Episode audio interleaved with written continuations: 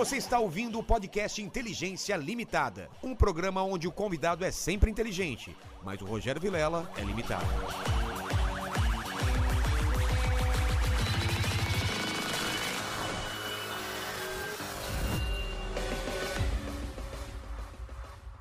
Olá, terráqueos, como é que você tá? Eu sou o Rogério Vilela e tá começando mais um Inteligência Limitada, hoje do além, né? Um, um, um especial aqui do além, com três figuras aqui que eu gosto muito e que a gente vai ter um papo muito legal. E lembrando que Inteligência Limitada, a limitação da inteligência acontece somente por parte do apresentador que vos fala, que sempre traz pessoas mais inteligentes, mais interessantes e com a vida muito mais legal do que a minha, do que a sua e do que a do Max, não é, pequeno mandíbula? É verdade. E. Ele- mas Os convidados estão impressionados de como vocês se parecem. Eu discordo. Eu Pô, sou você- mais bonito, mais sexy. Cara, Os dois são bonitos e sexy. é, desculpa. Sério, sério mesmo. Vocês 0 a 10, cara. Não, essa é o, o pessoal. Tá igual a história do jiu-jitsu. Você já lançou É. essa um milhão de vezes. É verdade. Desencana, então, eu não vou falar É. essa.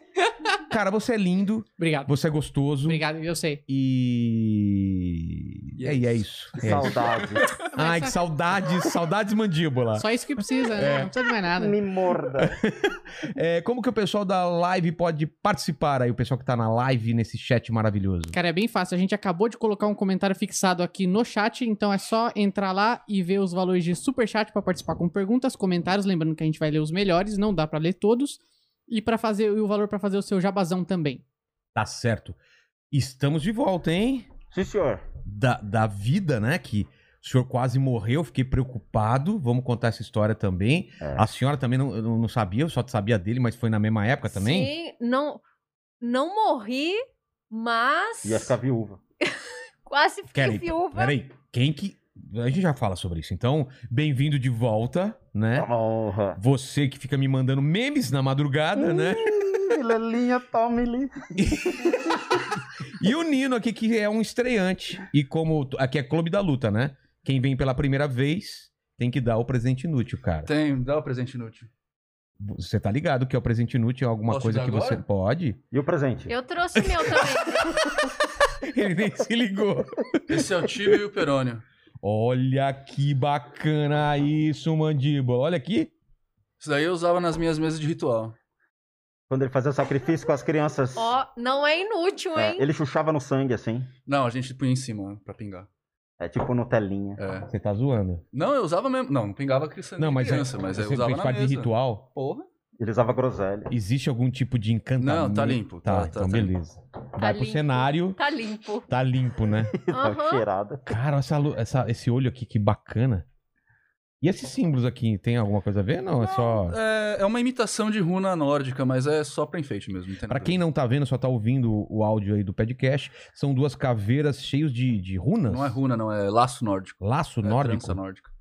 Eu já vi umas tatuagens assim É, também. então. mas é só uma imitação também, não, Ah, tem- tá. não é nada de verdade. assim. Não, não são símbolos. Era legal colocar vela em cima. Não são assim. sinais. É, não são símbolos. Si- é, Não, é, Não tem nada selos de, de, de, de demons, demônios. não, não, Então tá tem bom. nada de nada. Isso aqui é só pra ser bonitinho. Era só enfeite mesmo no altar, não tinha nada demais. Você não pedi presente inútil que você já trouxe. É. Você Tá, trouxe? Eu, Você- Claro que eu trouxe. Ah, que também é viu a a primeira. analogia? Por, por quê? Ah, Puta merda, eu não tinha é mesmo, Eu cara! conhecia vocês. Meu Deus! Olha o que eu vou fazer aqui. Eu, eu- no meu ângulo de visão, eu tô colocando na cabeça de cada um. Cara, fica muito Você engraçado. sabe que tem aquela tribo, né? Que joga o pozinho que Sim. encolhe a cabeça. É, O- cara. Que tem no Besouro Suco, né? Beetlejuice. Caramba, cara, olha Eu só. Você tem uma repre... Dá nome, muda, coloca ali, ó. Como o nome que é? deles. É o tibio e o perônio. Tibio e Perônio, É. olha só. Tal qual uma dupla de palhaços. E Perônio. Não quis dizer isso, tipo C1 e C2. Já, já ofendeu. Já ofendeu? Já essa, ofendeu, essa já é ideia, cara. Você essa é ideia. explode, se você colocar, não pode. Mano, ele tá juntando pra me meter um, um processo trabalhista aí, todas as, a- a- as coisas que eu ofendo ele. Tá- e, e tá- que tá tudo os registrado. convidados ofendem. Porque não é uma exclusividade, exclusividade, Ah. exclusividade minha. Muitos convidados É. que eu- ofendem vocês. É verdade. Como batem, hoje. às vezes já batem, já, ba- bateram. Já bateram também. Que dureza, hein? Mas tem convidadas que deixam o Max pegar nos peitos. É verdade. Ao vivo. Ó, o- com mandíbula nunca aconteceu isso, então o processo ainda tá Tá bom. encaminhado. Então tá certo. Qual que é o meu presente inútil? Olha, o seu presente não é só inútil, como é usado. Isso é. O, o que, que é isso? É um chocalho da Lilo, a nossa cachorra, que ela Quer ver? gostava de brincar. Tá tudo mordido, tá ó. mordido. Não, mas aí sou eu. Lambido. Mas assim, Mas- É. Esse aí sou eu que mordo. e e isso daqui era a minha chuquinha de cabelo, que ela gostava de brincar e tinha que ficar assim. Ah, que bonitinho. Dá pra ver aqui, mandíbula? Dá pra ver? É a Lilith, É Lilith? né? O nome dela é Lilith e a gente chama de Lilo. Caramba. E ela só brincava com esse, só que ela faz muitos meses que ela não brinca Lindinha, mais. Ela largou né? o presente. Ela largou o Que presente. bonito, ó. Ela Uma coisa só brincava fofa. com esse, agora é fêmur humano, né? É. Lilith. A gente não, o fêmur a gente guarda pros rituais, tá guardado. Ela tem um dela, tenho outro. Caramba, velho. Eu Tem, sei. ó, tem um sim, Você me mostrou. tem um- um- uma simbologia não, não, afetiva, tá? este Total, objeto. Então, Total. É um leãozinho, agora que é eu um vi. leãozinho. Com a fuça estrupiada. É, total. É. Total. Mas também pode usar cerimonial. É. Pode. Não tinha isso no pica-pau? No, no pica-pau não tinha o jacu, é, voodoo é pra jacu, não lembra disso? também. Ele Lembra disso? acabou de humilhar, tipo, toda uma geração de xamãs, tá ligado? Eu imagino um xamã, que moral que o cara tem de fazer no ritual. Imagina, imagina os caras na internet. Começa falar.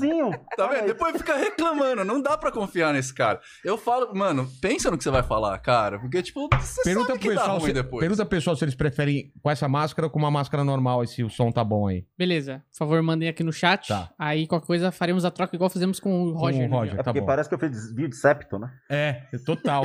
mas, mas, mas, tio Spook e tia Spook, o que que aconteceu então é, que vocês quase morreram? Eu fiquei. O, o, o, o- você, cara, eu tava acompanhando lá, foi grave. Você tem alguma comorbidade? O que que era? Eu tive. Quando, Então, é quando que seguinte, foi? Eu que- fui num evento, né? Foi um podcast. Não, pode falar, que são Não, brother não, da gente. É, não, não é, fica complicado apontar dedos assim, mas foi o- realmente o evento, a gente foi e tal. Muita e gente, né, lá. Tinha muita gente, em alguns momentos pra poder falar no microfone eu tirei a máscara e tal, mas Ingrid e Maria eu fiquei com a máscara. E chegou uma hora que, assim, eu tinha uma gravação com o Ninja e com o Damiani naquela semana. A gente conseguiu ir na gravação do Damiani, mas quando a gente voltou, eu comecei a ter picos de febre muito alto.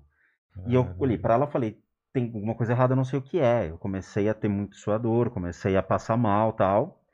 E ela falou, você pegou Covid, só pode ser. Aí a gente foi em, em alguns hospitais, né? A gente foi em um hospital pra fazer o raio-x pra verificar, Raio-X. Pra ver o pulmão. Eu queria saber o que tava acontecendo, Ah, né? você já foi direto pra ver o pulmão. Já, e eu não tava conseguindo andar, cara. Eu O tava com quê? meu oxímetro tava com 92, Não, eu mas- O que, que é tava oxímetro? É, é- o nível de oxigênio no sangue. É, Zé, o, o meu tio, eu tenho um tio que na verdade não é meu tio de sangue, né? É um. Minha família é muito pequena, sabe, Vilela? Então, todos os amigos do meu pai e da minha mãe que cresceram comigo, eu chamo de tio e de tia até hoje. Eu tenho um tio, que ele é médico, né? A esposa dele também é médica, e eles estavam nos acompanhando à distância, Tá. né?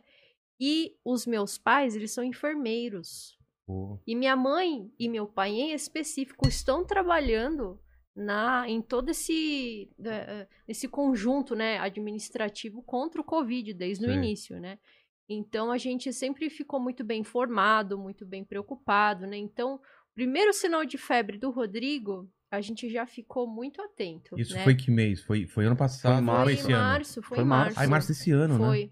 E o problema Caramba. dele é que a doença evoluiu muito rápido. Foi, muito tipo, rápido. Você pegou, quanto tempo depois você já tava... Em uma semana. Uma eu já semana tava tava com mal. 30% do Não, não, pulmão não. Em três dias É. ele já tava.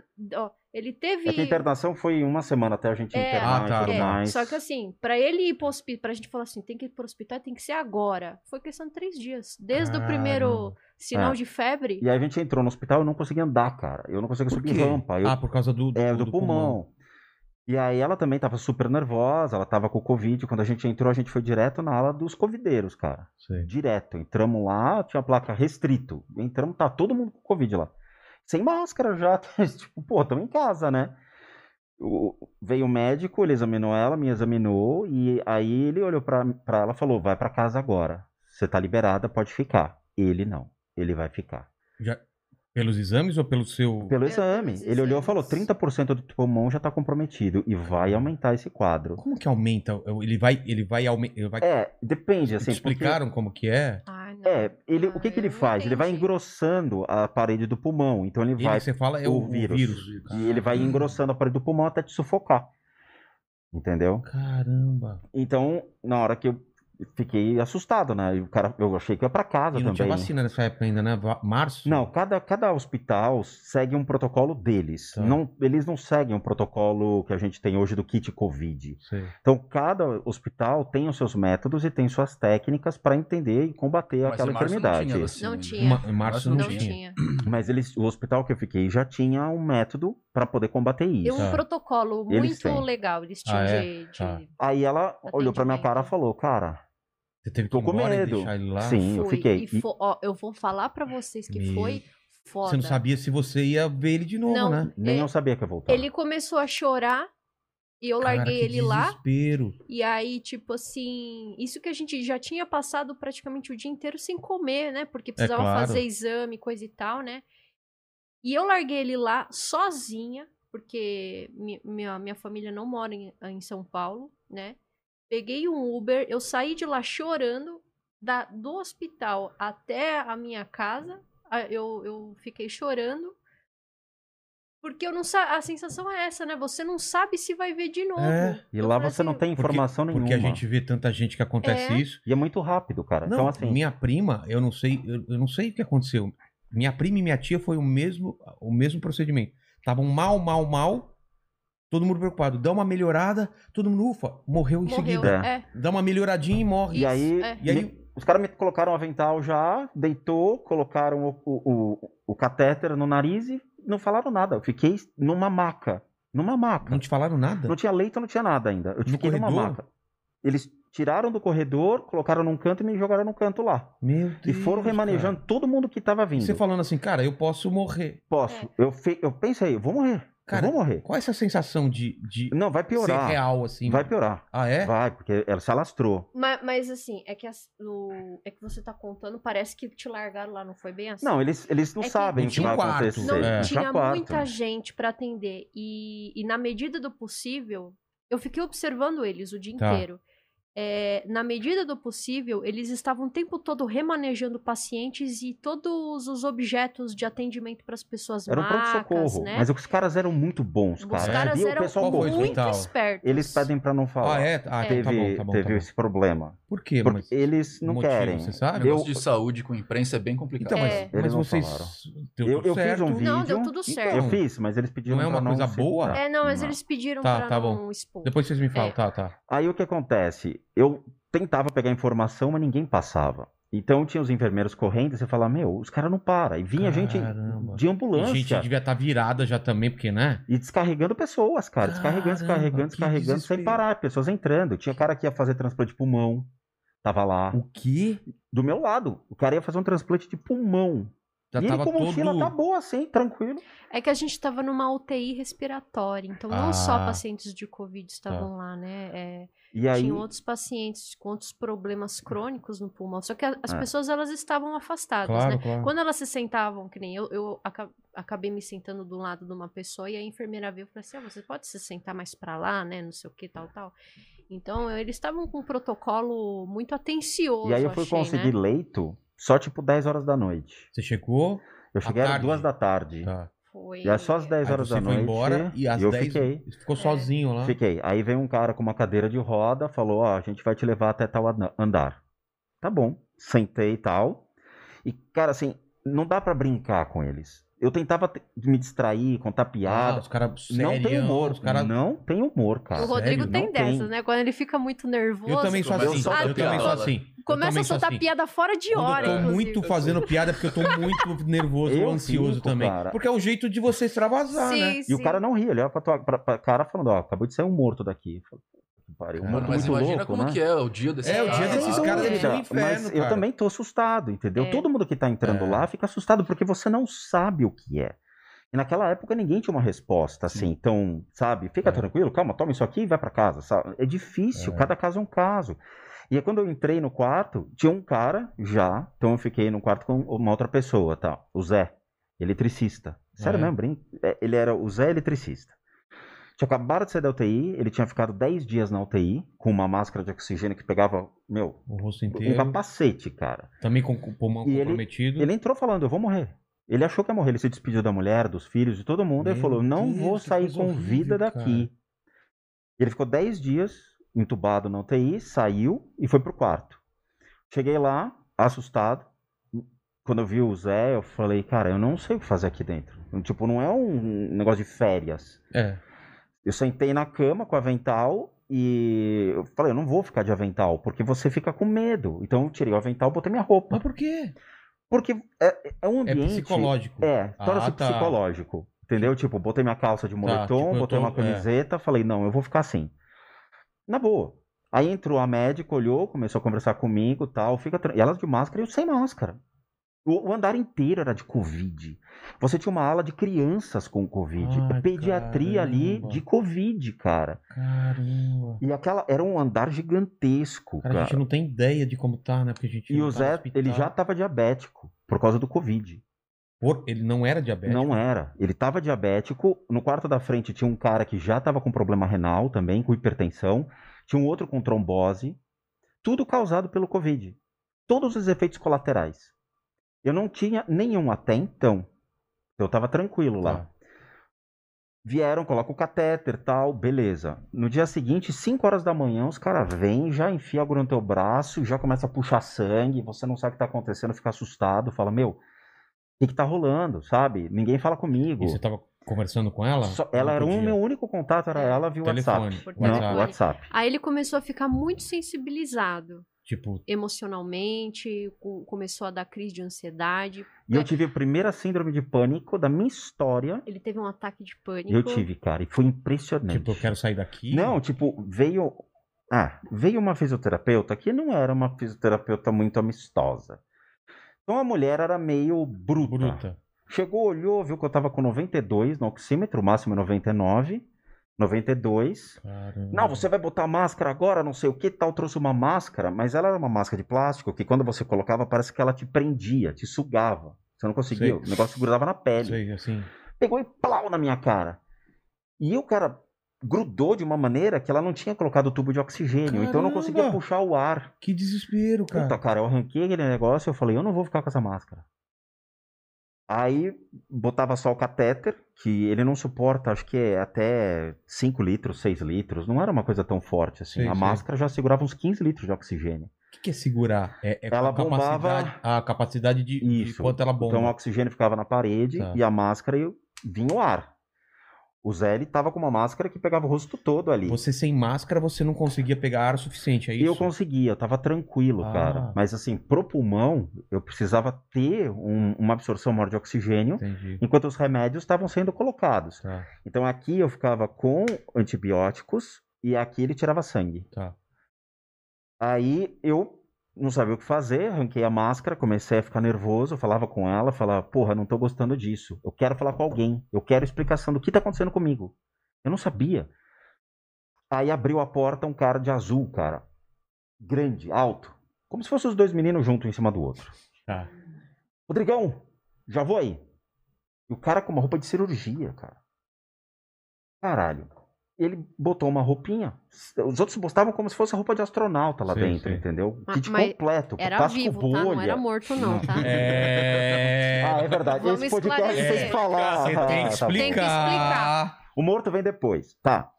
Aí todo mundo passava plástico bolha pra entrar lá. E o cara na boa, cara. Só botou uma Cara, máscara e tipo veio. aqueles filmes de, de contaminação, os caras com aquela roupa toda. Todos, era assim. Cara. Aí o cara entrou, botou a mão assim em cima da, da cama, né? no pé da cama, olhou e falou: Diga.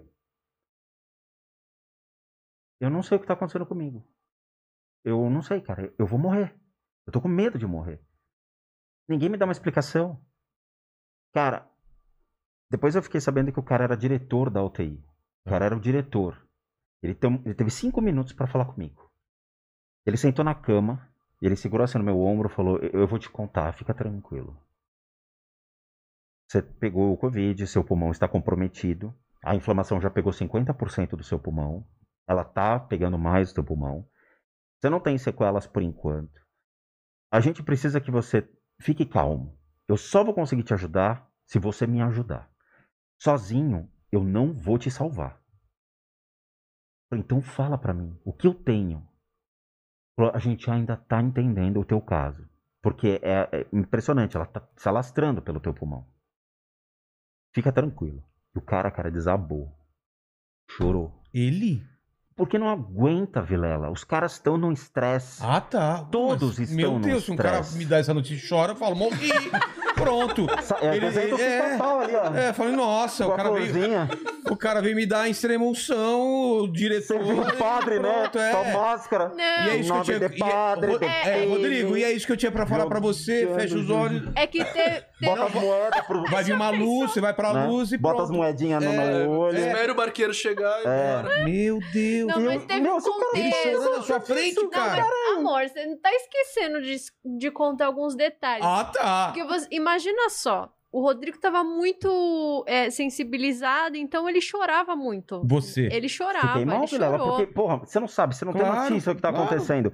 Você tá vendo o corpo saindo, velho. Você abre a porta, tem um cara saindo assim, então uma- você fala, porra, só Ele futuro. ficou muito assustado, né, com, com todo esse contexto, né? Total. Então, ele não tá acostumado. Eu fico Tô mais assim. acostumado. Não, vamos lá. É, não, já vejo lá, todo vou dia. É. agora, só isso. Vou tomar um coquetel lá, já volto. E aí, quando esse médico veio falar com ele, ele já tava assim chorandinho. Ah, tá. E aí o médico, Se sensibilizou. ele se sensibilizou também. Mas o médico também tava nervoso, viu? Claro, com Ele me certeza. falou que teve um cara que tá entubado em coma e que teve uma parada cardiorrespiratória que ele teve que fazer um procedimento cirúrgico para poder desobstruir o coração, cara. o cara tava em coma. velho. Por isso que ele usava aquela roupa de cirúrgica. Ele ainda falou: "Eu quero te levar pra UTI". Eu falei: "Porra, me leva pra sair, mas pra UTI não, cara". Mas não era melhor? Então, o que que eles queriam? Eles queriam É. ficar de olho em mim. É. É. Só que eu, eu tava com um problema com a máscara. E eu expliquei Não pra ele. tava. não tá vingando aquela máscara. Ele falou: Eu tenho uma máscara que vai te ajudar lá na UTI. Eu tenho até mesmo um, um catéter turbo que, porra, você pode ficar tranquilo lá dentro. Catéter turbo. É, É. porque ele, ele é um catéter que vai 15 litros. Então o negócio fica tipo, né? pro- Propaganda Revlon, o negócio o cabelo É, até mexe e tudo assim, mais. é. E aí o que acontece? Você dá risada, né? É, você gostou, eu É. acredito. Cara, eu só, imagina eu no hospital, os médicos olhando pra minha cara falando, puta, morre logo, filha da puta. Não, e um cara Não, você desse sabe- tamanho, né? É, eu queria falar. Você Cara- sabe o que é mais engraçado com o Rodrigo? E eu falo isso pra galera que, que, que me conhece, que sabe que eu sou amigo dele.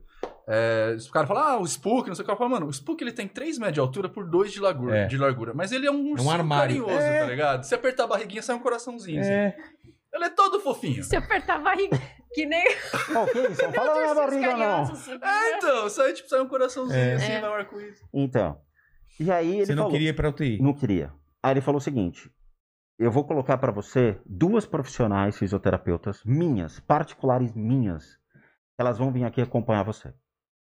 Beleza, Vilela. Mudou completamente. Por quê? Porque entraram duas profissionais de altíssimo nível. Puta que o pariu. Ó, a menina entrou, sentou, olhava pra mim e falava: calma.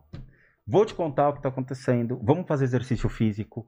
Vamos medir seu Ela teve oxímetro. paciência pra explicar. Porra, era assim, absurdo a diferença. Ela me fazia andar pelo quarto, não deixava eu ficar em paz, tipo, faz agachamento, levanta. Ela tinha exercícios padrões que você tinha que ficar fazendo todos os dias. Então foi muito interessante e foi uma delas que descobriu uma sequela que aconteceu lá. Foi só aquela menina. Teve um momento que, tudo bem, você tem que andar e tudo mais, você anda com o catéter e vai, você tem que fazer exercício, não pode deixar o corpo parar. Chegou uma hora que ela falou pra mim fazer, sabe, o exercício de avanço? Sei, sei. Na hora que eu fiz o avanço, cara, o chão fez assim, ó, inverteu. Tive uma labirintite. Sei. E o meu cérebro acompanhou, e é engraçado, porque eu me liguei, o chão tá aqui. E eu fiquei parado e comecei a rir. E aí ela viu que eu fiquei branco, porque minha pressão caiu. Eu sentei na cama, ela falou, o que aconteceu? Eu falei, eu tive labirintite. Aí chamou um médico. O médico... Eu tinha acompanhamento de três médicos diferentes até aquele momento, porque eram turnos. Aí vem um médico que tinha morado na Índia há um ano. Ele olhou pra minha cara e falou: Você tá com a sequela, é raríssimo, mas tem um grupo que pegou, tá com labirintite. E aí eu dava risada, falei, cara, é muito louco o que tá acontecendo. Caramba. Eu não tive nada, não tive diabetes, nada. Pelo Lá dentro, paladar, nada, nada. nada, Só tive essa questão de o chão dar uma zoada. Sei. Muito bem. Mas não escureceu a visão, não. Não, nada. A noite era muito foda. Porque o avanço da enfermidade me fez perder o apetite. Eu não comia mais. Eu não tinha vontade de sair da cama. Eu não tinha vontade de fazer nada, cara. O negócio ele vai te comendo por dentro, mas o teu emocional vai te jogando para uma, uma espécie de uma depressão na hora. Porque você vai se inferiorizando, você não tem resposta dos médicos, você não sabe o que está acontecendo, você só vê aquele negócio te comendo por dentro, É, cara. pa- a impressão que eu tenho é que a própria doença, para algumas pessoas, ela leva a esse quadro. Um distúrbio emocional É. seríssimo. É, assim, eu, eu já ouvi relatos de outras pessoas conhecidas, né? Sei, Minhas, que tiveram o, o Covid e elas relataram que ficaram com síndrome do pânico depois, né? Mesmo depois de ter sarado, Caramba. ficou com Mas síndrome eu acho do que é pânico. desencadeado emocionalmente, Sim, não é real. não, não, Você não não, tem não, nada, você com fica certeza. exposto a uma coisa Sim, que você não sim, sabe. Não, não, além de você não saber, tipo, tava a mídia toda. Sim, né? É. Vocês pegaram, tava Aquele tudo em cima de terror uma todo. tá morrendo. Tipo, é. não que estivesse fácil. E aí, tava- Eu Aham. falava com ela e com a mãe dela, falava, não consigo comer mais. Eu perdi o apetite, não consigo sair da cama. Eu não consigo. E a mãe falava, come, come, senão vai dar merda. Você não Eu- podia visitar, claro. Ninguém Não. pode visitar. Nem roupa a gente recebia. Como assim? Você não pode receber coisa de fora. Ah, porque... Não, poder até pode, mas é que assim, chega um momento em que, pô, os caras não dá conta de ficar recebendo. É. É. que chega uma hora que as cuecas acabam, né? É, e eu Aí tem lavava que lá. trocar. Eu fazia um varalzinho lá. E aí, É cara, no segunda noite que eu, eu falei, puta, eu vou morrer. Eu vou morrer. Eu tava sentindo, cara. E era, era pesado, Vilela, porque assim, eu abria a janela do andar, eu, eu dormia com a janela aberta. E eu, eu imaginava, falava, Era- meu, Andar alto, assim? era. Eu olhava assim lá de, né? Olhava tudo e falava, meu, eu daria qualquer coisa pra estar lá fora. Você sabe, tipo, Não vale Que carro, merda que eu não vale fiz? nada que você tenha. É a saúde, né, cara? eu falo que merda que eu Nessa fiz, hora você cara?" fala, cara, E aí eu tava virado assim pra janela, olhando, né? Já era tipo meia-noite, uma hora da manhã, o Zé tava roncando. E, velho, e ele piorando ou melhorando? o Zé tava melhorando. Mas o Zé, depois de conto, fizeram muita coisa com o Zé, coitado.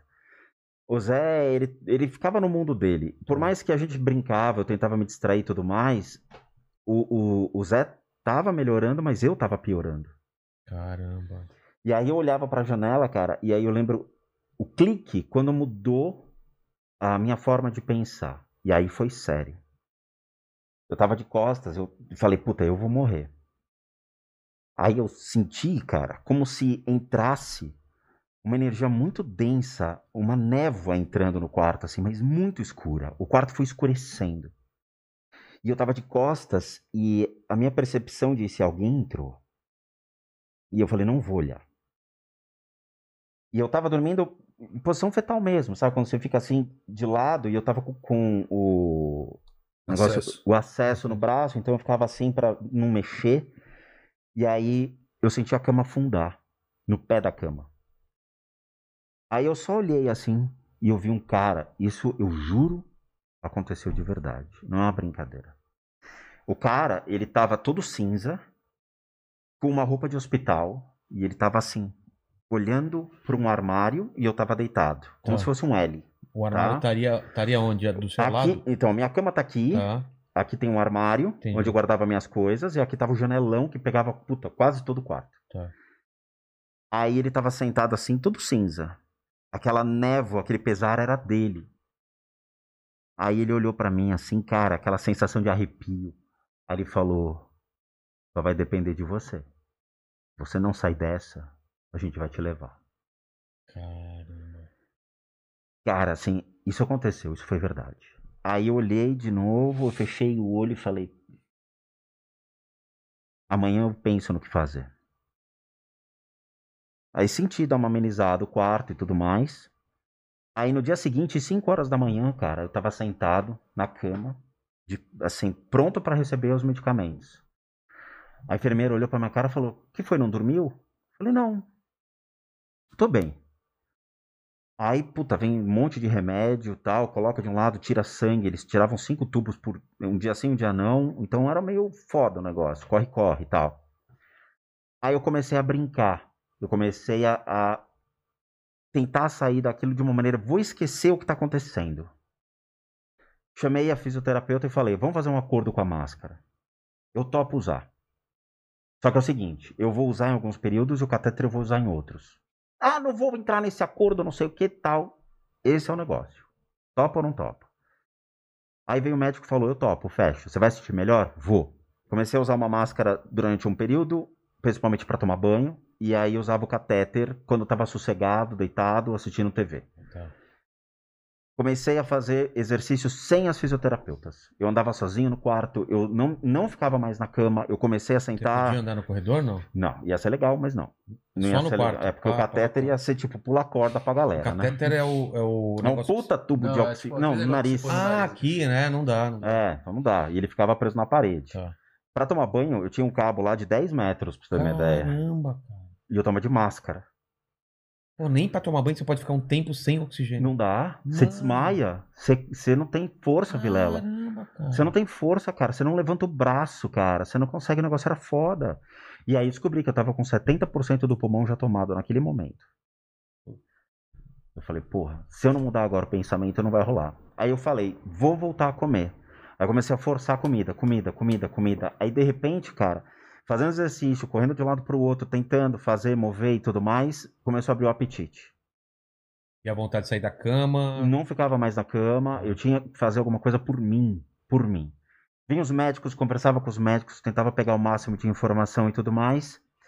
E aí eu falei, vou começar a fazer os exercícios que eu sei dentro das práticas do hinduísmo e do budismo. Eu tinha levado um japamala, O quê? um japamala, que é uma espécie de um rosário budista. Tá. Tava na mochila. Eu esqueci, a gente esqueceu de colocar grande parte das cuecas, mas eu levei o japamala, cara. Eu não sabia que eu ia ficar. A gente tinha levado uma mochilinha, que eventualmente, sei lá, alguma coisa ia acontecer. É. Então a gente tinha levado quase nada de É, roupa. na verdade, filha de enfermeiro é preparada, né? Então, quando meu tio falou assim, ó, vai lá ver com o médico. Eu já falei assim, Rodrigo, eu já vou levar uma mochila com uma É. escova de dente, com umas cinco cuecas, com E foi essa lá. mochila mesmo. que E o japamala, né? É. Foi essa mochila. Porque Ainda nunca se bem. sabe. Sim, Senão então. ele ia ficar sem. Aí eu comecei a fazer as práticas, cara. Eu comecei a fazer pranayama, que são as práticas de respiração. Então eu comecei a respirar mais oxigênio. Eu comecei a fazer todas as práticas de manhã e fazer as práticas do budismo para me acalmar. Acalmar as emoções, acalma as emoções. Não deixa as emoções tomarem a sua mente, fica tranquilo, tenta brincar, tenta se divertir. Aí começou a abrir o apetite, comecei a comer. Cara, dava fome de madrugada. Cara, eu falava para as enfermeiras, pega do quarto do lado.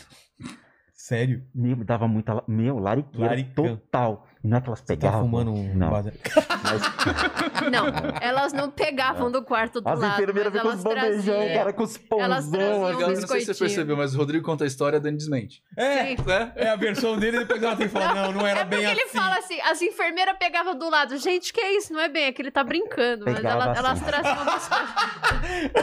Os E eu ali na cama falava. Acordava e falava, cadê o... Tinha deixado aqui um lasanha aqui, ó. Porra, mas vinha uns copão de chá, cara. Nossa. Nossa. mas eu fazia festa. E comecei a comer, comer, comer. E fazia as práticas de E manhã, de tarde, de noite. Ia melhorando, fazia a respiração, fazia os exercícios respiratórios. Falei, cara, eu vou sair dessa porra. Vou E sair. não aparecia mais o cara de cinza. Não, aí eu comecei a, a levar vibração, comecei a me divertir, comecei a brincar. Os médicos começaram a ver que, porra, como é que o cara tá com 70% do pulmão funhanhado e o cara tá tranquilo, cara. E aí vinham médicos conversar comigo. Pô. E aí eles falavam, o que, que você tá fazendo? Aí eu mostrava as práticas, mostrava o japamala. Aí esse médico que passou um ano na Índia, jovem, ele entrava e falava, pô, eu vi isso na Índia, cara. Pô, eu fazia essas práticas, eu, eu trabalhava com fitoterapia ayurvédica. E aí ficavam horas conversando com o cara. Aí ele abriu o jogo. Eu falava, e aí, como é que tá o hospital? Ele falou, cara, aqui é dividido por ala. Da minha ala eu tô tomando conta de cinco quartos. Se cinco quartos estão se mantendo, o resto, só corpo. Cara, Aí você via, cara, assim, o clima era foda. Eu falava, e os caras, como é que tá as sequelas? Ele falou, muita sequela. mano. Muito efeito. E aí começaram a vir os remédios um pouco mais pesados. Então, eles colocavam é, um remédio que era para afinar o sangue, porque meu sangue começou a engrossar e ele não coagulava. Então, me dava um anticoagulante na barriga. Então, às 5 horas da manhã, vinha uma injeção, o cara vinha com tudo, velho. Você tava dormindo, ele te virava e. Plau! Caralho! Flum! Puta, mas abriu uns umas manchas, cara. E queimava durante duas horas aquilo ficava ardendo. Porque meu sangue empedrou. Então o cara vinha tirar sangue, puxava na... e não vinha, e não vinha, e não vinha. Sangue empedrou, parece que você viu. É, porque É. Não, não coagulava. Não tinha. Não, Não, coagulava. se ele empedrou é porque ele tava coagulado. Não. Ele não dava vazão. Ele tava mais grosso? Tava mais grosso. E do Zé também. E o Zé também tinha que ficar tomando um monte desses remédios e ele fica- ficavam puxando, puxando, puxando, cara. E era Estamos foda falando de isso. quanto tempo já você no hospital? Bom, eu entrei no hospital foi dia 8 de março. Não, foi Quando- 10 de março. Foi 10 de março. Tá vendo? Tá, É, ela é a que sabe as informações certas, certo? 10 de março eu saí dia 19. É? É. Dia 19, né? Eu acho Foi que foi, eu acho que foi sim. Foi Não, sexta-feira, dia ou 19. foi 19 ou foi dia 18, que eu lembro que Dia foi... 18. Não, eu tive alta no dia 17.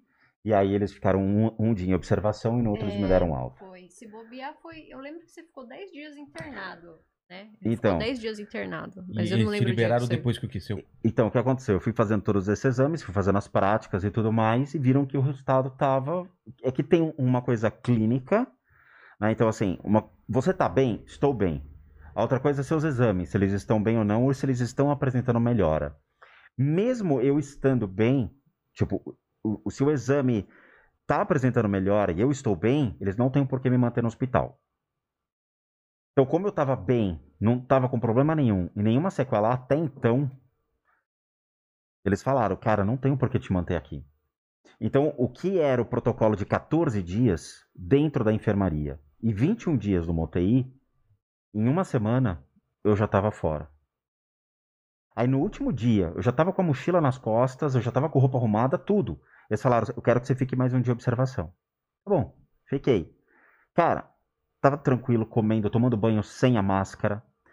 Sabe? Então, a máscara eu fui tirando gradativamente, sem eles saberem. Então, eu tava com uma máscara um dia, o outro tentava ficar sem, andava pelo quarto sem máscara, até tentar me acostumar sem a máscara. A máscara de oxigênio. De Né? Ele oxigênio. tá falando. A máscara de oxigênio.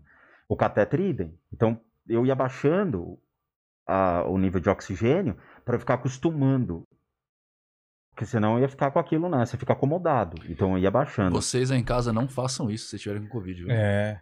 Mas eles não vão estar Segue- em casa, segue eles vão o estar no médico, hospital. Não tá no hospital, né? É, mas você tava no hospital e tava. fazendo bagulho tipo que o médico não pediu pra você fazer. Não, eu precisava, Faz o que eu o médico tá pedindo. aquilo. Não, o médico tá, eu tava tomando todos os medicamentos do médico.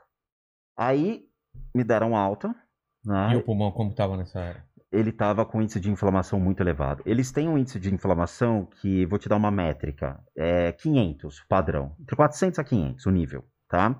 Eu tava com 950, 960 o nível de inflamação. Ou seja, eu tava com uma inflamação séria no pulmão, mas eu estava andando tranquilo, comendo tranquilo, eu andava rápido. Os testes eram assim. O nível de oxigênio tinha que ser 95, 96 para sair do hospital. E meu nível tava entre 92, 91. Mas e aquele 70% que você falou? Do pulmão tomado, É. eu já estava sem o Covid, mas a inflamação estava. Mas, O pulmão estava É assim. estragado. Os alvéolos estavam todo funhanhados, mas, cara. mas ele vai recuperando com o tempo? Ou Os tem al- gente que fica Em- assim pra sempre? Não, ele, ele vai. O pulmão vai se acostumando. Os alvéolos eles vão sendo eliminados e não vai nascer novo, mas você vai se adaptando. Tá. O pulmão vai se adaptando. Mas, mas não fica 100% ou fica? Eu não tô 100%. Mas o que, que te falaram? Então, não me deram resposta sobre isso. É, não dá pra saber. Na verdade, assim. é, Cada caso é um caso. Cada caso é um caso, né? Então, é, por exemplo, no caso da minha mãe, que ela também teve, ela parece que, eu não sei se esse é o termo médico correto para definir essa característica, mas é como se ficassem cicatrizes no pulmão. Né? Então, quando você tira, inclusive teve até um incidente que Eu vou depois a gente, contar é, quando a cagada que eu é, fiz. você, o paciente ele tira uma radiografia do pulmão, né? Por mais que ele não esteja com o vírus ainda, é, Mais, mais, né? é. É, no exame vai mostrar as cicatrizes e se a pessoa, né, o médico, no caso, ele não souber do histórico do paciente, que ele já teve Covid, ele vai ficar assustado. Ele vai Ele falar assim, meu Deus, assustado. Mas por quê? Ele vai, ele vai pensar que é o quê? Ele vai vai- pensar que você está com Covid. É. Ah, não entendi, que você passou entendi. pelo Covid. porque demora muito. Se é que o pulmão, ele Caramba. fica normal depois, a gente não sabe, Então, né? quando eu saí do hospital, fui pra casa, né? Eu tava com as manchas dos remédios na barriga, eu tava assustado. Ela chegou em casa, ela não tava em casa, ela ficou na casa da mãe dela. Então, quando eu falei, tô em casa, ela chegou, se assustaram, porque eu tava magro, que é difícil, né? Mas assim, eu tava mais magro, eu tava com uns 10 quilos a menos. Que? Foi. Eu tava com 10 quilos a menos, eu perdi 10 quilos. Caramba. E eu tava assim, assustado com as manchas no corpo e tudo mais. Aí eu fui pra casa da mãe dela, falou: não, você vai ficar aqui na casa da minha mãe, você vai comer e você vai fazer exercício aqui. Então eu, na garagem, eu ficava andando de manhã, Mas sem Eu não nada. parava. né? Nem, nem... sem nada. Sim. Sem é. nada. Ele já não estava transmitindo mais o vírus. Eu tava sem. Né? Ele fez um exame lá no hospital, tal, a médica falou que não tinha problema, tal, né? Aí eu fui atrás de um médico particular para poder me acompanhar. Aí achei uma médica, se predispôs, você vai fazer os exames. Tá bom, vamos fazer. Aí pediu o exame de sangue e pediu é, o ecocardiograma, pediu o ultra, o, o- como é que era o outro que eu fiz dentro da máquina? Pediu essas coisas que médico pede, né? Cara, foi a coisa mais. Sei eu, eu lá o só, que é que eu só me fodo. Eu só me fodo, porque você chora de rir, cara. Aí eu fui no laboratório, né? Sentei lá, os caras. Você vai fazer o quê? Um monte de exame. Tá. Brá, de sangue. Puta que pariu. Tirar Aí- 3 litros. N- Não, tinha três páginas de exame. Putz. Aí o cara, você já teve Covid? Tive. Quanto tempo? Ah, foi semana passada. Caramba! Esvaziou, cara. Os caras teve Covid! Eu chorava de rir. Eu falava, caralho, mas eu tive. É. Cara, as enfermeiras não queriam tocar em mim. Caramba. Foi hilário, eu chorava de dar risada. Eu falei, gente, calma, eu tive. Não, mas vamos com calma, não sei o quê. Tá bom.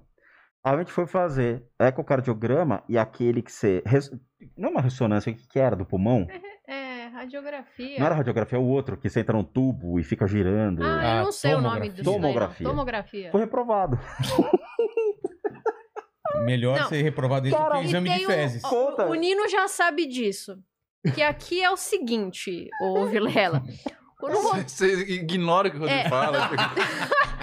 o Rodrigo, eu sempre acompanho ele, né? A gente é muito companheiro. Mas nesses casos, quando ele fica sozinho, Da merda. sempre acontece alguma coisa. Então, tipo assim, eu fiquei lá aguardando. Você é meio mãe dele, basicamente. Não, ela bate em mim. eu, eu, eu, eu- digamos que eu, eu consigo resolver as coisas de uma maneira mais diplomática. É, no final ela fala, a adulta, culpa é sua, talvez. Rodrigo. É. É, assim. É, essa é eu o- uma preciso, tô ideia? acostumado também. Quando eu preciso de uma opinião um pouco mais racional, eu ligo pra Dani. Ah, tá certo. Se ele fala assim, ô Dani, você que tem juízo? É. Deixa eu te perguntar um não é nem o negócio. Rodrigo, nem a Prace, minha namorada. É. Eu ligo pra Dani, falo, Dani, olha só, tá acontecendo tal coisa, você me ajuda. Eu tava Na moral, tá sentada, bosta. tava sentada do lado de fora, né, esperando. Daí eu vi, você começou a demorar. E aí eu, aí eu comecei a olhar no celular e falei assim, acho que eu vou ligar. Aí eu liguei. Aí ele não atendeu. Eu falei assim, "Ah, esperar mais um pouquinho. Mas daí, tipo, passou uma, hora e- meia hora Não, a mais. uma hora na máquina. Aí eu fui lá perguntar. Eu falei assim, moça, Esqueceram ele. Eu ficava entrando e saindo no tubo, Vilela. E assim, uhul. E os caras lá dentro, tipo, que bosta é essa? Eu assim, entrava e saía, entrava e saía. Eu falei, agora tá chato. E, na Agora mesma, tá chato. e no mesmo momento que Agora eu fui tá lá na chato. recepção perguntar dele, ele me manda uma mensagem no celular. Só que o Rodrigo, ele tem uma coisa muito engraçada que ele não sabe se comunicar direito Olha, por mensagem escrita. tomando fudeu. Vou ficar no Inclu- hospital. Inclusive, quando a gente se conheceu, a gente começou a namorar e tal, né? É, ele tava me paquerando, assim. Então, eu, às vezes eu falava com ele pelo WhatsApp, ele mandava umas respostas e eu olhava e falava assim: O que ele quis dizer? que menino esquisito. Que cara grosso, né? É, É. que cara grosso. Você acha que ele não quer nada comigo, É que eu sou não. muito direto, cara. O Nino ele sabe, eu ele sou não direto. sabe se expressar direito, parece, assim, escrevendo. É, minha moral tá uma bosta. E aí, só que, né, a, a- ele é muito comunicativo tal, né? E na conversa É por isso que você verbal. manda áudio? Não. Porque Não, você não ele sabe não- escrever Não, é porque eu Não, sou não é ele grosso não nas conversas. Eu eu sou direto, Ele entendeu? é direto. Inclusive, até o pessoal do canal, de vez em quando, fala assim: Nossa, esse Rodrigo que é grosso. E Porque eu, falo eu vou assim, direto "Gente, no é ele assunto. É isso, não é. É. E aí? Não é. E aí, no Então final das fica- contas, ele só escreveu assim, ó.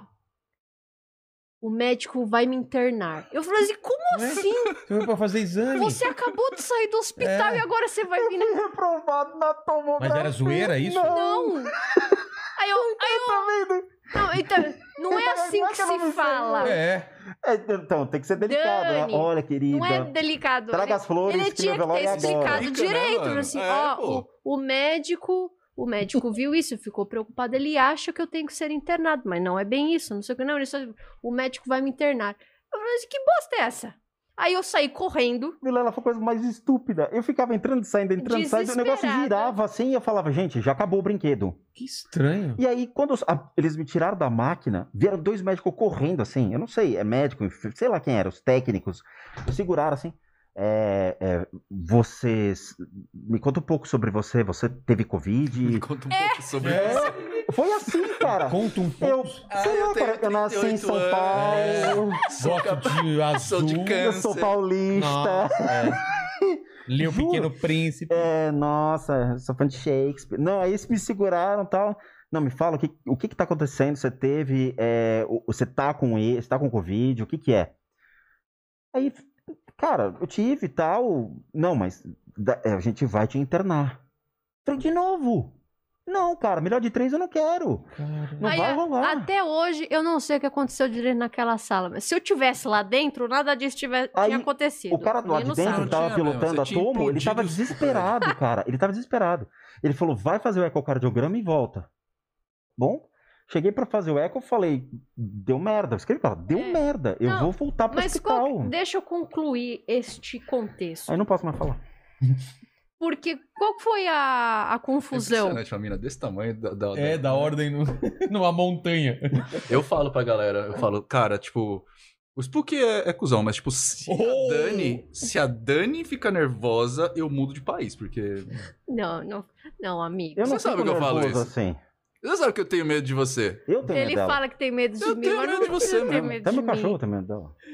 Mentira. Mentira, público. Vai, continua. E aí, é, no final das contas, qual foi a confusão? Ele entrou pra fazer o exame, eu não sei se não perguntaram as coisas pra ele direito, não sei se ele não falou as coisas direito. E aí ele ficou rodando naquele negócio eternamente, porque os caras estavam Olhavam lá. discutindo entre si, falando assim, meu Deus, o que, que a gente faz, o que, que a gente não faz, não sei Ele o que, não sei o que descobriu, lá. eu acho que descobriu Eu o tenho óleo dentro do certeza meu que ele pulmão. trollou a galera. Aí, eu conhecendo meu marido como conheço, eu acho assim, eu acho que ele não deve ter fornecido todas É. as informações. Tá Ele, ele trollou, ele trollou, a galera. Relevantes. ele trollou a Mas tá na galera. imagem, E o cara aí- viu a imagem. Não, então, ele viu a imagem e falou assim: Meu Deus, o pulmão desse cara está destruído, ele vai ter que ser encaminhado agora pra UTI. Caramba. Se eu estivesse lá e falasse assim: Olha, ele acabou de sair da internação, ele está vindo aqui fazer um outro exame, porque a médica pediu, mas olha, ele não tá mais transmitindo o vírus, o pulmão dele tá cagado É. mesmo, pessoal. Aí eu fui Então, fazer o, o eletro, não deu nada. Cara, su- super gente boa, vai tranquilo, não tem nada no seu coração, o Covid não pegou seu coração. Beleza. Aí eu saí, encontrei ela na sala de espera. Aí eu falei, vamos ter que esperar o pessoal da imagem pra ver o que tá acontecendo. Aí veio um dos técnicos, olhou e falou: ó, nós ligamos pra sua médica. A sua médica explicou o que estava acontecendo com você. Ela está acompanhando o seu quadro. Então você pode ir para casa, porque ela está ciente. A gente vai mandar a tomografia e todos os exames para ela. Mas eu vou, eu, vou, eu vou repetir a reação do técnico, que Ah. a gente chegou pra conversar, o Rodrigo ainda tava chegando, daí eu já estava conversando com o técnico. Falei, né, tudo aqui que eu expliquei pra vocês. Aí quando eu expliquei pra ele, ele Ah, bom. Aí fez tudo sentido, É. que eles estavam vendo na, na- no ele falou resultado. desse jeito pra mim mesmo. É, ele tava trollando o médico. bom. Eu tava trolando, eu tava mais você tá- assustado, tava tendo um negócio girando ali, meu. Sem- Parecia uma bola de Você bingo. entrou lá e falou assim: Eu não vou falar nada só pra ver o que esses caras vão fazer. É. Eu gosto, cara. Eu te Quero ver conheço, se eles velho. descobrem Aqui, ó. sozinho. Eles acharam um X onde tava o tesouro lá, sabe? Linha lá, pontilhada. ele Mas e aí? Aí você explicou. Aí eu Tá, fui tá, pra tá. casa. Foi, daí foi pra casa. Aí foi tranquilo. Não, tranquilo nada. Aí veio o resultado. E aí? O resultado foi assustador. O quê? Tinha uma bolha de ar dentro do meu pulmão de 13 Ah, é, centímetros. história da ó, bolha. 13 isso centímetros por de 7. bolha. Foi. Caramba. Era um negócio assim, dentro do meu pulmão. Isso. O que tem que fazer? Esperar. Esperar faz nada. Ela nada? queria fazer pulsão. Ou. Não, calma lá. Calma lá.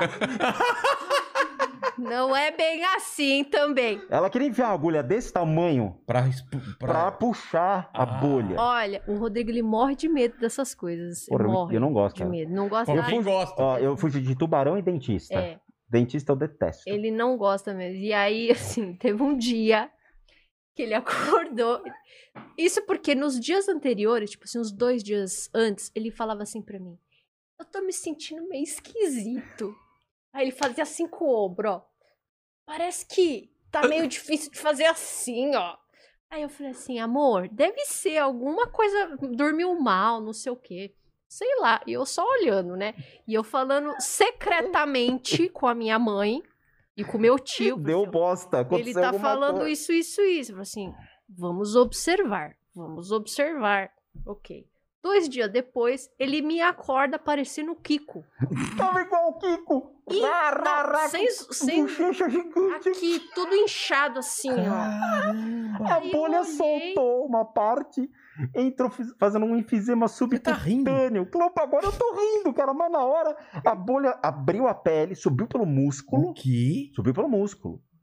E aí começou a subir da garganta, eu fiquei Ah. sem comer. Que, que eu não tem conseguia dentro da bolha? respirar. Ar, Ar? ar. ar. Eu parecia um plástico bolha ambulante. Então É. você apertava assim, fazia plá, plá, plá, Sério? plá. Sério. Começou a estourar Que aqui, doido. subiu e tomou o rosto. E aí foi me deformando. Não, mas calma. ó, Eu parecia o Kiko! calma, gente. Também não é O assim. Kiko não é uma deformação, cara. O Eu acho fica- que ele exagera um pouco, né? Foi assim. Mas o Caçadores da Arca cara. Perdida. Não, Quando ele terminar de contar a história, ele vai falar assim: não, eu só teve uma gripe. É. É nada, foi só uma gripe. É, não, isso tudo foi um sonho, tocou o É. despertador, ele acordou. Ele acordou espirrando, gente. Meu. Eu acordei parecendo o Mas Kiko, eu acho engraçado cara. porque, assim, é, quando ele relata alguma coisa, ele acaba exagerando, porque foi a, re- a sensação Sim, que ele claro, teve, claro. né? Mas é que me deformou, não. É, não, meu olho ainda tava aqui, entendeu? Mas assim, Mas tipo, ele ficou apareceu bem inchado puta de umas mesmo, bochechas bem inchado. gigante, cara. E a garganta não conseguia engolir, não conseguia respirar. Aí, aí eu mandei uma foto de manhã pra médica, a médica meio que ria, mas não sabia o que fazer, né? Porque ele tava com a cara do Kiko. É. E ela mandava pros médicos, os médicos falam, caralho, é o O que, Kiko. que eu faço? Eu mandava por, por WhatsApp, assim, pro meu tio falando assim, e agora? O que, que a gente faz? Não, mas aí a instrução foi a seguinte, né? A- inclusive a médica dele Põe falou. bolinha. assim. Ela, Não, ela- ela falou: que... Você tá conseguindo respirar bem, assim? Tá conseguindo respirar? Ele ainda tava com um pouco de dificuldade respiratória por causa Tinha que fazer do dreno. vírus, né, tal. Mas tava conseguindo respirar. Tá conseguindo comer normal? Na medida do possível, sim. Ele não tava conseguindo virar o pescoço muito bem e tal, né? Mas tudo sob controle. A médica ficou um pouco preocupada e, E falou falou, assim: vai pro São Luís se pra a- fazer um dreno. é, se amanhã isso daí não melhorar, você vai ter que ir pro hospital pra gente, de repente, fazer um dreno. Esse daqui foi procurar no o que, Google que é o dreno? o que, que é o dreno. Fudendo. Aí ele viu o que que era. O que, Aí, que era? É um cano, né, que você tem que... Eles vão é, cortando tua pele e vão puxando as bolhas. Não, Ah, vai. amor, não é Aí eu queria Eu acredito, eu cara. Para. Eles vão tirando sua pele assim, ó. É. ah, E vai tirando as bolhas. É, é... é Eles vão um- enfiando cânulas e vai paninho. puxando. Como que é festa de família com esses dois, cara? É. Tipo, o Rodrigo contando a história e de repente o pessoal vai pra cozinha com a Dani. Dani. O que, rolou de Não, mas aí a médica, ela ficava bem puta comigo, porque ela falava, vai pro hospital, a minha equipe tá lá, vai pra lá. Ah, não, eu vou fazer uma coisa aqui e já resolvo isso. Mas deu tudo o certo. quê? É. Nunca, vai pro hospital! Não, dá um- uma horinha eu resolvo isso. Aí eu comecei a fazer um processo com o corpo de absorção da bolha. Falei, deixa eu fazer minhas técnicas, fazer meus paranauê. Deitei no chão, cara, ou deitava na cama, falava, vamos absorver a bolha. Ficava. Dois, três dias, não tinha mais. Sumiu. É porque ele pensou assim... E a médica puta comigo. Ela ficou brava porque assim, ele, é, ela falou, vamos dar até amanhã. E aí, nesse meio tempo, ele pensou assim: ah, ela disse, não pode fazer esforço nenhum, né? Ele estava em repouso absoluto. Daí ele pensou: já que eu estou em repouso absoluto, vou fazer uma coisinha que eu aprendi. E deu certo. Agora sim, né? é, Paranauê, É. funcionou. ajudou. Aí a médica ajudou, falou, agora né? eu preciso que você venha pra cá. Eu quero fazer o exame em você. Eu quero saber E até deu onde tudo isso certo. tá. é. Aí De novo, semana. pessoas de casa, sigam as orientações médicas, É, tá? claro, Não claro. sejam o Spook House. Não, mas ele seguiu, nesse caso ele seguiu. Só não fui pro hospital É. fazer adreno. Aí a, a gente ligou no dia seguinte e falou assim: ah, doutora, melhorou. Eu já, tomei uma já, puta né? bronca. Ela, mas aí a bronca foi por quê? Porque o bichinho dormiu. Ué? O bichinho dormiu Eu- eu depois. Apaguei o telefone, desliguei o telefone e fiquei fazendo exercício. Fiquei 3, 4 horas lá, sei lá. E E depois ele dormiu. E ele dormiu assim, sei lá, acho que isso era no meio da tarde. E, E ele foi foi dormir umas 8 horas da noite até o dia seguinte. E sumiu pra, pra médica. E a médica preocupada, porque ela queria saber dele, né? E, e eu não tinha o contato dela pra falar com ela, né? Neste, E aí nesse tomei uma momento. puta bronca, né? No dia seguinte, quando ele retornou pra falar que estava melhor, né? Porque ela também queria saber pra ver se ia pro hospital ou não. Aí ela, ela tava brava. Meu Deus, você sumiu! Tava passando Irresponsável, preocupada. E o bicho lá, ó. Aí a gente voltou. Vamos, vamos conhecê-la, né? Porque até então eu não conhecia ela. Fomos na clínica dela, lá no consultório dela, e fomos fazer os exames. Cara, eu tava andando normal, tava brincando, tava muito bem. Aí ela botou lá, fez os exames e falou: Não parece que você teve Covid. Não tem nada. Seu pulmão tá limpo. Eu ria. Falei, tá vendo? Foi os paranoia que eu fiz. Não foi, não. Cética pra cacete, né? Eu, Não foi, não. Não foi, não. Falei, tá bom. Não foi, não foi, não foi. Beleza. Beleza. Assim, vamos lá. Quando eu realmente eu tomei a consciência do que eu tinha e do que eu poderia fazer em complemento aos tratamentos que estavam sendo aplicados ao hospital, eu gerei, além de um equilíbrio melhor emocional e mental, um complemento ao que estava sendo apresentado. Então, isso potencializou bastante a minha saída de lá. Porque senão eu tava no UTI, com o catéter lá, com máscara de oxigênio e tudo mais. Eu falei, não vou, eu vou fazer o que eu conheço também. E eu aí comecei a fazer as terapias complementares. Isso potencializou esse processo, a absorção da Entendi. bolha, a saída do hospital mais rápido, o equilíbrio mental e emocional para poder realmente né, entender o que está acontecendo, não entrar em desespero mais, seguir. E isso para mim foi, assim, puta, me ajudou bastante. Depois disso, não tive mais, me inscrevi numa academia, falei, vou fazer. Porque a médica falou, você tem que fazer. Ah, tá. Porque a maioria dos pacientes dela que tiveram Covid, que eram esportistas, não conseguiram mais correr, não conseguiam mais fazer esporte. Caramba. Perderam completamente, assim, tudo. Falei, não, tá bom. Então eu entrei na academia com uma ordem médica. Falando, eu tenho ordem médica para vir treinar. Era o único, né, que E tinha você uma tá ordem fazendo? médica. Tô. Eu sei que não parece, mas eu tô. Ele já fazia, né? É. Aí, só que daí ele, ele mudou o treino por conta da, da orientação da médica, né? Mas você E- pode correr na esteira, essas coisas? ou Sim, não? eu tô fazendo 10 km de bike por dia Tá. E fazendo musculação pesada. Mas pode correr? Agora, né? Você- Agora, não, eu caminho. Não, eu, a bike é legal, eu faço tipo Não, não, mas correr seis, mesmo. sete. Eu não tenho costume de correr, por Ah, causa não? do joelho. Tá, tá. Então, eu, eu prefiro fazer um leg press pesado do que correr na esteira. Entendi. Entendeu? Então, assim, eu faço exercício físico hoje todos os dias. Uma hora, uma hora e meia por dia. Caramba. E isso me ajudou bastante, cara. Assim, eu voltei. E foi engraçado porque quando eu saí do hospital, veio a diretora do hospital e mais uns médicos. Ela olhou pra minha cara e ela falou: Cara, eu não sei o que você fez. Eu não tenho a menor ideia de como você conseguiu encurtar esse protocolo. O que eu falo pra você é: você nasceu de novo. Vai viver a sua vida. Esquece seus problemas. Vai curtir a vida. Dá valor à sua existência a partir de agora. Nunca tinha visto aquela mulher, cara. Era a diretora do, do hospital. Ela falou: Você nasceu de novo.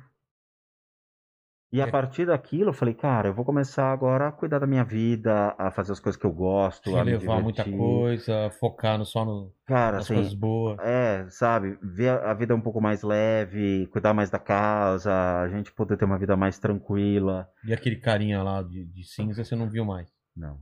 Ele te deu um aviso. Ou você toma vergonha, ou É. não vai rolar, cara. Caramba. E é engraçado, porque eu não sei o que era, Vilela. Não sei. Pode ser realmente um espírito de alguém, ou pode ser uma, sei lá, uma forma de pensamento, alguma energia do lugar mesmo, porque as pessoas ali perdem a fé, cara. Total. Entendeu? O desespero é enorme. E a partir daquele momento eu falei, não, meu, vamos levar a vida com uma coisa mais tranquila, sem estresse, vamos curtir, vamos nos divertir. E a gente tem feito isso, cara. Entendeu? O descuido foi meu, a irresponsabilidade foi minha. Podia ter morrido, podia ela ter morrido, entendeu? É, foi uma responsabilidade minha, cara. E Mas por que cagada. responsabilidade? Porque a gente se expôs, Ah, porque, entendi, entendi. é, entendeu? Toma liberdade demais Entendi. e fala, nunca vai acontecer comigo. E aconteceu. Fui vacinado agora, tomei duas doses da vacina, Qual que você tomou? AstraZeneca. Eu também. A primeira dose me derrubou. Fiquei com uma pequena febre e tal, fiquei com mal-estar. A segunda, Tranquilaço, nada. né? É. nada, nada, nada. Só fica doendo o braço um pouco, né? Muito. É. Isso doeu bastante. Mas o resto, cara, absolutamente tranquilo. E vamos ver o que vai acontecer, né? Assim, o, o- as pessoas hoje, o medo é muito grande. É. A gente tem uma histeria coletiva, Isso existe no, no plano espiritual, até vou colocar isso pro Nino também, cara. o Covid espiritual. Não, não, o, o plano espiritual com, com uma coisa dessa mundial. Porque às vezes a gente tem coisa isolada, uma guerra, uma calamidade. Como tem tudo funciona? simultâneo, né, cara? É, Eu lembro que eu tive um professor das Filipinas que ele, ele mas você mostrou. entendeu, né? A Sim. pandemia, como ela Sim. reflete nesse mundo espiritual. Quer um exemplo legal disso? Imagina o globo terrestre, com todos os continentes. Agora imagina várias camadas de cores e energias simultaneamente girando em volta de cada continente. Tá. Cada uma dessas cores, desde as cor mais cinza, verde, amarela, são energias respectivas de cada povo, cada estado, cada país. Quando você tem esse medo, essa histeria coletiva, as pessoas elas vibram de uma maneira diferente. Mais ou menos igual ou não? Grupos vibram de uma maneira igual. Tá. Então você vai ter um emocional e um mental trabalhando juntos. Então você fica com medo, somente assimila o medo, acredita no medo e potencializa isso. Seu físico sente o medo. Então ele somatiza a sua energia do medo.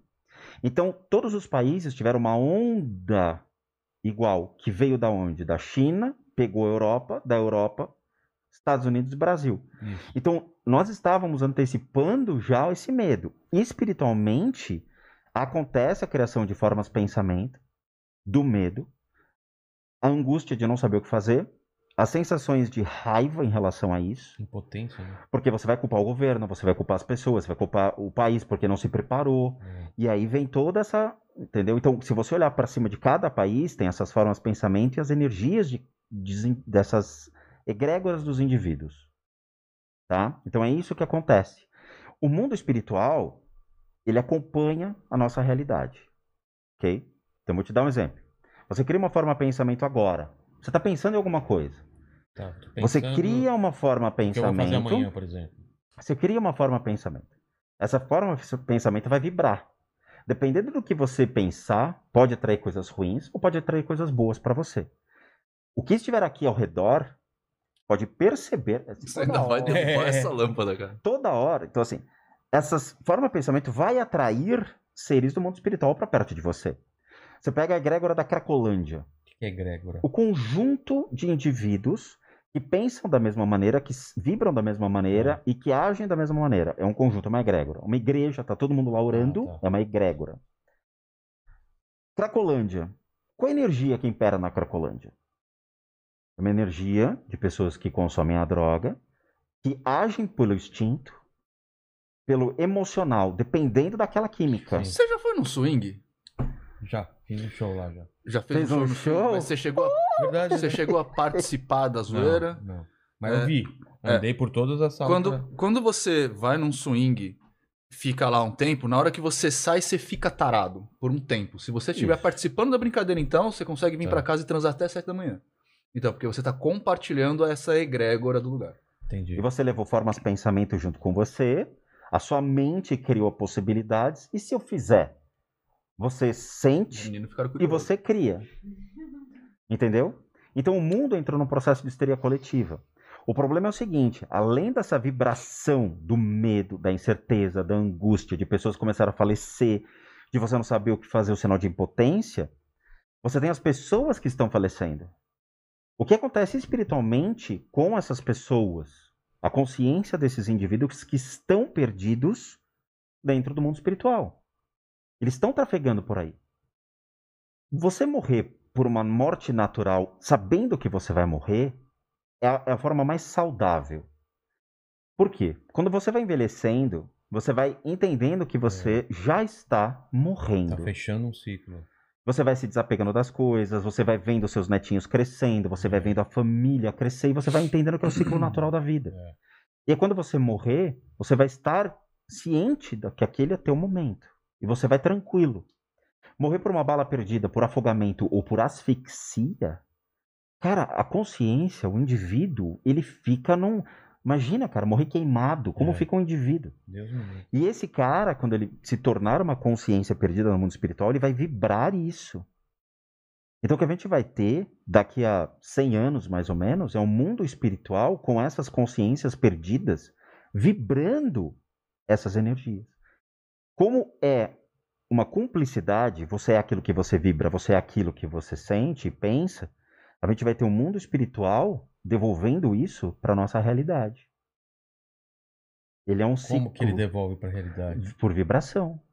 Você É, não, é, sente? não é uma coisa de propósito. Não, é, É- ação e reação. Ah, não é um- alguém controlando Não, isso? não é nada do Não. mal querendo. Não, é por, por similitude. Quando você, por exemplo, vai na. Tem, tem pessoas que têm isso com mais facilidade. Você vai na casa de alguém, você fica com dor de cabeça, você não É. gosta muito lá. Então, tipo, isso é por causa da egrégora dessa casa. Tudo isso que ele falou aí é, é o jeito que as pessoas se portam, eles preenchem esse ambiente com uma determinada energia deles, que é normal deles. Só que essa energia, por algum motivo, não casa com a sua. E quando você entra nesse lugar que você vai compartilhar isso, você acaba sentindo os efeitos dessa incompatibilidade.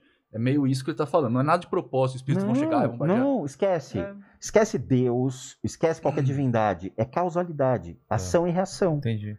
Vai vibrar. E aí vai entrar em descompasso. Que nem você teve um, um boom de depressão, você teve um boom de vícios, É. sabe? Você teve essa realimentação. Por isso que Caramba, nós funcionamos em cíclicos. Nós É. somos cíclicos, é tudo ciclo. Então essa vibração ainda vai, vai ficar um tempo ainda pairando ou, ou- ou fazendo efeito na nossa realidade. É, entendeu? Então eu tô lendo políticas públicas. Como uma guerra também deve causar isso. Nós tivemos a revolta da vacina na época de Oswaldo Cruz, em 1900 e pouco. É um ciclo. Nós tivemos a mesma revolta da vacina hoje, dizendo não vamos nos vacinar.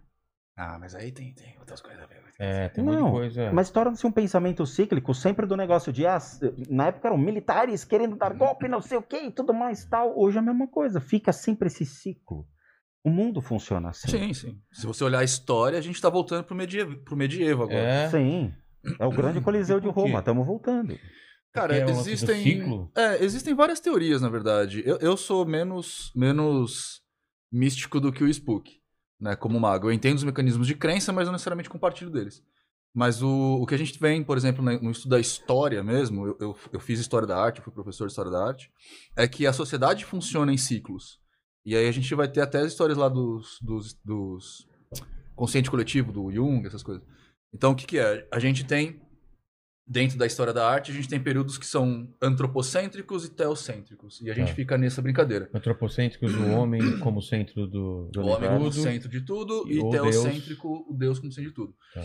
A gente teve, por exemplo, os mais recentes, foi a Idade Média, onde era teocêntrico, né? É. Deus era o, o pilar principal do Estado. Aí vem o iluminismo. Iluminismo com o antropocêntrico, e aí a gente tem as, as principais eh, nascimentos da- das, das coisas de, do cérebro, da mente. E agora a gente tá voltando para um período teocêntrico de novo, que você já vê que a, Ah, é? Você acha que a gente tá. Não, é evidente, a gente tá com o evangélico agora entrando no poder lá É. na bancada evangélica, essas um coisas pouquinho todas. mais. Perdão. Com a bancada evangélica entrando, outras bancadas de outras religiões também tentando se fortalecer. Ou seja, a gente tem a pegada de novo de um Deus, né, de uma ideia de Uma Deus divindade, né? tentando é, ter poder no Estado. Né, no, no Estado geral, não no Estado político, mas no Estado geral da pessoa. Então a gente está retomando um período antropocêntrico. Se isso é bom ou se é ruim, depende do ponto de vista. Ah, Mas é uma, é uma, uma carga que está acontecendo, né? E aí a gente vê essas coisas acontecendo também. Entendeu? As pandemias, as doenças, essas coisas também são. é, Isso é naturais do planeta, cara. Isso é natural do planeta. Sabe? A gente tem que entender que isso é cíclico, aconteceu já há muito tempo. E nós tivemos períodos que não tinha uma globalização para É. poder se comunicar, entendeu? Eh, tivemos várias crises, vários problemas e, assim, aquela história. Por que eu, né, profe? Como diria o Godines. Bem É. na minha vez? Porra, mas sempre teve alguma coisa. né? Sempre, sempre. E você vê no Oriente, tem guerras e É. tudo mais, é assustador. Sabe? O mundo é isso. É isso. 8 bilhões de pessoas disputando um espaço. É que eu acho que o ser humano ele se acomoda, né? E ele fica. Eu fiquei pensando nisso que eu lembrei de, uma, de algumas perguntas que as pessoas me faziam. E porque eu também sou formada em geografia, né? É, que é uma formação que eu não me dediquei, né? Eu acabei me dedicando à teologia e estudos das religiões. E aí as pessoas eventualmente mandavam, ainda era a época que as pessoas mandavam corrente por e-mail, falando Caramba. assim, é, ah, porque teve uma erupção não sei aonde, ou teve um maremoto não sei aonde, o planeta está acordando, né, não sei o quê, Oh. são os sinais, não sei o quê. Você e lembra aí, dessa? é, sempre tem, né, um- umas mensagens dessas, né? Assim como sempre tem história de fim de mundo, né, cara? É, Tipo, pa- sempre tem. Ano sim, ano não, vem um fim de mundo aí. Sim, e eu me lembro é, da minha professora de geologia falando justamente isso, que o planeta ele é, ele é cíclico. Então, é, a erupção, ela sempre vai estar lá. O Eras maremoto, glaciais de Sempre vai tá tempo. lá. Ah. né? É o ser humano que tem a percepção equivocada de que tudo vai estar da maneira como ele acha que tem que estar desde quando ele nasceu. Né? Então, na verdade, eu acho que é uma interpretação ruim nossa, né?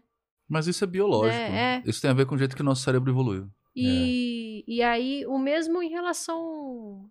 As pessoas sempre estão querendo dar razões espirituais, né? Também para esse tipo de coisa. E o Covid não ficou fora disso, É. né? O diabo tava de férias. Mas, Márcio. mas tem umas coisas que, que, entrando nesse assunto, que ficaram perigosas ao longo do Covid aí. O quê? Eu tinha amigos, amigos, pessoas que faziam parte do meu convívio.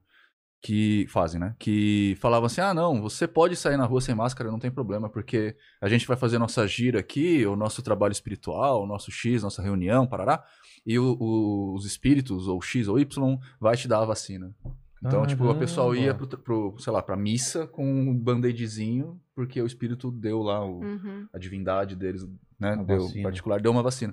Então, isso é legal falar, porque assim, a gente tá vivendo essa era onde a espiritualidade, a espiritualidade no sentido de crença no metafísico tá voltando com bastante força. E isso, de novo, não é bom nem é ruim, é o fato que tá acontecendo.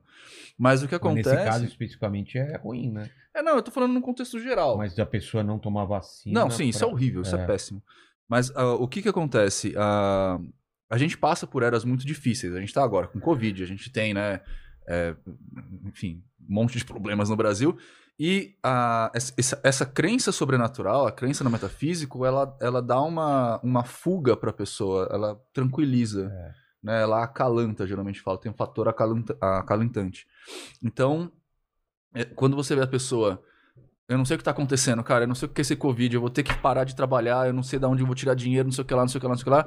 Vem o fator metafísico e fala assim: não, fica tranquilo, a gente vai te dar uma vacina. Tipo, isso acalanta, pe- claro, né?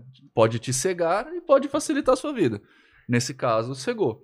Mas é um fator interessante e é uma coisa de fuga da realidade mesmo, né? De Não- fuga da dificuldade. Não só a questão da vacina, né? Mas também a questão de remédio, né? Sim, sim. A gente que trabalha com espiritualidade, né? Nós três, a gente já teve, ouviu muita história, né? De, de gente que acabou se dando mal, né? Porque Deixou Trocou de- medicamento trocou por outra coisa. medicamento coisa. por É. outra coisa, né? Mas É o problema é que aí você vê uma espiritualidade falha.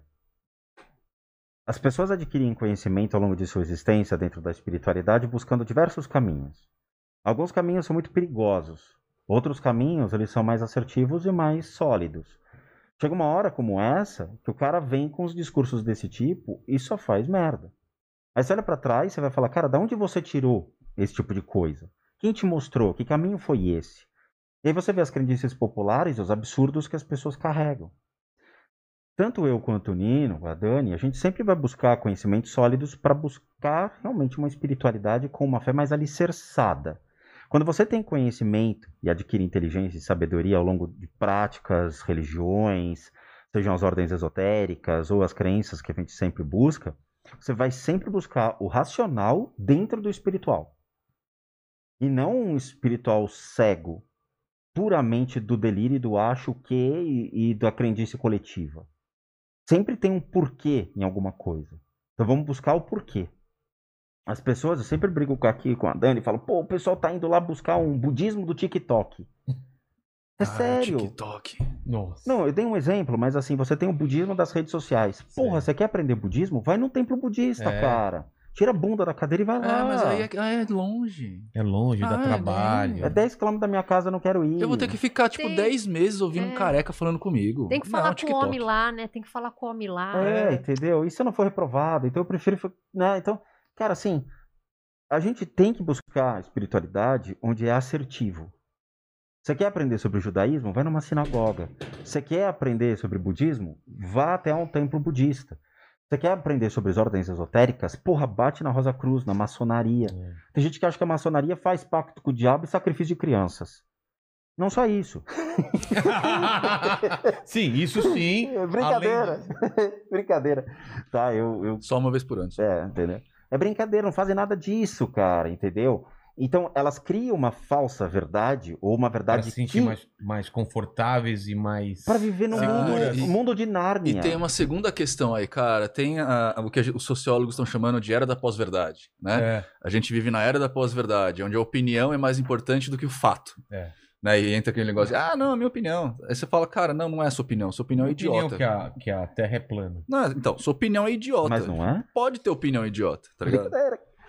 Entende? Então, esse é um dos pontos que eu bato, Dani bate, Nino bate. A gente sempre vai falar pras pessoas: porra, pa- para de ser idiota. Vai buscar espiritualidade alicerçada em um conhecimento, em É, a- algo a- real. A espiritualidade ela tem um espaço muito importante na vida das pessoas, mas ela não pode extravasar isso para Nunca, outras coisas, né? Você confundir Sim, com tudo é espiritual, nem tudo é espiritual. Não. Negócio- É. Nem tudo é demônio, nem tudo é espírito, nem tudo é. Pô, Ó, tem- Eu Mas vou, isso aqui é um demônio. eu vou te dar um exemplo. Teve uma É pessoa. Aqueles dois ali, ó, tudo Exumirim. é o Aí, ó, quê? dois Exumirim. Exumirim. Exumirim, gostei disso, cara. Você sabe que tem, tem uma classe de demônios, cara, na, na demonolatria que chama Imp. Imp? É, que são demônios assim. O quê? Magrinhos, Feios. pequenininhos, É, narigudos. Eu já, já ouvi falar deles. Imps? Imp. Imp. É, Imp. I-M-P. Caramba. Mas, de novo, é uma. É uma alegoria. É, é, exatamente. Nino, tá. deixa, eu, deixa eu então te apresentar no papo que a gente acabou falando de Depois Covid, de né? duas horas. É, depois de duas horas. Você é um mago. Eu sou um O mago. que, que é um mago? Pois é. Ah, vamos lá. Você tem tempo? Claro. O mago... Porque, porque a gente. Vou te falar a visão que tem de mago. O Mandíbula. Qual é a sua visão de mago? Aquele que não come. Chapéu Chap- grande, É. um, ave- um, um, não é um avental, Um sobre- né? Um sobretudo, velho, muito Velho, velho, muito velho. barba branca É o comprida. Gandalf. É o É Gandalf. quase praticamente o Gandalf, ou o Dumbledore. Tá. Cara, o... a roupa existe. De É? fato. É, Mas eu- ela tem uma simbologia, tem uma. Tem, tem. Ah, Tá. Mas depois eu explico isso. Tá. Porque assim, é, dependendo da ordem onde você tá, você tem as ferramentas do mago. Que são coisas que vão te. São símbolos pra identificar aonde você tá na hierarquia. Então você tem geralmente a espada, o atame, a baqueta. A, a- O Atami, o que, que é? o É atame é tipo um, um punhalzinho de dois, dois gumes. Tá. Então é a espada, o atame, o cajado e a roupa. Cajado, então, é mesmo É. da- Ah, Mas eles são simbólicos de grau, assim. eles não são alguma coisa pra. pra- Não, a gente não sai por aí brandindo É, coisas não? e fazendo bola de fogo, não. Não! Não. Ah. Não tem graça. Ah, que graça É, tem. a gente faz outras coisas. Mas e aí? Mas então, o que, que é um mago? O mago é um buscador do conhecimento. A palavra mago, ela vem do persa antigo, quer dizer que é o magi, que é conhecimento. Então, o mago é aquele que quer conhecer. O mago é o sábio, né? Ele, ele tem o arquétipo do sábio. Então, ele é o cara que vai buscar as informações. É, eu sei que existe a interpretação do senso comum, a interpretação verídica, né? Do senso comum é aquele cara que vai acender velhinha, fazer risco no chão, essas coisas todas. A gente não faz nada disso, se a gente não quiser. Eu, por exemplo, não lembro a última vez que eu acendi uma vela para fazer um ritual, alguma coisa. É, mas a gente busca o conhecimento, para a partir do conhecimento você ter informação suficiente para alterar a sua realidade a partir do poder da vontade. Tá. Então o mago é isso, é um buscador de, de conhecimento. Mas um cientista não é um mago. Se ele quiser. O que que te A faz? diferença é que assim. o- Eu, eu o me mago... proclamar mago me faz um mago ou não? Não. Você só é mago quando você é reconhecido por outros magos como mago. O Marcelo Deodébio me reconhece. Por exemplo. E por quê? Então, é, vai depender de várias coisas. Tá. Ah, Qual que é a diferença do mago pro cientista? O mago, ele é holista. E o cientista não, é racionalista. O que, que é um holista? É. É. um cara que vai ver toda... Tudo que envolve o problema que ele tá vendo. Então, por exemplo, se o Spook tá com, com Covid e vem atrás de mim para fazer um atendimento, tarará, eu não vou ver só a questão física, eu não sou médico, não vou dar nem remédio para ele nunca, mas eu posso dar indicativos. Mas também vou ver a questão psíquica dele, no sentido de psicologia mesmo, Sim. e também os mecanismos de fé que a gente vai chamar. Então, para mim, não importa se realmente existem demônios, ou se existe Deus, ou se existe espíritos. Para mim, importa o que você acha. Como você se relaciona com isso. E aí eu vou usar o seu mecanismo de crença, junto com as outras partes, para te ajudar em um determinado problema. Então, Mas não importa o que você acredita? para trabalhar para você, não. Não? Importa o que você acredita. A magia sempre está na relação das coisas. Então, como você se relaciona com o seu podcast, como você se relaciona com sua esposa, Sim. e como você se relaciona com as ideias Com que te divino. levam, é, com o seu divino. Entendeu? A gente, claro, como curioso, como sábio, como pesquisador, a gente vai atrás mesmo para saber. Eu fui um bandista, né, incorporava espíritos, essas coisas todas. Então a gente vai vendo o que, que faz sentido ou não. Entendi. Mas como prática mágica, o mais importante pra gente é o seu cabedal de crença. Então eu vou estimular ele. Se você for evangélico, provavelmente eu posso fazer um rito com você chamando Deus, Espírito Santo e o que for que você acredite. Tá. Em vez de chamar Exumirim, sei lá. Eu vou depender do seu cabedal. Então, assim, a curto prazo, ah, o que, que é um mago? É um cara que busca conhecer as coisas, conhecer a realidade pra alterá-la. Não tem nada a ver com um xamã. O xamã, ele é um bruxo, eh, bem entre aspas, de religiões ah, tribalistas. Tá. tá? Então ele vai usar poderes da natureza, conhecimentos da natureza, vai acreditar em entidades naturais, essas coisas todas, que a gente também pode usar. Porque como a gente está usando o mecanismo da crença e não a crença em si, a gente usa o que tiver, o que a pessoa demonstrar. Né? Eu conheço o, o Spook, a gente consegue conversar as nossas coisas, porque eu consigo transliterar o que ele me fala do budismo para o meu conhecimento, ao mesmo tempo que ele também consegue transliterar o meu conhecimento para o conhecimento budista Sem dele. analogias. Achar um. um- É. Até porque nós temos caminhos paralelos. Então, fizemos partes de ordens esotéricas, eu também fui da Umbanda. Então, nós temos muita coisa em comum. Então, eu sei o que ele quer dizer. Da mesma maneira que ele sabe o que eu quero dizer. Embora eu não compartilhe do, do- do ideal budista e nem ele compartilhe do meu ideal de mago. Mas O- a gente sabe. que O tá mago faz o quê? Ele faz É, magia? faz magia. Mas é assim. É- Essa ideia da magia de. Desde.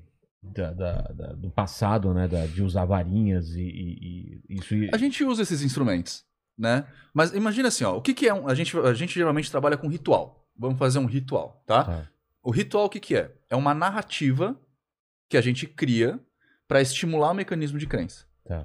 Então, por exemplo, se o Spook me procurar, ah, Nina, me ajuda a fazer um negócio. Eu tô com um problema X. Eu tô brigado com a Dani Tá. e a gente não consegue se conversar. Dá pra você ajudar a gente? Vamos lá, vamos fazer um Traga ritual. a mulher amada em sete não, não, dias. isso- Ah? Isso eu não faço. Sabe o que é isso? É sequestro. a mulher vem amassar. A mulher vem toda. Olha, eu Não, falei? não, você Falei? falou que queria. É a melhor equipe de Que nem aqueles sequestro. desenhos, dá uma cacetada na É. cabeça dela e puxa pelo cabelo. Os Eu falei que eu trazia, não sequestradores. falei que ela trazer de. Ela ia gostar que eu trouxesse, É. mas ela tá aqui. Não, mas Tá os dois. É, não que eles se separaram, mas os dois estão de comum Tá. acordo a gente tentar fazer um trabalho. Então eu vou conversar com o Spook, o Spook vai falar, ah, toda essa crença dele. Então ele acredita que existam espíritos que podem interferir no trabalho. Então quando eu for fazer um rito, eu vou contar uma história que provavelmente vai levar em conta essa existência desses espíritos, para que eu consiga estimular nos dois o mecanismo de crença deles para eles resolverem esse problema. É quase como você, dentro da psicologia, a gente vai chamar de tirar os, os ah, recalques dentro Ah. da psicanálise, né? Você põe, você puxa o recalque da pessoa, joga pra fora pra pessoa se debater. Na, no item mágico a gente vai chamar isso de demônio. É o seu recalque. Ah, é? E a gente usa uma alegoria. É como se fosse o seu eu. Que você, é o seu eu defronta, recalcado. seu- São seus defeitos. É, né? seu ego, sua vaidade. Isso. A gente chama ele com uma forma. O pessoal geralmente costuma zoar o mago. Ah, isso é hipnose. Pode ser, não tem problema. A gente de usar uma ferramenta hipnótica para o cara entender-se enfrentando esse seu recalque, esse seu demônio, para entender-se com ele. E a partir daí, o Spook vai ver qual que. o- Por que, que a Dani não, não tá brigando com ele? Por que, que o Spook briga com a Dani? Eles vão Mas se puxar você o não acredita no que eles acreditam, você não tá mexendo no mundo espiritual, então. Você Eu tô simplesmente mexendo tá fazendo- com a mente deles. É Quer só dizer, com a mente. É isso que eu tô. então. Não é aí, você não acredita, é por que você tem que acreditar? É, Essa é uma pergunta. O Nino acredita naquilo que ele considera como uma verdade Tá. e que funciona para ele. A gente trabalha com a religião que é o budismo É. tibetano vajrayana, tá? Que é uma forma de você poder ajudar as pessoas por meio de eh, seja eh, técnicas complementares à medicina. Por exemplo, hoje, em 2006, por exemplo, surgiu no SUS a ideia das práticas integrativas complementares. Então, além das três portarias que foram adicionadas, mais uma específica, que acho que é número 41, para o Covid, você pode trabalhar, por exemplo, como primary care, que são atendimentos primários à saúde, como reiki, reflexologia, acupuntura, auriculoacupuntura, massagem, tudo que eu possa dar de qualidade de vida ao indivíduo para que ele melhore antes de ir para o hospital. Entendi. Então é legal você utilizar o Nino, por exemplo, É, para chegar para o SUS e falar: quer trabalhar para mim? Então, mas a minha dúvida, então, você não usa espíritos ou demônios ou seja lá o que for Então, pra ajudar na parte física da pessoa. é, então, aí é que tá. psíquica. Porque eu também vou usar o meu cabedal de crença. Então, e é- atualmente eu acredito na existência de espíritos. É, então, essa é a minha dúvida. Se você usa o seu, a sua Uso, crença. Uso, uso. Então, num ritual, eu posso incorporar um camarada pra dar um passe, por exemplo. Entendi. Eu uso muito pouco isso. Por quê? Porque é, eu, eu, eu tô- ainda tô na dúvida, eu não sei se eu acredito de verdade nisso. Entendeu? Tipo, como o mago ele é um cara que tá muito confortável em não acreditar sempre nas Mas como coisas. você não acredita se você recebe e você tem a Porque a pode ser um prova? mecanismo neural, cara. Ah, pode ser uma coisa que sua cabeça tá... É, pode é ser. mesmo? Hoje, pra você ter uma ideia, dificilmente um mago não é um catedrático. Ou seja, dificilmente você vai encontrar um mago que não é universitário pra cima. Que que... É, que fez universidade. Ah, tá, tá. né? É, Eu tô fazendo uma pós-graduação agora em neuropsicologia. Por quê? Porque dentro da ordem que eu estudo, que eu, que eu faço parte, a primeira das grandes regras do mago é o todo é mente, o universo é mental. Esse é um negócio que foi desenvolvido quatro séculos antes da nossa era. Só que, para eu entender isso com verdade, eu, porque eu sou cético, ba- bastante cético, eu me eu decidi fazer uma universidade, uma pós-graduação, para entender o aparelho neural, né, o cérebro em si, e também o aparelho psíquico. Pra ver aonde que é essa mente que todo mundo fala que o todo é mente universo mental. É. Então, tipo, com esse meu estudo de, neuro, de neurociência, eu comecei a, a, a entender que, cara, aquelas manifestações que eu dou no terreiro, que eu dava no terreiro, pode ser o meu mecanismo funcionando, meu mecanismo neural. Inclusive, tem no CID-10, que é o catálogo de doenças da ONU, da OMS, da Organização Mundial de Saúde, tem o transtorno de eh, possessão. Você tem uma doença É, chamada pode transtorno ser de possessão. induzido, ou pode ser uma, um- uma coisa coletiva, entendeu? Então, no terreiro, por exemplo, onde está todo mundo incorporando, você pode ser induzido a acreditar que aquilo Isso. é real a você. Inclusive, a maioria dos vídeos de Tabauija que você vê na internet, das crianças fazendo e passando mal, é isso, é uma indução. Ah, é? Não é um espírito que tá lá. É, a teve maioria. uma né? exceção. Quando surgiu o primeiro vídeo sobre o Ouija, que foi em 2012, uma produtora de vídeo pagou para os adolescentes divulgarem o vídeo jogando o tabuleiro Ouija e fingindo uma possessão, sangue pelo nariz Ah, e é? tudo mais. É. Foi quando su- surgiu o primeiro Ouija, o filme. E na verdade, o Ouija é, ali, você tem que tomar um pouco de cuidado, que falaram que tinha um demônio no Ouija, que era o Zouzou, e que na verdade não, era Zou Soul, que era o que estava escrito na guitarra do Jimmy Page do Led Zeppelin. É mais ou menos isso aqui, ó, que a gente vai jogar Eu hoje. sabia que você tinha trazido. Ah, mano. Sabia. O Max fez assim Tá, e o ó. mandíbula. Aí você pode brincar, e ó, você pode usar o pointer como esse aqui, ó, que fica legal pra cacete, ó. Isso é o quê? É- isso, isso lá nos Estados Unidos era um brinquedo? Foi vendido um como brinquedo? É, junto, tinha, Ainda tava é na um mesma brinquedo. prateleira do banco Parker imobiliário. Brothers. O que, que é isso? Brack? Eu vou te explicar. Ah, tá. Nos Estados Unidos, Dá pra lá ver foi aí em câmera? Eu posso beber 1800. água aqui, cara? Claro, pô. Sei lá. tá Nossa, o cara com agora tá pedindo pra Porque beber agora água. deu sede. É. Isso aí é alucinógeno. Quer bebidas? Outras bebidas? Tem Não, whisky? a, a- a minha, a minha consciência diz que Tá. é melhor. Isso daqui, Eu sou a sua consciência. ele é um brinquedo. Agora você. tá? Se eu perguntar pra Paula, eu falo. Nos "Ixi, Estados Unidos, duas irmãs que eram irmãs Fox eram meninas que os pais sempre viajavam de estado em estado e uma hora elas descobriram que elas estavam numa casa que tinha uns certos fenômenos. Tá. E elas queriam porque queriam se comunicar com o que estava na casa. Então elas criaram um método muito curioso que era um lápis enfiado num, num dispositivo e que escrevia, É uma Beleza. prancheta. O quê? É uma É uma pranchetinha. prancheta. uma Tá, prancheta. tá. tá? E aí elas começaram a ganhar notoriedade, todo mundo ia lá querendo conversar com os ditos espíritos que elas traziam.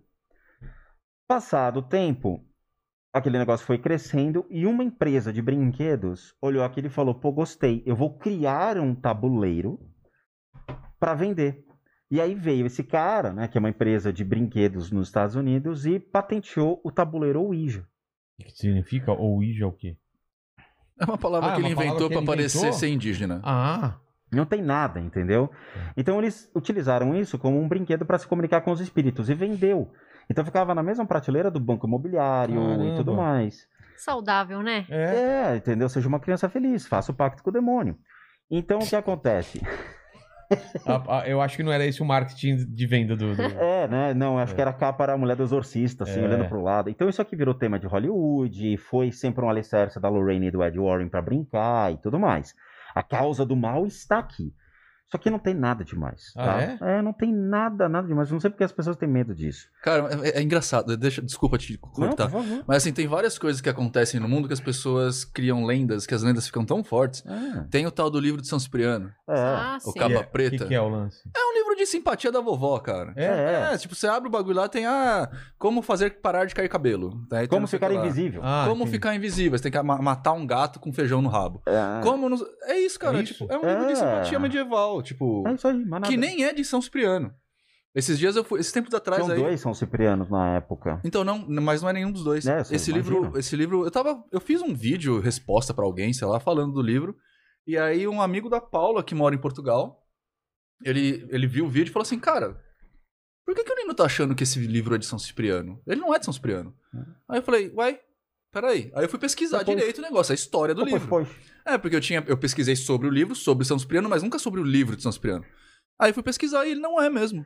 Ele é um não catado de, de, de literatura de cordel. Sabe literatura de cordel? Você? Literatura de cordel é, espanhola e portuguesa, onde os caras faziam feiticinhos e vendiam feiticinhos. Aí alguém resolveu fazer um compilado, e vender Compilado. depois. Nada demais, entendeu? Então, é isso que eu tô te falando. Mas, mas então, mas a- a- o, o nome livro de São Cipriano é, é como uma coisa de ocultismo. Não, tem gente que fala que se você tem em casa, você morre. Ah, Tem uns tá. Cara, assim, aquela história. Eu Caramba. preciso ter um santo e eu preciso ter o que eu quero vender. Eu associo os dois, junto, crio uma história, uma narrativa e vendo. Entendi. É sempre assim, o mundo vira dessa maneira. E, e da- do tabuleiro também começaram a criar histórias. Ah, Sim. alguém ficou possuído, um negócio. Ah, Ah, sempre tem, né? E isso aqui a gente, É. a gente já fez teste, já brincou, brincamos com o Nino em casa e tudo mais.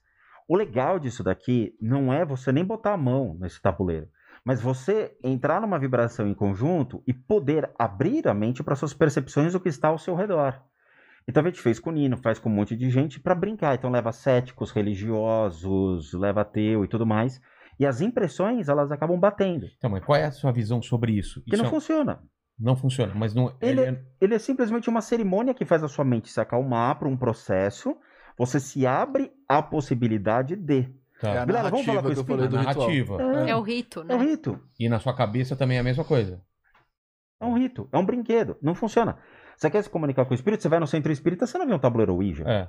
Não, Vai fazer-. A psicoterapia ali, o, psicoterapia não, a escrita lá que fala com os espíritos, Sei. a psicografia, Psicografia. o cara não tira um tabuleiro Ouija do bolso. Não precisa disso. Mas é aquela coisa que você sempre vê nos filmes, né? Aquele Ah. triangulinho, né? Esse é o pointerzinho. pá, pá, pá, Nem fu- não, Mas é que a, é a uma gente brincadeira. precisa. é, E essa é a brincadeira que o mago, que eu tava falando do mecanismo de crença. que o povo precisa. A gente precisa de, ferram... de, de objeto, sabe? A missa, é Ah, igual uma missa. Quando a gente tá um estudando. atalho, né? Não, é, não é um atalho, é um apoio. cerimonial. É É o um apoio. simbólico. É um né? Porque Simbólico. qual que é a brincadeira? O homem, ele sempre. O homem quanto Ele espécie. tá olhando pra mim, vou virar pra cá. Não, homem- mas ele gostou de você, é teu. Para. É teu. O homem quanto espécie, ele, ele sempre vai precisar de um apoio objetivo para transformar o subjetivo. Então, qual que é a ideia do subjetivo? Existem espíritos. A gente não Olha consegue ver. Vendo estojinho, olha só que chique. Esse é do, assom... do Assombrados? Não. Não? Eu comprei no Mercado Livre. O do Assombrados é igualzinho.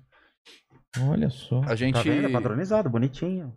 A gente sempre vai precisar. Então, qual que é a brincadeira? Você não pode só acreditar em Deus. Você precisa ter uma imagem lá na, na igreja que vai te representar isso. É. Você precisa criar alguma coisa para quem você vai olhar e identificar como seu objeto de fé.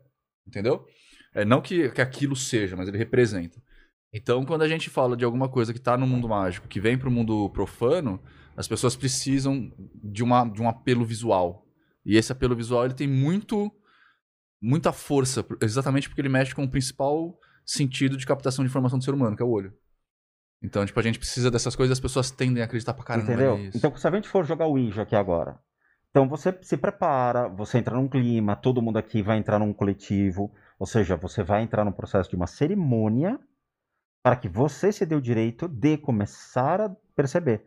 Uma igreja, por Se exemplo, a não tivesse missa. o tabuleiro, seria a mesma coisa. Seria a Sim. mesma coisa. Você Só que um é mais difícil de contar a história, Claro. entendeu? Ah, agora faz sentido. Você se prepara para uma cerimônia, igual a missa. Por que, que tem começo, meio e fim? Você não chega lá, pega a hóstia, bebe É. o vinho, vamos, acabou. Uma Então, indo, galera. preparação. Você vai se preparando, sua mente, suas emoções. Tá. Então é um processo assim. E bate, cara, é legal, porque a gente fez em casa. Então quando tem pessoas que estão afim mesmo de fazer o negócio, flui. Entendi. Você se dá o direito de vivenciar uma coisa diferente. Ah, mas o espírito vai te perseguir? Não, esquece. Nada vai te perseguir, ninguém vai te matar à noite. Você não é tão importante, né? Oh, nossa! morrer. Eu, geralmente Isso eu é falo muito isso. bom, né? É. Você Você vê que- acha que você é importante É. assim? Tem gente que adora Vilela. Né? Quem? O quê? Ah, não era? Sei de nada, você que tá chamando. Enfim, o. o- É. Geralmente quando o pessoal chega pra mim e fala assim, Ele Nino, tá eu tô. zoando. Tá me zoando, né? Tá te Tá, tá. zoando. Não, tô não. A galera chega pra mim e fala, Nino, eu tô sendo obsediado, tô sendo atacado. Eu falo, justamente, você acha que você é tão importante assim, cara? Tipo, você não é ninguém. Essa é uma boa desculpa. Relaxa. Mas Mas o que- quando a pessoa tem.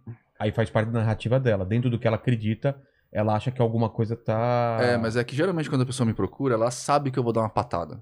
Ah, Porque eu sou assim, né? Eu sou, eu sou mais direto do que ele, até às vezes. Então, geralmente a pessoa me procura. Se a pessoa tem um problema muito profundo, é, onde a patada não resolve, aí a gente leva pra atendimento. Eu faço atendimento com a pessoa, a gente vai conversar, eu vou tentar identificar o que a pessoa tá tentando trazer. Porque muitas vezes o problema que ela relata não é um problema, é só um sintoma de um problema. E aí a gente vai caçar esse problema onde tá. E aí a gente vai trabalhar com o problema. Agora, no geral, tipo, o pessoal de Facebook, de YouTube, essas coisas todas, eu falo pra galera, ah, tá, tá incorporando em casa, joga água fria. cara. Passa na hora. Eu tenho um ditado africano. Eu tive um contato com o babalorixá africano, né? Que... Nossa, eu acho que eu vou ser hateado muito depois desse podcast.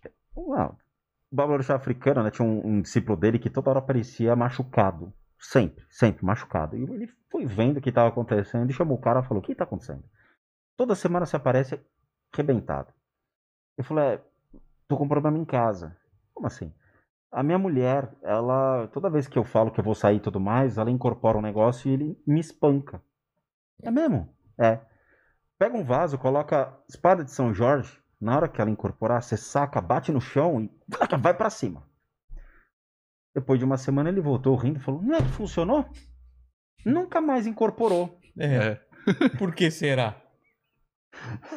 Gente, olha, peraí, não, de- deixa eu só falar um negócio. A gente não tá aqui falando que não existam espíritos, incorporações, possessões, coisas desse tipo, tá?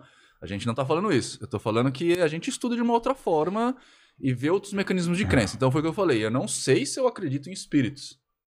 Beleza? Eu não acredito em Deus, mas pode ser que espíritos.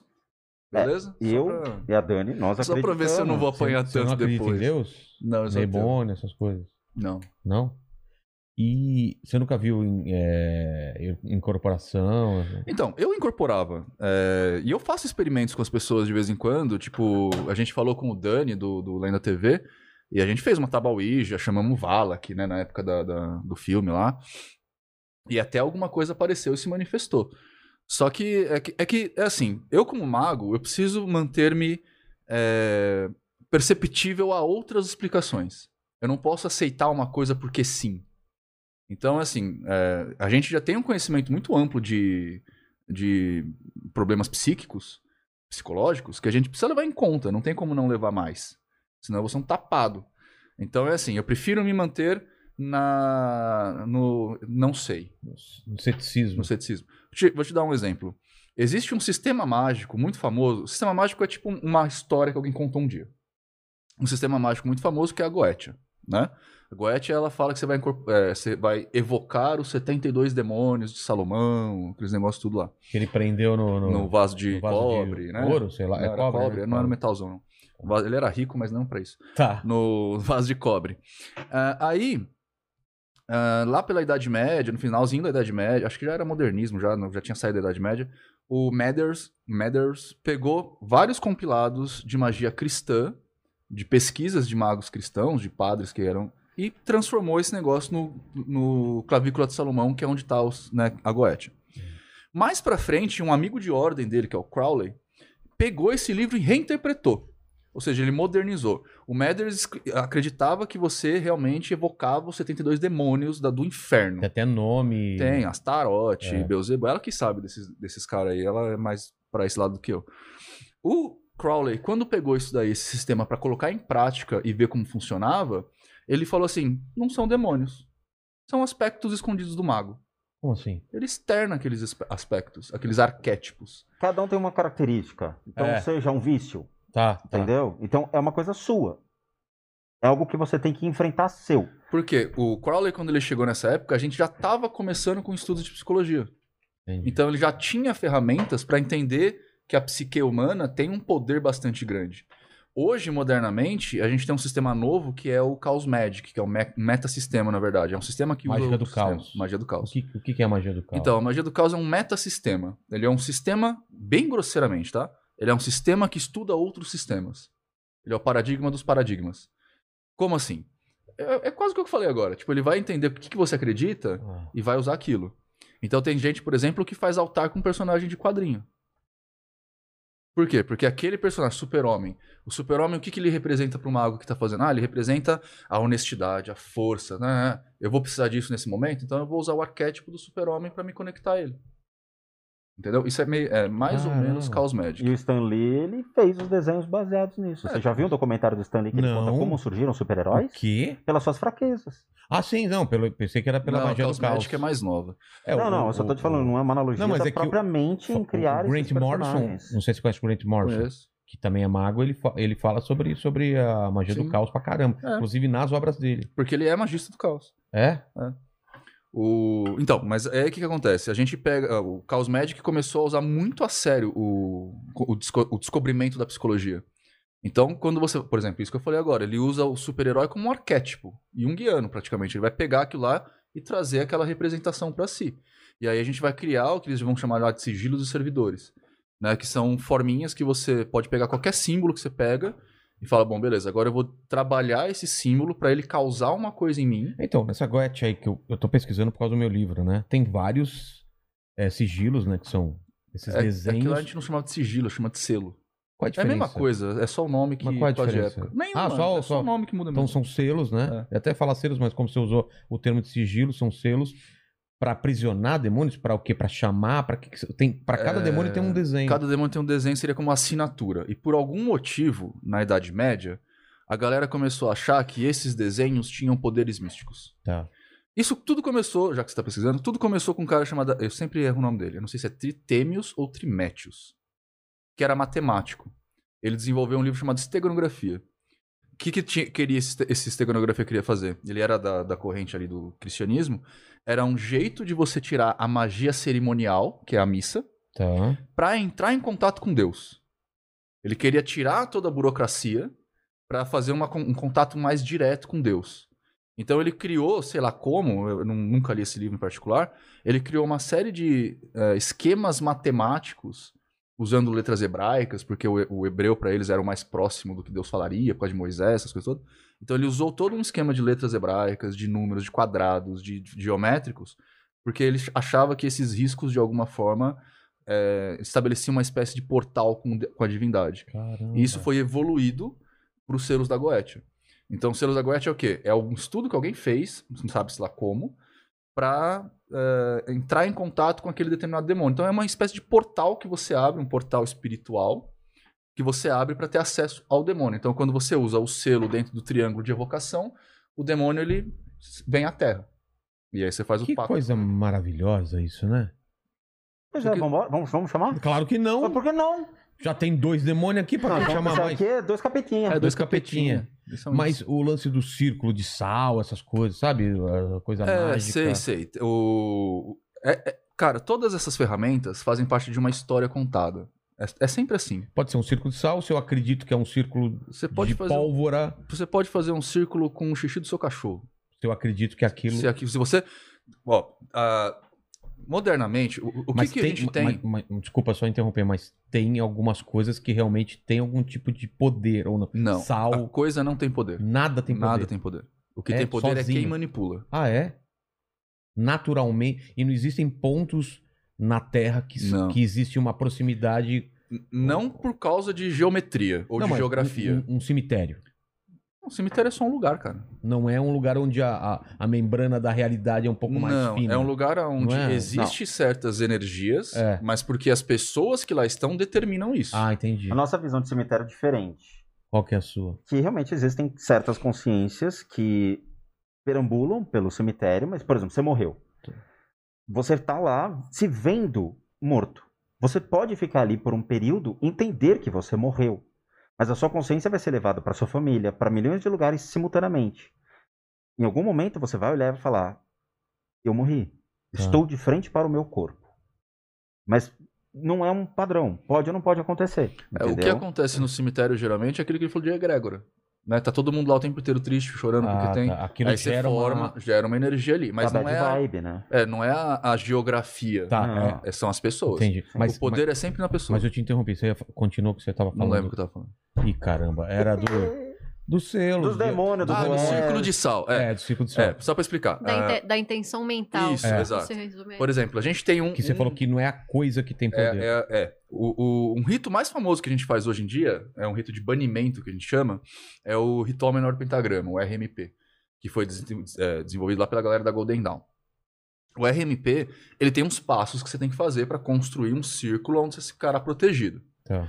E quando você vai fazer o, o- o RMP, ou você pega seu, sua adaga, ou você pega a baqueta e você desenha pentagramas no ar, entoando mantras. Tá. Mas no, no próprio rito, quando você pega pra ler o, o rito mesmo e fazer, você vê que ele vai falar assim: você vai desenhar entoando o mantra, mas vai pensar que está construindo uma parede que vai te deixar protegido. A sua sensação de proteção tem que acontecer nesse momento. Então, você pode fazer qualquer coisa. O importante é como você se sente, como você faz Ah, acontecer. Mas a, a criação de forma pensamento também ela é forte. Você então, pode mas aí criar é o uma- mago que tá Sim. criando. Tô falando que é não é coisa risco. que a gente acredita, Você entendeu? poderia Nesse estar sentido, desenhando o, o, o Bob Esponja. Podia estar desenhando qualquer coisa. Mas Bob se você Esponja com um acredita. sabre de laser. É.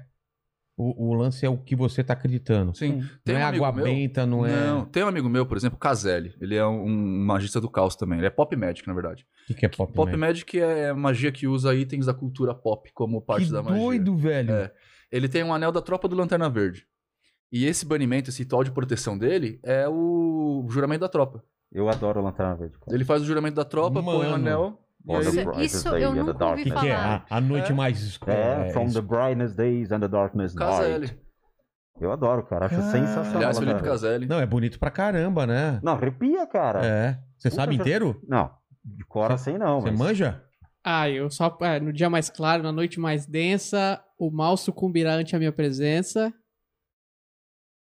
Não lembro o resto. Tá. já ficou bonita. Mas Já se ficou você bonito, pegar toda isso. a história do Lanterna, e cada lanterna de cada planeta, é animal, cara. Os lanternas negros, é, cara, o uma lanterna, mitologia muito foda. os cara. azuis, eles são ferrados. Cara, mas o que você tá falando faz muito sentido, né? De você usar. É como se você, numa, numa arte marcial, você tá usando a força da própria pessoa pra te impulsionar e pra você conseguir. Sim. O que, é, o que é difícil, cara, é porque assim, como eu falei no começo, a gente sempre tá precisa, é, procurando resposta fora da gente. Porque é mais fácil. Eu perdi o emprego porque eu sou um bosta? Não, porque o meu amigo passou a perna. Uma porque... força externa. É que nem a culpa, Exu. né? A culpa é minha, eu coloco em quem eu quiser. É. Eu terceirizo a minha culpa. É. ué. A Exato. culpa é e, a- sua, a culpa é- e por isso que a magia é complicada, porque ela vai falar assim, mano, para de olhar pra fora. Você que é o responsável. Né? Então a gente Mas fala, não tem é, é, é, influência externa nunca?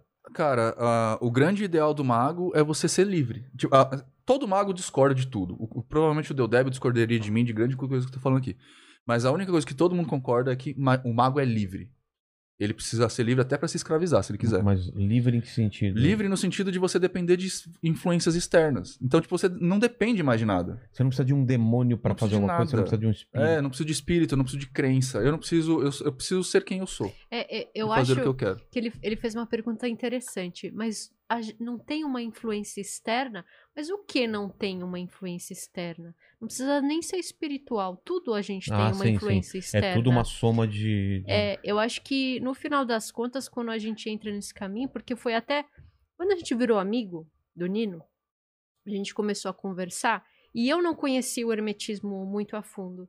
E aí eu comecei a ler um pouco e eu falei assim: nossa, acho que a gente faz a mesma coisa. Conta como é que O que, ficou que é. Não, primeiro, o que, que é o hermetismo? Hermetismo é uma das correntes. é, é, como é que funciona a magia? A magia ela tem várias escolas.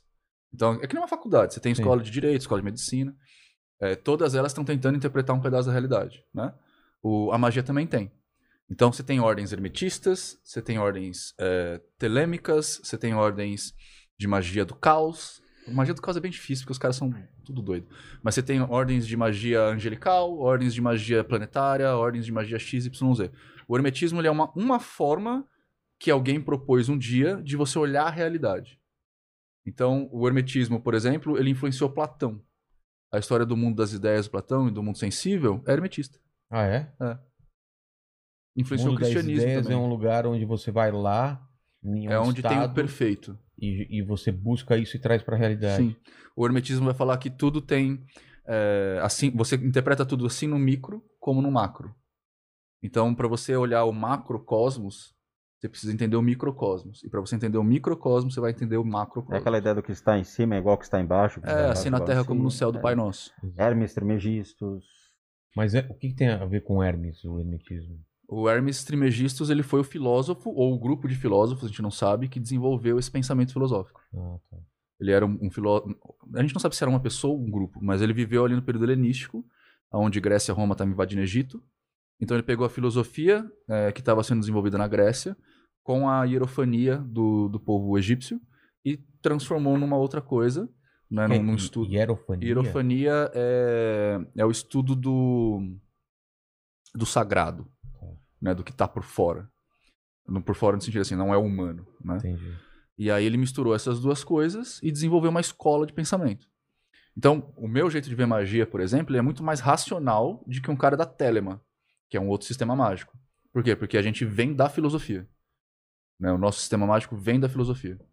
Então a gente se pergunta como é que o mundo funciona para alterar ele. Mas hermetismo é uma forma de, de compreender a vida. E a Cabala, que você falou do Mar Marcelo Cabala, Débio, é, que é a Árvore, Árvore da da vida. vida. Árvore da vida. E, e você tem. um- não, esse pentagrama. Ah, não, esse aqui é o símbolo da minha ordem. É, mostra, dá pra ver aqui. É um, é um pentagrama dentro de um pentagrama. É um pentagrama dentro de um hexagrama. Na verdade, é um Ah, é- pentáculo dentro de um, de um hexagrama. Qual- E com um ponto no meio. Com um ponto é, também. qual que é o sí- Tem um símbolo. não posso falar. Aqui, ó. Aqui, ó. Porque te matam. Não, porque não. Que te matam? Não, não. Porque dá Uxiurus, é automático. É, Por quê? Porque perde. Porque os filhos do fogo. Não, não por, por nada. Porque, tipo, é, é, são, são informações de graus dentro da ordem. Então, tipo, não, não são informações que a gente pode ficar sol- É soltando. sigiloso, Vilela. O Vilas Não é quer nada saber perigoso. demais, é muito É curioso. segredo. Deixa os é meninos. de- É clubinho. Ó, os guri aí. Mas eu. Mas, mas que tipo de segredo? Cara, é, é sempre. tá- tem sempre a ver com Eu, conhecimento. esse negócio de segredo é muito engraçado quando deixa o carro pra, pra estacionamento. O cara fala, e aí, tem segredo? Eu falo, tem. Meu pinto é pequeno. Desculpa. Meu pinto é pequeno, mas o daquela mina é maior. Yeah! Não, não, não, é, não é nada. É porque, assim, geralmente é, o símbolo está ligado a um texto. A um conhecimento em particular. Que não é nada demais, mas é assim, é, é a mesma coisa que eu tentar explicar. ah, sem querer desmerecer ninguém, mas tentar explicar para um padeiro um processo de teoria comportamental cognitiva. Tá. Tipo, não vai fazer sentido se eu falar. Então, Você fala, fala e pra mim. Ah, tá, beleza. É. Entendi. sabe? Tipo, explicar o sabor do vinho para quem nunca tomou vinho. Você vai falar Entendi. assim, ah, ele é amadeirado. O Você já gosto do lambeu chocolate. madeira? Entendi. Como é que você explica um gosto de um chocolate? Assim como você explica Cara. o gosto de um vinho. Ah, é amadeirado. Mas você já lambeu madeira? Mas então, dentro do, do que você acredita, é, não existe como você prever o futuro. Não. E, e? Mas eu também não acredito. não acredito. Eu não também? acredito em vidência, assim. Não? Cara, tudo que você vê na internet falando que é magia, ocultismo, né? É. Ou falou da é, gente. é besteira. É. Ou falando da gente É. também é mentira. Eu não acredito Não- em evidência. Eu acho evidência muito complicado, assim, você conseguir prever as coisas. Até porque se tudo fosse tão previsível assim, Não a vida não existiria teria lá. graça. Não, e pô. não, não existiria livre-arbítrio, né? Tipo, se Não. a gente já tá Mas o seu livre-arbítrio é muito pequeno Mas perto é? da grandiosidade das coisas. Você quer. Pra neurociência, Eu não quero uma Ferrari. Eu Ah, não, não, não, sei, sei, sei, mas eu tenho. Eu, eu posso beber essa Não, água ou vamos- não agora. Por isso que eu falei, seu livre-arbítrio é Deixa- ah, tá, limitado tá. àquilo que você pode ter Entendi. ou pode pegar hoje. Você não vai, eu quero uma Ferrari, eu quero uma Ferrari. Cadê ela? Chegou não. Entendi. Não dá. Ah, entendeu? lei da atração. Tudo que eu quero, eu tenho. que que é isso, cara? Cara, isso, é... isso é Sabe o que eu falei do- Pop, do- do mentalismo? Quero- Magic- Eu tenho. Não, sabe o que eu falei do mentalismo? Que eu falei assim, ah, toda mente universo mental? É. o que acontece? A gente começou a publicar livros, os magos, né? Então as- os conhecimentos começaram a sair das ordens por causa dos livros. E aí alguém pegou esse negócio do mentalismo, que eu tô fazendo uma pós-graduação pra tentar entender essa porra, e inventaram que é, você só precisa pensar numa coisa pra ela aparecer na sua vida. Que é a tal da lei da atração. E aí no TikTok fizeram a, a última merda do negócio, que é uma musiquinha. Tudo que eu quero, eu tenho. Tudo Cê que eu tá quero, vem pra mim. Deve ter uma é que é? dancinha. E Como é que os dois sabem, olha lá? Tem- Ah, tem deve dancinha. saber. Você é o cara do TikTok. Hã? Mereço e sou muito grata por ser. a- E aí a gente fica fazendo TikTok tirando sarro, tá ligado? Meu Fazendo Deus. versões. Isso, cara. Caramba, o TikTok é, é, é uma, é a primeira trombeta do apocalipse. É, Ah, então. É, As é. pessoas têm que é. entender que, assim, é, vamos entender o que é evidência, o que é clarividência, o que é uma sensibilidade, o que é uma mediunidade. As pessoas hoje já querem nascer sabendo tudo ou sendo tudo, entendeu? O moleque com 10 anos de idade já fala, eu sou médium, eu sou sensitivo, eu sou vidente, clarividente, eu sonhei outro dia que nosso mundo ia acabar. Teve gente, teve gente que teve escrito que mandou e-mail falando, nossa, cara, eu sonhei que tava tendo um apocalipse, que o mundo ia acabar, que, nossa, animal. Falei, você jogou GTA na noite passada. Ele jogou GTA na noite É? passada, E cara. aí tava então, assim, influenciado. Entendeu? A mente da pessoa, ela assimila aquilo e traz constantemente o É. subconsciente num, num processo de sonho e tudo mais, e o cara fala que aquilo é verdade. Que doido. E não é, cara. Hoje eu não acredito que existe essa possibilidade de você conseguir prever uma situação no futuro. Exatamente por quê? Tudo Nós que eu quero. eu- Nós recebemos uma Tudo que carga de quero, informação tão tenho. grande de tudo poluindo a nossa mente que não permite você, sei lá, em algum momento se dar ao direito de ter essas percepções. Acho que é muito ruim as pessoas ficarem especulando sobre acidente desse tipo, tipo, ah, vai cair o avião dos mamonas assassinas. Aí o cara aparece dizendo, olha, eu escrevi a carta dizendo que ia cair e tudo mais. Eu acho que existem situações muito isoladas. Eu sempre trabalho com a ideia de tipo assim, ah, isso aqui é impossível. Eu não trabalho com essa ideia. Eu trabalho Por, por exemplo. Eu trabalho com a ideia, por exemplo, assim, olha, comigo nunca aconteceu, eu acho muito improvável disso Tá, acontecer. entendi. Mas, até que me provem o contrário, talvez seja possível. Mas, assim, eu, eu, eu gosto de trabalhar com a ideia do Rodrigo do Nino também, é, dessa coisa da vidência, né? Acho muito complicado, as Improvável. improvável. é, mas eu não, eu não vou lhe dizer impossível. Por quê? Mas eu não sei nem se eu posso colocar isso como vidência. Quando a gente fala sobre oráculos, por exemplo, né? é, eu já tive experiências pessoais tirando eu mesma um oráculo para mim mesma, né? É, em que eu tive um feedback do que possivelmente poderia acontecer numa situação específica. Tá. Por que eu digo possivelmente? Porque aí que eu acho que tá a complexidade da coisa. O universo, ele fica modificando, mesmo a gente. A gente vai tomando decisões. O que eu decidi hoje, deter- frente a uma, uma situação específica. É diferente do que se decidiria daqui dois dias. E se eu decidir uma outra coisa? Aquela resposta que eu recebi, ela não vai estar mais válida, É. né? Então, assim. E outra coisa, né? Eu não tô nem entrando no mérito se o oráculo é o meu subconsciente que tá interpretando ou se é uma entidade metafísica que está me guiando ali. Eu não vou nem entrar nesse mérito, mesmo porque eu não tenho a resposta. Entende? É. Então, a clarividência já é diferente. A clarividência é a habilidade de ver através de alguma coisa.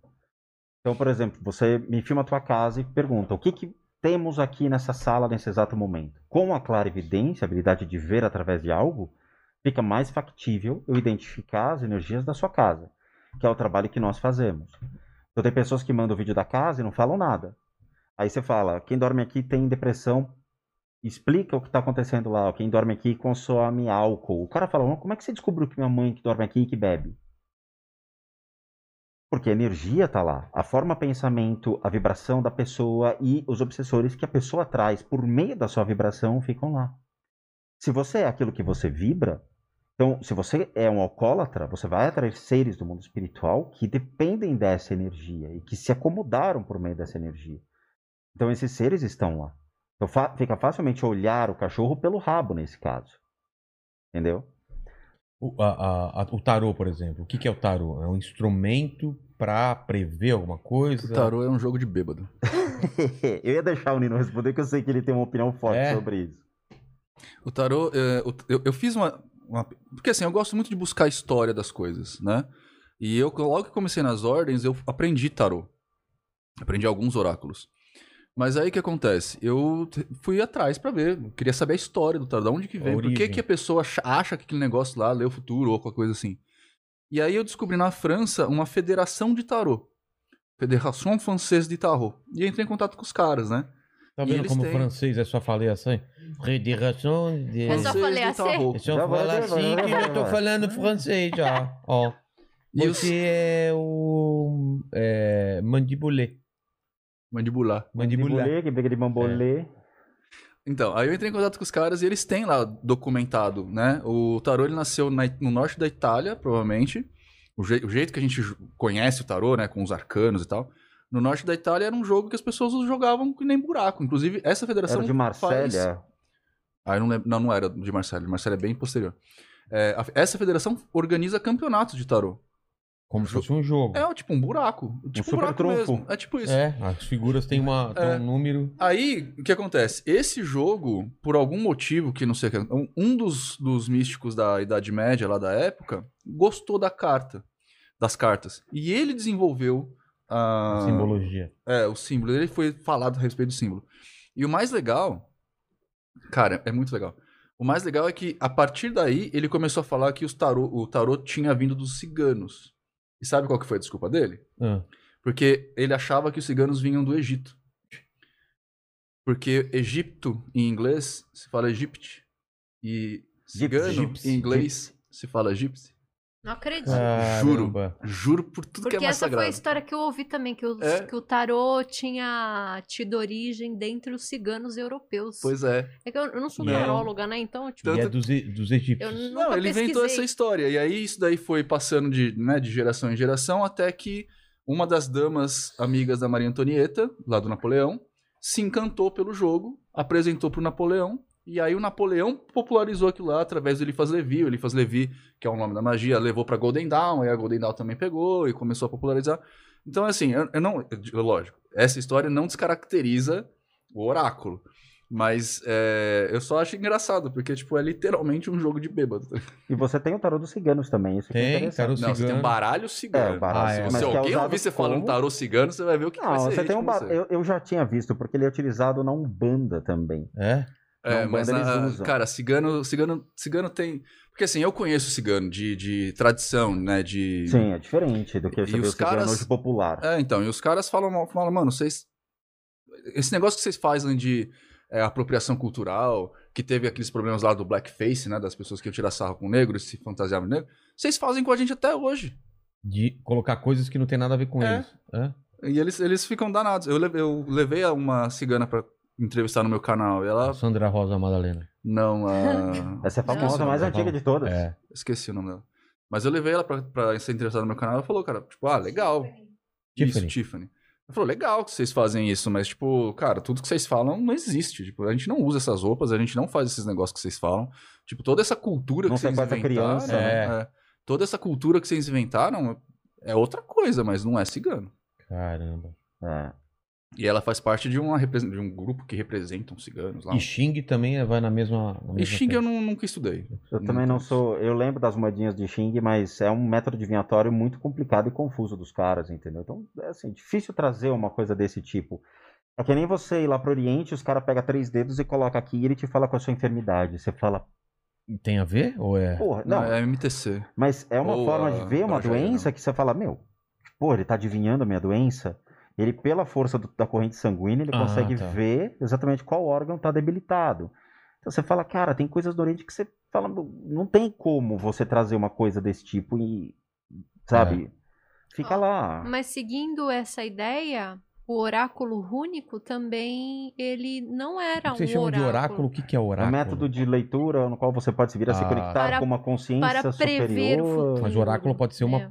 uma pessoa também. Pode. Pode. Antigamente eram É, né? indivíduos. O, a runa, ela é só um alfabeto, É né? só um alfabeto. É só um alfabeto. E É. com o tempo foi a mesma coisa que o tarô. Começou a ser utilizado, só Deus sabe por quê, né? Não, É, Só os deuses, nesse só os caso. deuses nesse caso, né? É. Realmente. E, e as pessoas usam hoje como oráculo. Mas né? assim, a- essa história profana não descaracteriza o uso. É, não, Eu não tô falando é- que ele é falso. Tanto é falando que, é o que eu daí. uso. Eu utilizo Ela usa runas. runas. né? Minha mãe também. O Ela... que, o que que é runa? São É, pedrinhas? são pedrinhas. São pedrinhas com caracteres Certo. que originalmente são Celtas? são germânicos e nórdicos, mas assim é, é que os nórdicos eles usam alguns caracteres a menos Tá. e os ger ou a mais, acho que são a menos, mas eles são iguais, né? E o germânico ele é o mais popular. É como se fossem riscos que É, formam... tem uma que é um Fzinho assim pra É. cima. Ah, um sei. é- E cada um tem um nome, entendeu? E aí ele tem um porquê daquilo. características que trazem uma situação que você está passando na sua vida. Tá. Entende? Você tem um, tabule... tem um paninho que você coloca e ele lê pra você dizendo, olha, sua vida tá acontecendo isso, vai acontecer aquilo e tudo mais. É interessante, cara. Mas de novo, Uma vez eu considerando- paguei o pai de santo pra jogar É? O quê? pra jogar búzio pra Nossa, você, né? Puta, foi muito bom. É? Eu levei ele, a gente foi numa feira O mística bicho era, fazer, era bonzinho, fazer um cara. negócio lá, e aí eu tava com o Spook e falei assim, mano, eu vou, te eu vou pagar um pai de santo pra jogar búzio pra A você, gente se cara. encontrou no Mystic Fair e falou, meu, vamos fazer Sim. bagunça? Vamos. Aí a gente ia nos stands fazer bagunça e tinha lá uma, uma parte que tinha os caras jogando, né? Cartomante, lendomão e tudo mais. Aí o Nino falou, vou pagar um cara pra jogar pra você. Eu falei, bora, eu quero. A gente sentou lá tal, e o cara, ele De rebolou repente bem. eu olho pro Spook e ele dá assim, E o cara acertou, não O cara foi? acertou. É? acertou. Ele rebolou acertou. bem ali na hora, É. ficou meio, porque, ele, assim... Foi. Por que, que os caras acertam? É muito, muita leitura fria. Cara, não fa- faço não, não, ideia, velho. Não, Não. existem, assim, vamos lá. Eu não Não, faço é que é uma ideia. leitura Não, fria. não, Como é porque- que o cara vai ler algo porque- sobre mim se eu tô quieto? Mas não é pela, de você concordar com alguma coisa? Não, ele falou coisas muito que estavam acontecendo e que só o Nino saberia, mas o cara nem É. sabia nada. E é muito curioso porque existem insights que acontecem. E esses insights, por mais que você fale, existe um padrão de leitura que pode ser, vai, 50% do jogo ou seja aquilo. Tá. Existem um percentual que é um insight que o cara realmente ele consegue perceber, seja pelo meu corpo de energia, pelos meus pensamentos, pelas minhas emoções, ou alguma coisa atrás que Então estaria o cara tem uma, ele mostrando tem um dom, alguma ele coisa. tem uma, uma, uma... Ele tem uma habilidade. Uma Ele tem uma habilidade, não é dom. Ele cria um elemento facilitador para aquilo. Ele se fam- familiariza com o tabuleiro, com o jogo, Tá. seja com o que for, e ele tem aquela coisa de pegar as impressões e saber. Agora, como é que você vai pegar a impressão de uma pessoa que está quieta na sua É, então. frente e só fala, olha, quero que você fale sobre minha espiritualidade. Tá. E o cara, ele foi escrevendo e costurando, e eu só olhando. E se ele te conhecesse? Ele nunca Você é me uma viu. figura pi- pública? Não. Não, mas o que ele falou não tem como saber. Ah, não tem É nada uma coisa a ver. muito particular Ah, Spook. tá. Tem.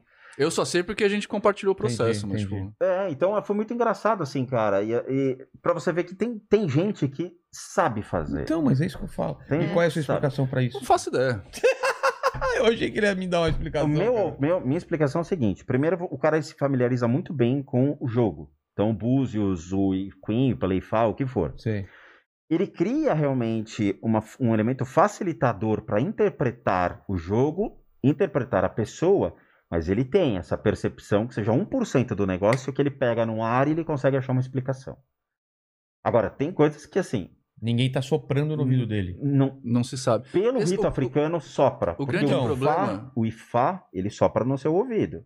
Então, O Ifá O problema de eu explicar essas coisas, Vilela, é assim: uma coisa é o meu cabedal de crença. E outra coisa é o estudo. Ah. É, eu, hoje em dia, eu faço um papel do que eu chamo de educador mágico. Então, como educador, eu preciso ter responsabilidade com o que eu falo. Então, eu não posso ficar expondo o meu cabedal de crença, entendeu? para não Se você falar assim pra mim... Pra, é, pra não influenciar as pessoas que vão buscar coisas também. para não, eles não me terem como guru. Eles É. me terem como um professor. Então, assim, Nino, no que, que você acredita? Ah, eu acredito que existem espíritos que podem chegar lá e manipular os búzios, ou então chegar e soprar na cabeça do cara. Eu acredito nisso. Mas o que tá acontecendo de verdade? Ah, eu não sei dizer não, cara. Porque é a experiência do cara naquele momento. Você não pode. Você comer um chocolate e você fala qual é o gosto do chocolate que eu estou comendo. Eu não sei, cara. Eu, assim, eu trabalhei na Umbanda durante 10 anos da minha vida. Eu vi muita coisa bonita acontecendo. Eu vi muita coisa que também não era legal, entendeu? Foi uma experiência incrível. Então, assim, dá pra perceber quando uma pessoa realmente está com uma influência espiritual ajudando ou quando o cara tá sendo agindo de má fé. As pessoas, a gente cria a mesma vibração quando tá naquela egrégora e você deixa registrada essa vibração. Então, aquele cara realmente ele estava assertivo e eu estava dificultando algumas coisas, porque eu não queria mostrar para ele o que estava acontecendo. Eu deixei ele me dizer. Entendeu? E é legal fazer essa experiência, porque você deixa a pessoa desarmada para ele costurar realmente uma história para chegar e falar: "Agora entendi". Aí ele volta a Ah. história inteira e ele traça uma história mais assertiva. Porque você dá então o crédito ao cara falando, ok, eu passei a acreditar em você. Por mais que eu não sei como você achou essa resposta, eu posso acreditar em você. Eu não estou na sua pele para determinar. Entendeu? Tem uns bagulhos muito retardados que acontecem com, com- quando você começa a ver isso. Uma vez eu fui na casa dele, a gente foi comer uma pizza. E comer pizza entre a gente sempre é um evento interessante. E aí ele falou assim: Ah, comer uma Nina, pizza, é, Vilela? porque, tipo, ah, vamos Me comer chama uma pra pizza. comer uma pizza, vocês comem como? Com. A Quem- pizza levanta assim, ó. É. Olha só. Já vem mastigado. Ele falou. Não é iFood, é Ailen. Vem do Ailen, sei lá. A gente tava. ghost. I Ghost, né? faz o A negócio gente tava lá- Fazendo aquele ba- é, aquela, aquela escultura. Na massa da Só pizza. que na massa da pizza vem outra mão assim. o cozinheiro fazendo, né? Tá louco, velho. Aí já abre as portas do inferno, já assa a pizza. Enfim, a gente tava lá na casa dele e falou: Ah, vamos fazer. Nino, eu queria te mostrar os negócios. Ele me mostrou lá os negócios dele. Aí ele falou assim: Olha, tem umas entidades assim, não sei o que lá. Mano, vem cá que você vai sentir o negócio. Eu falei: Tá, chama aí, vamos, vamos ver como é que é o negócio. E aí ele começou a chamar. E, né. É legal porque assim, é ele me testando e eu testando ele ao mesmo tempo. E aí veio um bagulho que começou a se enrolar em mim, assim, eu sentindo aquele bagulho embaixo de mim. E não é um negócio que eu tô acostumado, não faz parte do meu paradigma, do meu cabedal de crença. Se enrolar, assim, uma puta de uma energia estranha, forte, esquisita, velho. É. Aí falou, e aí? Eu falei, mano, tá assim, assim, assado. Ele falou, então, essa é tal entidade que ela se apresenta como uma cobra. Eu falei, caralho, como que eu. vou- Não, não dá pra explicar esse tipo de coisa, É. entendeu? Ah, ah, E eu não sei de verdade explicar isso. Então, tipo assim, por que, que eu acredito em espíritos ainda? Porque eu, eu passo por experiências que me levam a acreditar, mas, tipo, eu não posso dizer que essa experiência tem que ser geral. Ela Entendi. tem que. Ou você experimenta um dia, ou a gente descobre o que, que tá acontecendo de verdade. E é legal fazer essas experiências, cara. Claro, E eu claro. acho que é Pra válido. tentar entender, claro. É, entendeu? Porque você coloca a pessoa, às vezes dá um chacoalhão e fala, porra, que legal, gostei. E dá uma motivação pro cara, às vezes, ir buscar, ir É. atrás e tal. E assim, são consciências interessantes que a gente trabalha dentro do budismo. É, diferente. Inclusive foi assim que a gente se validou, né? Porque quando eu conheci o Rodrigo, é, eu conheci ele de uma maneira muito. Muito. Tota... Não, é totalmente fora da caixinha, porque eu não gosto de conteúdo de terror. Ah, não. Aliás, eu detesto. Mas eu não faço terror. Eu sei que não, mas é, era uma época. Agora eu sei que não. Mas era uma época em que eu procurava fugir de qualquer conteúdo que, que tocasse nesse Mas não assunto. por medo. Por medo. Ah, por medo. Por medo devido a experiências pessoais que eu havia passado na adolescência, né? E eu me fechei Mas Você completamente. pode falar quais eram? Não, foram experiências? experiências do tipo assim. Bicho. É, você acordar com terror noturno, né? E eu acordava tão assustada, sabendo que tinha alguém no quarto e eu não conseguia ver. E eu ficava tão assustada, tão assustada, que eu pedia pra minha mãe dormir comigo, Caramba. né? É, ouvi arranhados embaixo da cama. A minha sogra tá até hoje em casa. Pra você ver, né? No meio da cama. É. E eu entre os achava, dois. eu achava que era o gato. Até Você o ouvia o barulho? ouvia. Caramba. Eu não só ouvia, como eu sentia no colchão. O que pra mim até hoje é inexplicável. Cara, que assustador. E aí eu achava que era o gato da minha avó. Até o dia que eu. Eu dormia no mesmo quarto que a minha avó, né? E aí, até o dia que eu vi que o gato tava dormindo tranquilamente na cama dela. Aí eu fui avisar minha mãe. E aí minha mãe falou assim: filha, talvez você esteja tendo uma percepção errada das coisas, né? Mas a minha mãe e meu pai sempre foram muito espiritualizados. Então minha mãe ficava com, né? Um olho no, no gato, outro no É. peixe, né? Dessa vez não tinha como ficar de olho no gato. né? Aí um dia, por algum motivo que eu não me recordo, ela do, eu acho que eu fui dormir na casa de uma amiguinha, talvez isso. Nessa época eu tinha 16 anos, 15 anos. E aí ela dormiu na minha cama e ela ouviu o mesmo barulho. Meu Deus. Então, até hoje a gente não sabe o que era, né? É... Eu deixava essa casa. Não, a e gente nunca mais deixou. Fogo, né? voltava. Botava fogo, na, casa. casa. Me sentir a minha avó. Ih, agora já foi. A velha já foi. Não, não, não. Deixa lá.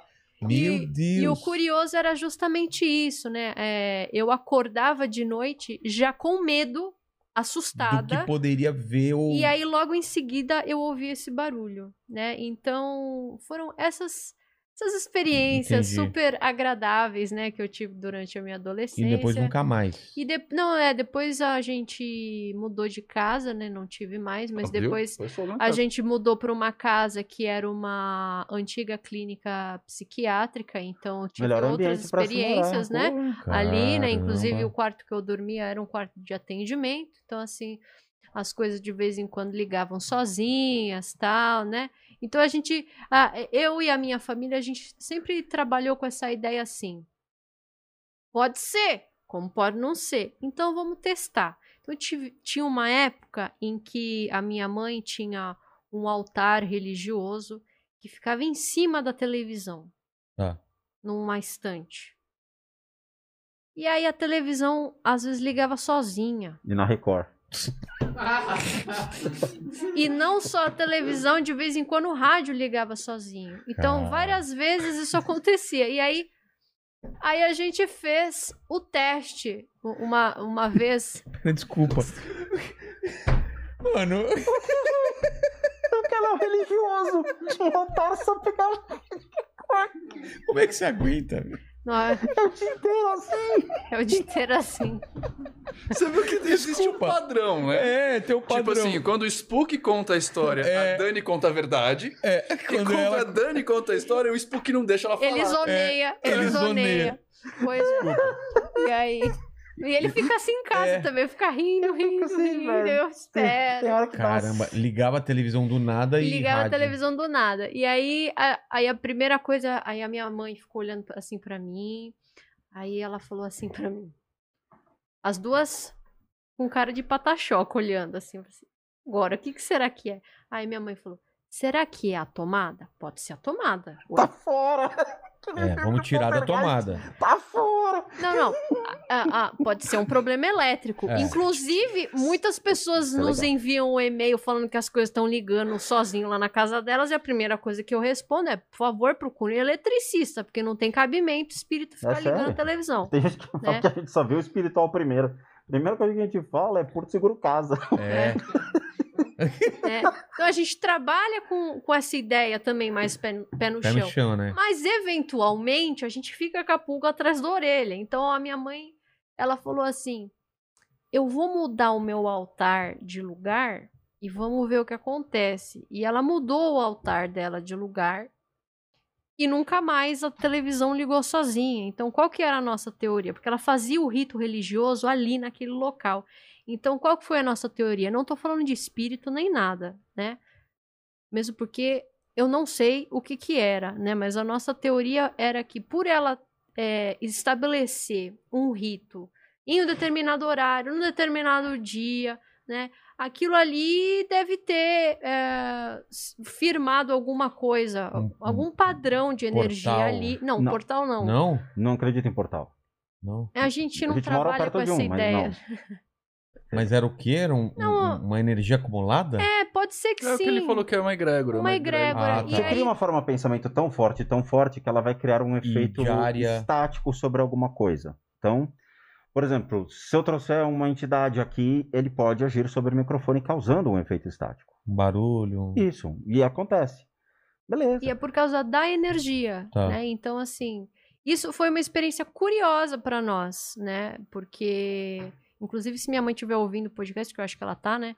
Ela deve estar dando risada agora. Porque ela lembra disso. Porque ela lembra disso. E, e uma vez eu toquei no assunto e ela começou a dar risada, né? Ela sempre dá risada e fala assim: Eu te mostrei que vibração? coisa, né? Hã? Te mostrei vibração de espírito? Não. É, é, a gen- o Rodrigo ele conseguiu. Olha, você gravar. trocou de celular. O outro não atualizava nada. Pifou, é que a gente Ô, tinha Mandíbula, pega velho. algumas coisas aí. A gente não falou ainda, o pessoal do chat, dá uma, dá uma separada aí, por favor. O outro pifou. Não, porque pifou é natural. Parou de atualizar. Ah, tudo né? bem. Você tinha um iPhone 2? É, é. Era menos, bem isso. Menos um, iPhone é. menos um. Quer ouvir um negócio interessante? Quero, que é exatamente esse efeito que acontece? É, dá pra. Dá.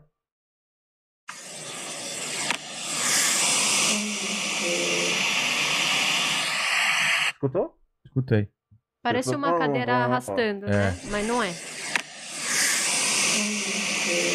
Mas tem alguém, alguma coisa falando. Tem. E aí ela repete aqui depois pra dar certeza.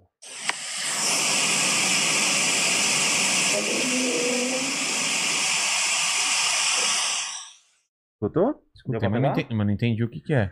Nem- Não dá pra saber Ah, o que tá, é. tá. Não, tipo, não tá comando Bob's, essas É, coisas não fala. é. Podia ser, entendeu? Como no Bob. tipo, Armarinho Fernandes na promoção. Porra, cara. Você já pensou? Se aqueles narradores do supermercado morrem, fodeu. Você tá dormindo lá, você acorda. Promoção picanha. Você fala o quê? Tá louco? Eu escutei. Promoção picanha, olha só. Nossa, Meu. já vai inventar mídia espiritual. velho. É. Manda aí, mandíbula. Ó, o, a Ângela Livre, Leve e Solta mandou o seguinte. É sua mãe? Não. É, você falou. Sei lá, meu. Ah, Angela tá. Livre, leve solto. Você parece propaganda sempre livre. É. Olá, pessoal. Tenho uma pergunta para o Nino. Muitas Oi. vezes, antes de falar, é, falar com uma pessoa. Peraí, que tá escrito errado. Deixa eu- Em hieroglifo. Tem que Ixi. interpretar. Tá em vezes- runas. Antes de falar com a pessoa, o que ela vai dizer vem na minha mente. Por que isso acontece? Obrigado e abraço a Porque todos. essa pessoa é muito previsível. Porque você já conhece. É, você já conhece essa pe... Minha mãe é assim, cara. Ela começa a falar, tá, eu já sei, mãe. Ó, primeiro, primeiro lugar, eu, eu, eu vou falar porque eu sempre falo no meu canal, então acho que não vai ser um negócio nada, nada estranho, tá? Se você quer entrar nos meandros desses negócios, descobrir tudo isso, você tem que aprender português, beleza? Não sei se foi o caso ali, mas é porque a gente tende a deixar o conhecimento profano de lado. Então, português, história, matemática, geografia é fundamental, fechou? É, segunda coisa, pode ser por um monte de coisas. Em geral, a gente tem um negócio na psicologia que é reconhecimento de arquétipo que é basicamente assim, todo mundo age igual. A gente tem arquétipos, ou seja, é, manifestações simbólicas de pessoas que agem sempre das mesmas formas. Então, você pode achar cinco, seis pessoas que são igual ao Rodrigo, cinco, seis pessoas que são igual a Dani, cinco, seis pessoas que são igual a mim. E o nosso cérebro, ele é craque em reconhecimento de padrão, É. porque isso economiza energia. Tá vendo o rosto em tudo, né? Fica vendo o rosto em tudo, fica procurando ideia em tudo. É, coisas que sempre acontecem, você repete as coisas, você ritualiza as coisas, né? Fica repetindo, sempre acordar no mesmo dia. Enfim, o cérebro nosso, ele, para economizar energia, ele faz com que você reconheça e repita padrões. Então é muito provável que você reconheça esse padrão em determinado aspecto da pessoa, porque alguém parecido com essa pessoa já fez da mesma forma com você antes. Essa é a teoria científica, tá? É, a teoria espiritual mágica é que você entra em ressonância energética, e agora é uma energia né, que a gente vai chamar de prana aqui, axé, sei lá. Eu gosto de chamar de ânima. É, você entra em ressonância com essa pessoa que está na sua frente. Ou seja, a energia dessa pessoa é tão próxima da sua, de alguma forma, que você começa a entrar em ressonância. Tem um camarada que fala um monte de groselha sobre ressonância, não é a mesma coisa, tá? É, você começa meio que a reconhecer padrão nela. Tem uma outra teoria também, que ela vai falar que você se reconhece, né? Que aí vai, é uma coisa de, de neurônio espelho. Você olha para a pessoa, se reconhece nela e a partir daí você consegue tomar atitudes para isso. Então, três teorias para você escolher e depois se aprofundar. Pô. O Arnaldo Conceição falou aqui, ó. Tio Spook. Como você faz a limpeza de casas e a limpeza energética de corpos à distância? Aí ele completa aqui. Estou na fila de espera com os dedos cruzados. É hashtag tio Spook me salva. Você deu uma parada depois do, da, da Covid ou não? Eu parei dois meses, Tá. porque eu não, eu precisava primeiro focar em mim. Claro. Não posso tratar as pessoas se eu não tô com uma energia boa. Eu tive um professor espiritual, físico, ok? Não espírito, Tá. tá? Eu não acredito que as pessoas sejam formadas pelo além. Então, assim, eu tive um professor que ensinava espiritualidade Peguei a referência. e ele falava o seguinte: existem duas coisas que você não pode fazer: tratar uma pessoa quando você estiver muito fraco, ou tratar uma pessoa quando você estiver enfurecido, tá? Os tratamentos que nós fazemos, eles são baseados, seja nos princípios do budismo, seja em técnicas da China, do Japão, das Filipinas, da Tailândia, o que for, são técnicas que eu fui aprendendo e acumulando ao longo da minha vida, ok? Um dos princípios muito interessantes é como a gente consegue criar fenômenos elásticos da nossa mente, projetar consciência e por meio dessa projeção de consciência atrair consciências da mesma maneira, ok? Esse exercício ele é feito dentro dos monges das Filipinas e também dentro do budismo, onde você consegue ter esses fenômenos elásticos. Então, por exemplo, você me grava a sua casa, eu consigo projetar uma consci... minha consciência para a sua casa e dizer o que tem dentro da sua casa. Como você faz isso? Então, existem princípios no qual eu me insiro dentro do seu contexto e a minha consciência envolve tudo aquilo que está dentro do seu ambiente digo, aqui tem isso, aqui tem aquilo e tudo mais. Então, quando eu faço o processo de limpezas de casa, um termo muito coloquial, mas vai além disso, eu projeto a minha consciência para a sua casa, vendo um filme, um vídeo que você me grava, e eu digo que está lá, e eu retiro essas consciências de sejam formas pensamento ou energias que estão prejudicando naquele momento a sua vida. Então, da, do teu passado até aquele momento, eu consigo trabalhar.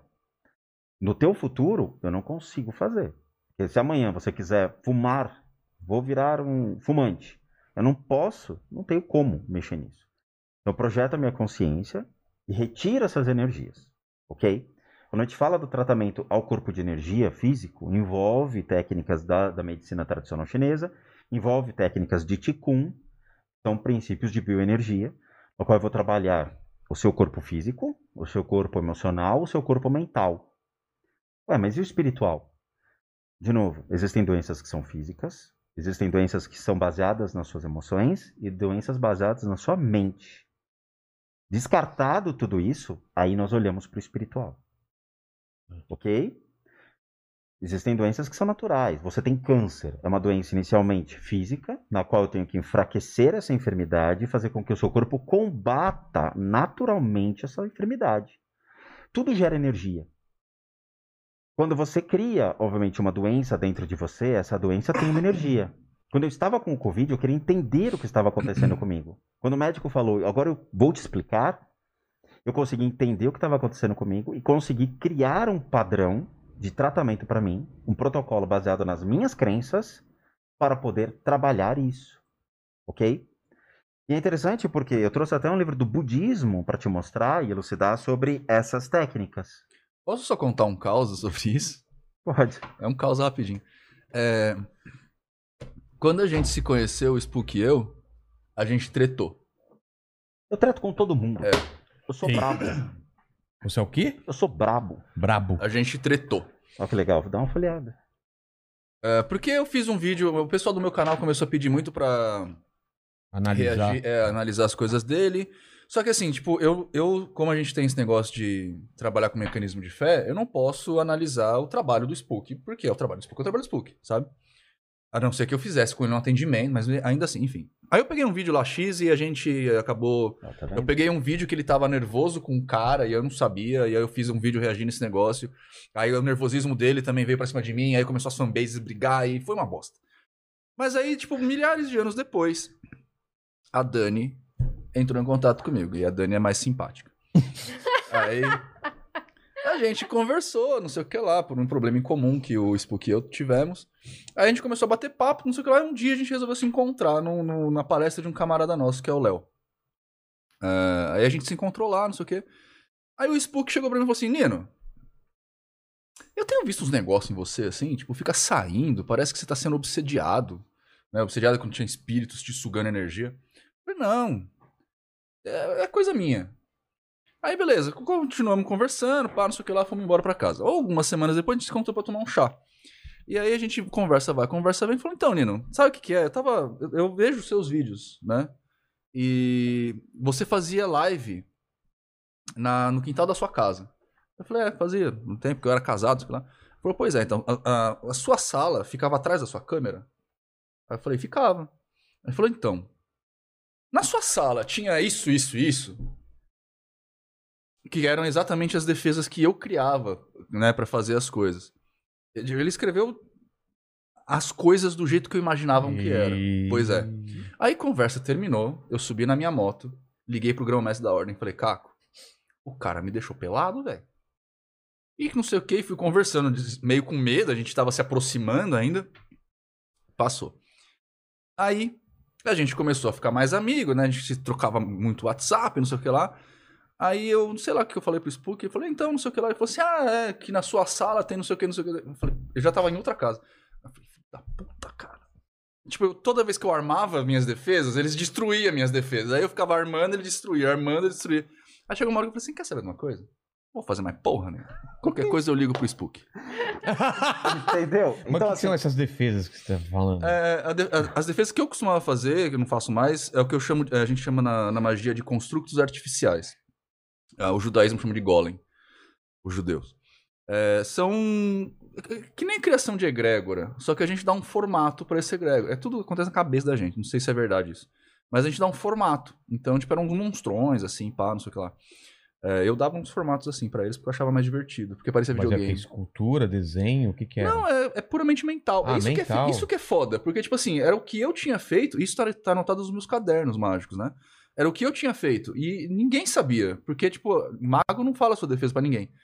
E ele viu do jeito que eu tinha feito. Que não é natural, porque eu uso, eu uso uma metáfora muito de videogame pra fazer. Tá. E aí, na segunda, na segunda vez, eu fiz outra coisa. Que aí já não, tinha, não eram nem constructos esse tipo de. parecendo monstros, eram puramente é, esferas energéticas. E ele descreveu. Eu falei, caralho, mano. Isso não é tipo, um dom, isso é uma habilidade a ser desenvolvida que qualquer um consegue. Eu faço isso hoje para os inscritos do meu canal. Então, por exemplo, hoje eu ana- analisei a mansão do American Horror Stories.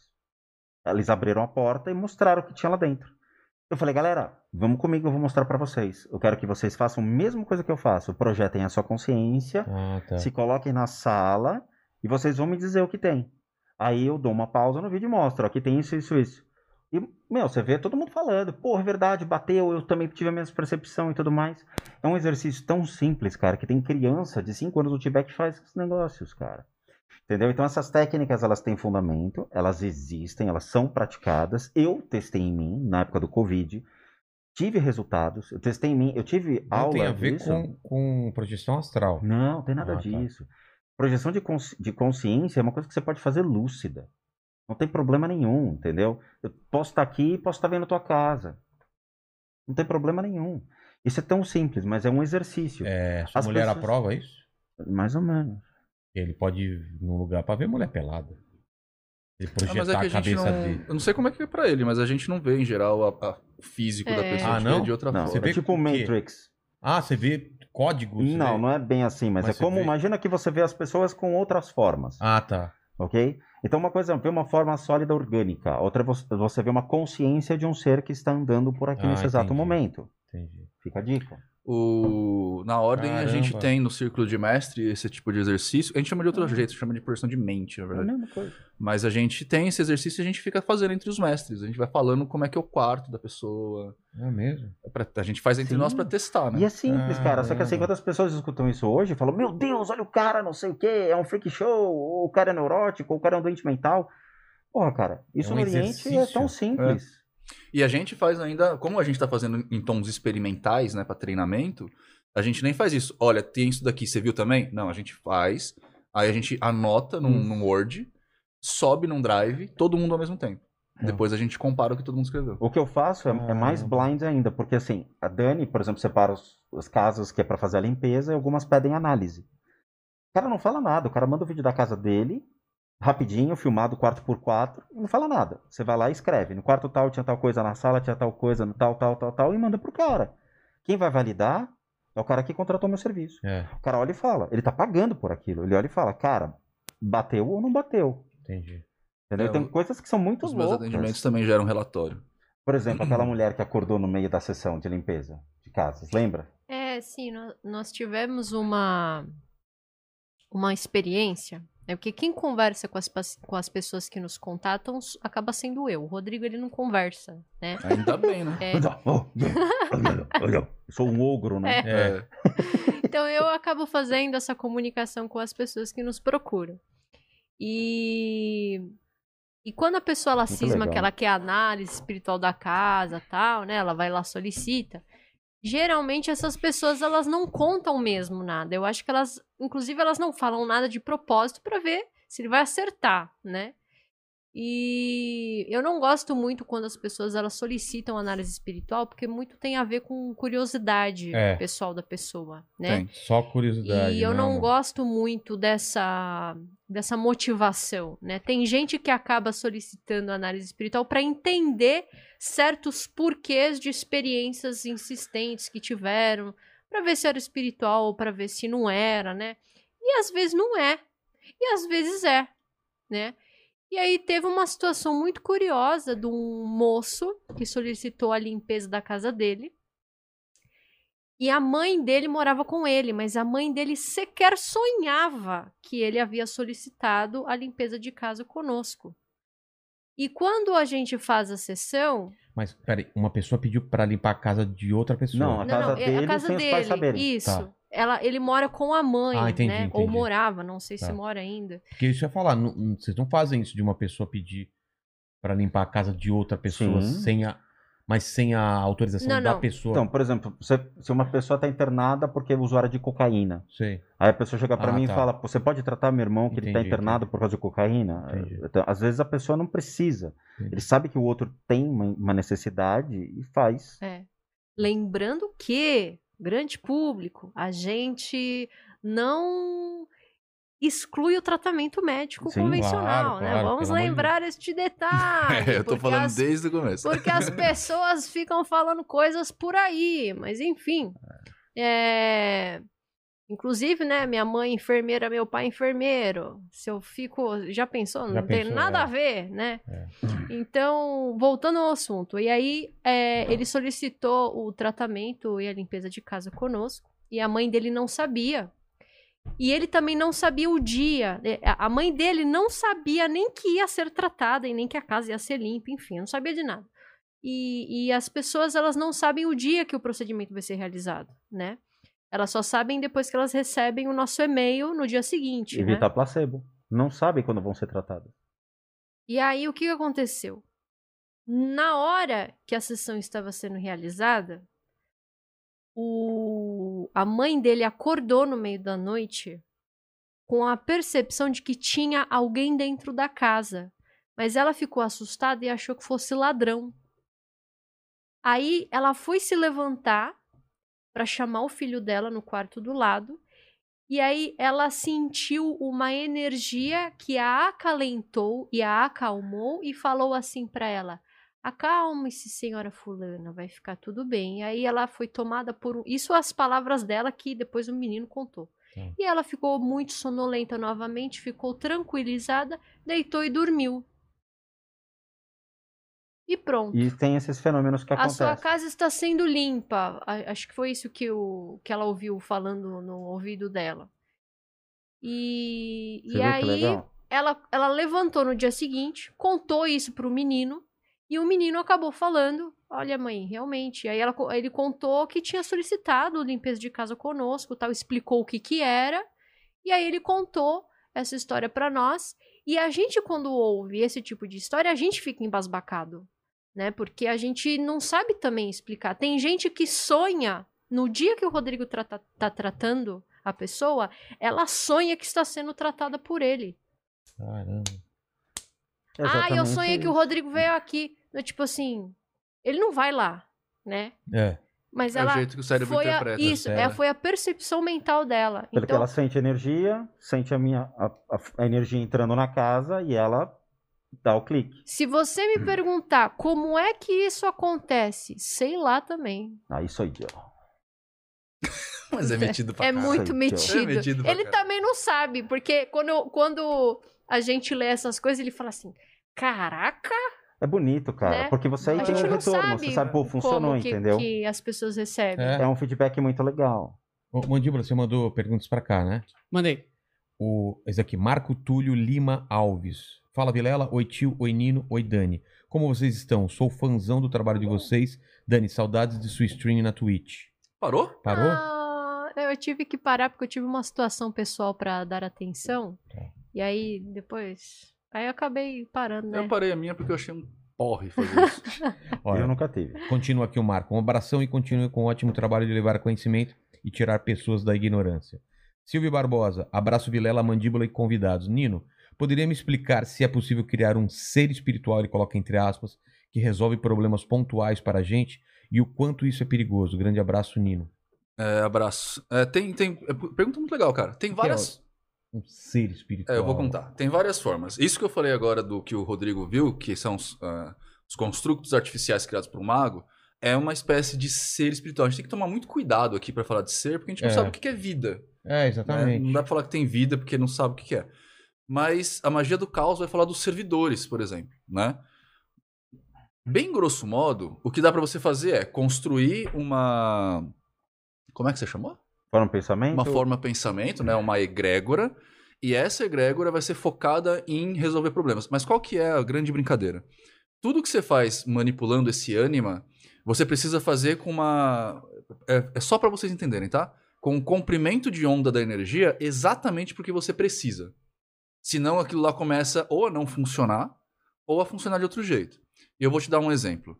Se você faz uma, uma, um- uma forma de pensamento para cura, curar o quê?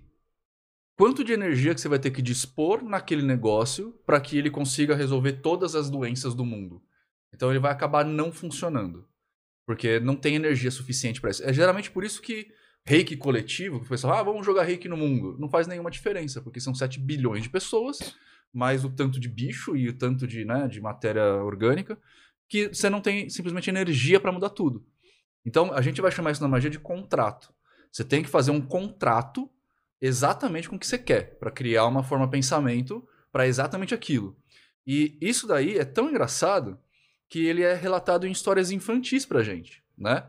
O que, que é o gênio da lâmpada que a, a- a Disney agora fez com a história das áreas cinzentas? É exatamente um contrato mal feito. Por exemplo, é, tem uma história árabe que é fenomenal pra isso.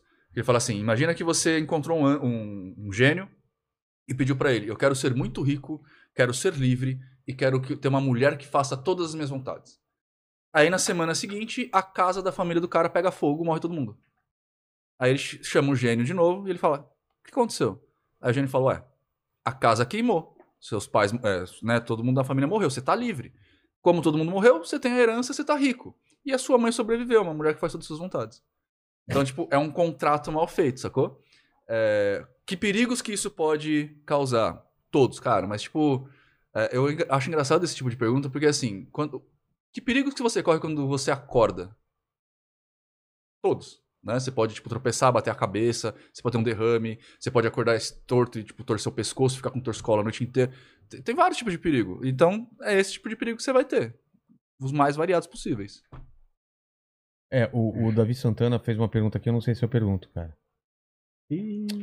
Eu, é, Quer que eu leia? por isso que eu mandei pra você, eu não quis fazer, É, porque, porque vai que. Vai que. lê sei aqui, lá. cara. É pra quem? É pra você. Ih, Qual que lá é? vem. Aqui é a última aqui, ó. É braba. Davi Porque Santana. você tem chulé. Ah, Não, não, não. faz, faz. Pergunta, pergunta, você. Ah, Davi Santana, a galera que o tio Spook chamou da última vez já foi embora ou ainda tá por aí? Que galera que eu chamei? Aliás, é a galera, então é já Aqui da foi. sua casa? É. Bora? Não, não. Não, sem Ele Ouija. tá perguntando se foram embora ou ainda Se estão por aqui. pessoal já foi ou você ainda tá aqui. Não, as consciências elas não ficam na sua casa porque elas vão se locomovendo. Ó, Elas, tava não- limpo. elas não estão ela, atreladas a um lugar nunca? Pera aí, vamos entender. Primeira coisa, uma pessoa morreu. Tá. A consciência dela vai ficar vagando. Ela entra na sua casa. Ela não pertence à sua casa. Ela só vai te observar. Tá. A partir do momento que ela gostar de você ou tem um elo em comum, ela passa a existir na sua casa. Ela se conecta a você por um princípio de cumplicidade. Tá. Vamos supor que você beba muito. Tá. Você vai atrair seres do mundo espiritual que estão envoltos à bebida. Então você vai atrair seres para Um sua vínculo. casa. Um vínculo. Que é uma turma boa, viu, gente? Você tá sendo irônico? Pelo menos você não fica sozinho na hora de um belo Não, eu, eu, eu curto esse. É mesmo?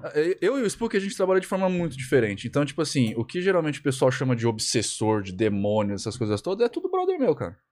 Eu chamo de consciências. Tá. E no, no, no budismo, né, são seres sencientes que estão ali que a gente precisa encaminhá-los.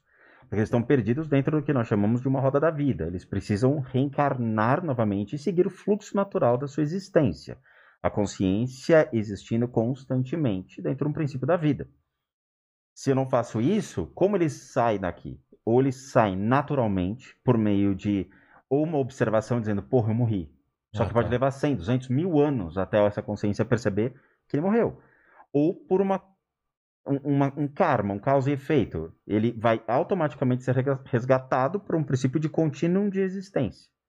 O karma vai falar, eu preciso dessa consciência para continuar existindo mais almas no planeta. Tá. Então, o mundo espiritual está aqui, repleto de milhões de consciências, e o nosso mundo físico está aqui. Eu preciso fazer esse ciclo. Ok? Certo. Naquela, aquele dia que a gente brincou e que apagou a luz e tudo mais, tal, obviamente, algumas energias estavam aqui, mas eu não mexi nelas. Elas eventualmente têm liberdade para poder sair. Se você me perguntar hoje, Spook, tem coisas aqui?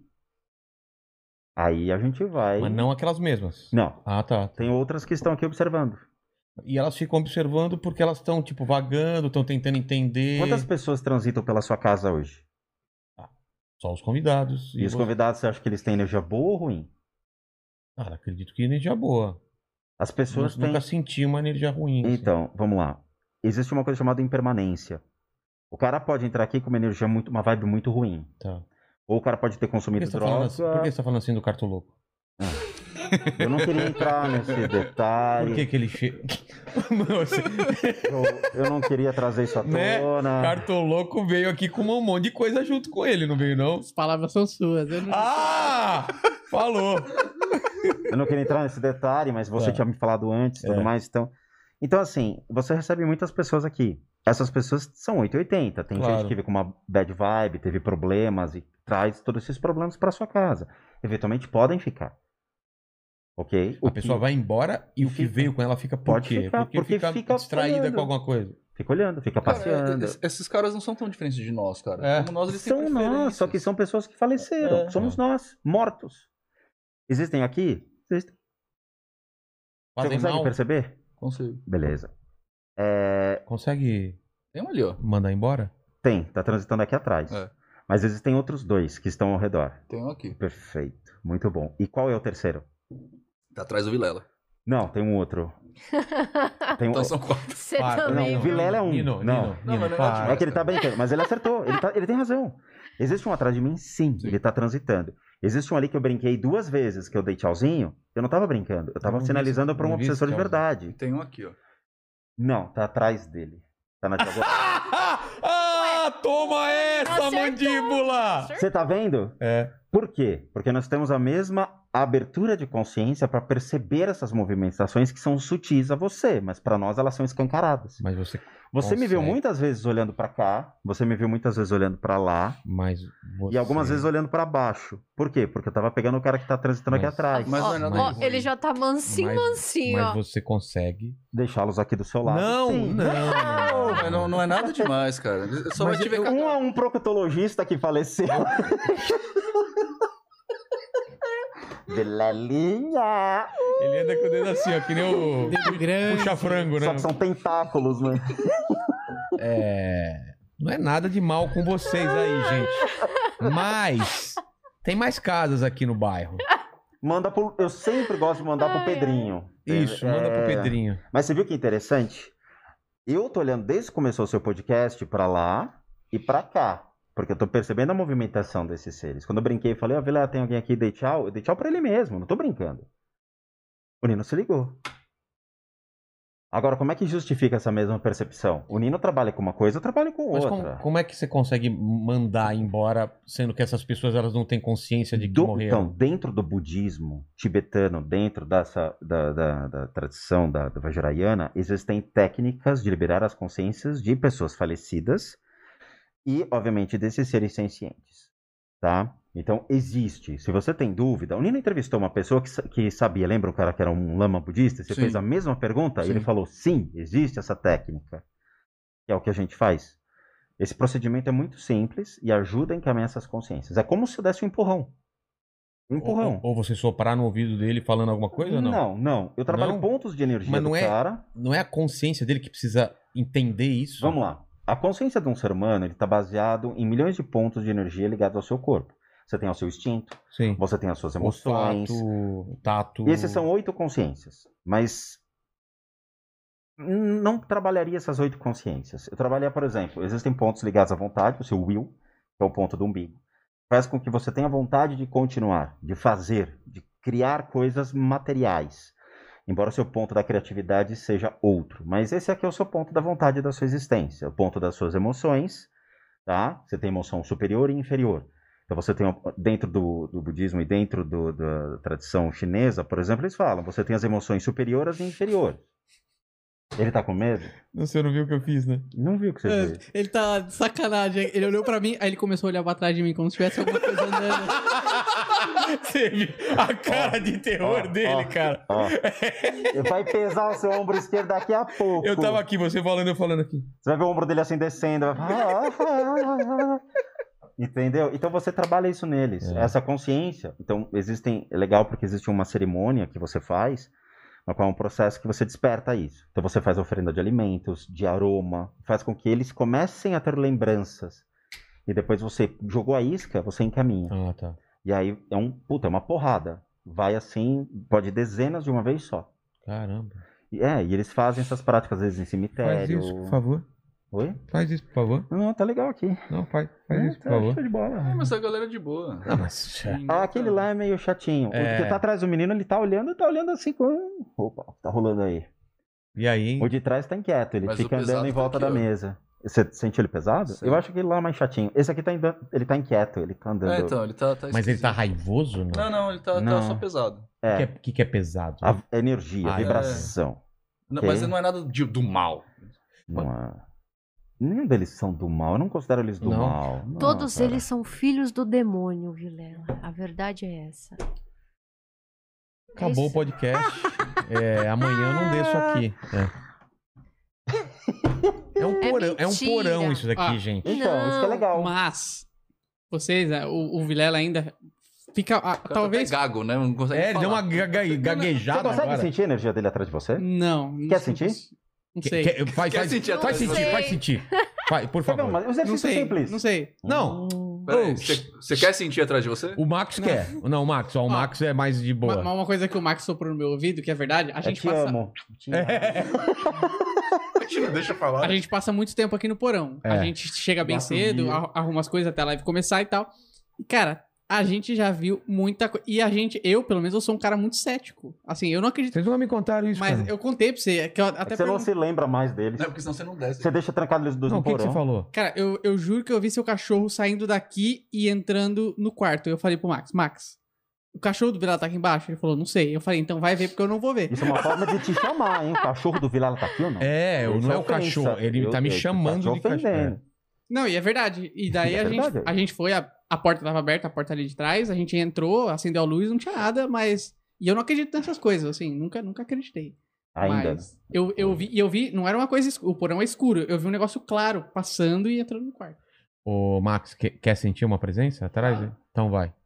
Não, é simples, cara. Tá. É, da mesma maneira que a gente tem essas presenças e, como eu falei, sóbrios, ou seja, a gente tem essa consciência estando conversando com você, mas eu estou como um, um radar, Como se fosse um, você um também pode visão sentir. periférica. É só você fechar os seus olhos e ter uma visão periférica do que está acontecendo aqui dentro. Se concentre, coloque sua consciência aqui, feche os seus olhos e se imagine aqui nesse ambiente agora. Você vai ter essas percepções de quem tem fluxos de energia andando. É simples, faça isso. Fecha o olho e faça. Vai. Tira o dedo, parte chupar o dedão. Isso é ô, Puta, o cara não perde a mania, né? é. Fecha o olho. Relaxa. Max também. E se imagina aqui dentro do porão. Se vê aqui dentro. Pede para ter as percepções do que está ao seu redor. Só isso. Deixe o seu corpo de energia se expandir. Você vai ter certas Como que expande percepções. esse Eu queria corpo falar isso porque falar isso parece que. É simples, É, vai Feche seus que é. olhos e abra sua consciência como se ela expandisse por porão inteiro. Tá. Você vai sentir exatamente o que o Nino falou, os lugares onde essas energias estão transitando. A sua consciência vai ser atraída por esses pontos. Olha, E aí? Você viu a vibração? Você consegue escutar? Consigo, mas eu acho que isso daí é outra coisa. Não, não, não. Se concentra atrás dele, você vai sim, sim, escutar sim, a mas vibração. eu, eu tô achando que é outra coisa que tá reverberando. Vocês conseguiram pegar alguma coisa? Max? Acorda, Max. Ih, apagou. Não, Fala- isso fala no me dá problema. Quando o cara apaga, já me dá problema. Fala no microfone, mano. O que, que você sentiu? Que me ama. Né? Pior que o cara pensou isso. É! Ele pensou! Olha esses risada do meninos, o que você tá dando de comer pra eles? aí? É, cara. Não, é, essa aí eu não, não senti tanto, que nem, tipo, a de. A da hipnose. É, é. Essa aí não, não, não funcionou tão bem, eu não consegui. Você não abriu a mente o. Mas isso daqui não é hipnose, eu só simplesmente para Não, não, é que, que veio um hipnólogo aqui, ele, ele fez uma regressão, ele Não, eu não, não faço nada É. disso. Eu só te dei uma ideia de como você faz. É um princípio que a gente faz no budismo, em outros lugares. Você teve alguma sensação estranha aqui dentro? Eu consegui imaginar as coisas à minha volta.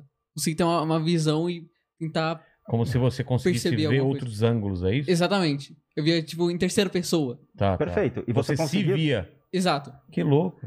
E você conseguiu ter essa percepção de alguns lugares que você teve bloqueio de poder acessar com a sua consciência? Eu vi pontos. Perfeito. É um começo, ótimo. E esses pontos, eles estavam exatamente onde o Nino apontou? Sim. Você sentiu resistência em expandir sua consciência para esses pontos, Eu ficava rodando em volta. mas não conseguia entrar. Você, tava, você virou um drone, é isso? Basicamente, basicamente é uma boa explicação. É isso mesmo? É. Como se fosse um drone virando. Exatamente. Aí ele voltou fazendo. É. Que doido, cara. É um exercício tão simples, cara. É. E assim, Expansão o da Nino con- faz completamente da sobre. Eu também faço sobre consciente. Às vezes faço bêbado também. É, mas eu, eu sobre, tipo, digo, você não precisa estar induzido Sim, sim. a alguma A- coisa. A Andréia Artesanato Handmade Fashion Mandíbula pergunta pra eles se a energia de outra pessoa, como inveja, pragas, pode ter alguma ação na vida de uma pessoa. Ah, eu quero te dar uma bronca. Porque assim, a gente tem um negócio na magia que a gente fala assim, os iguais se atraem. Então, se você tá percebendo que em volta de você tem pessoas invejosas, ah, né, é porque possivelmente você também é. Ih, Toma! Toma, distraída. Isso a psicologia faz, fala também. Não, sou, não é só a magia, Eita. não. Agora pode falar, desculpa. Olha, tudo. é, de novo, nós trabalhamos. Nós temos ao longo do dia inveja sobre algumas coisas, é óbvio.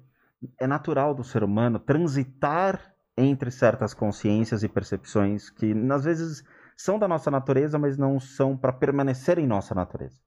Nós temos a ignorância, a raiva, a inveja, a ganância, a usura constantemente.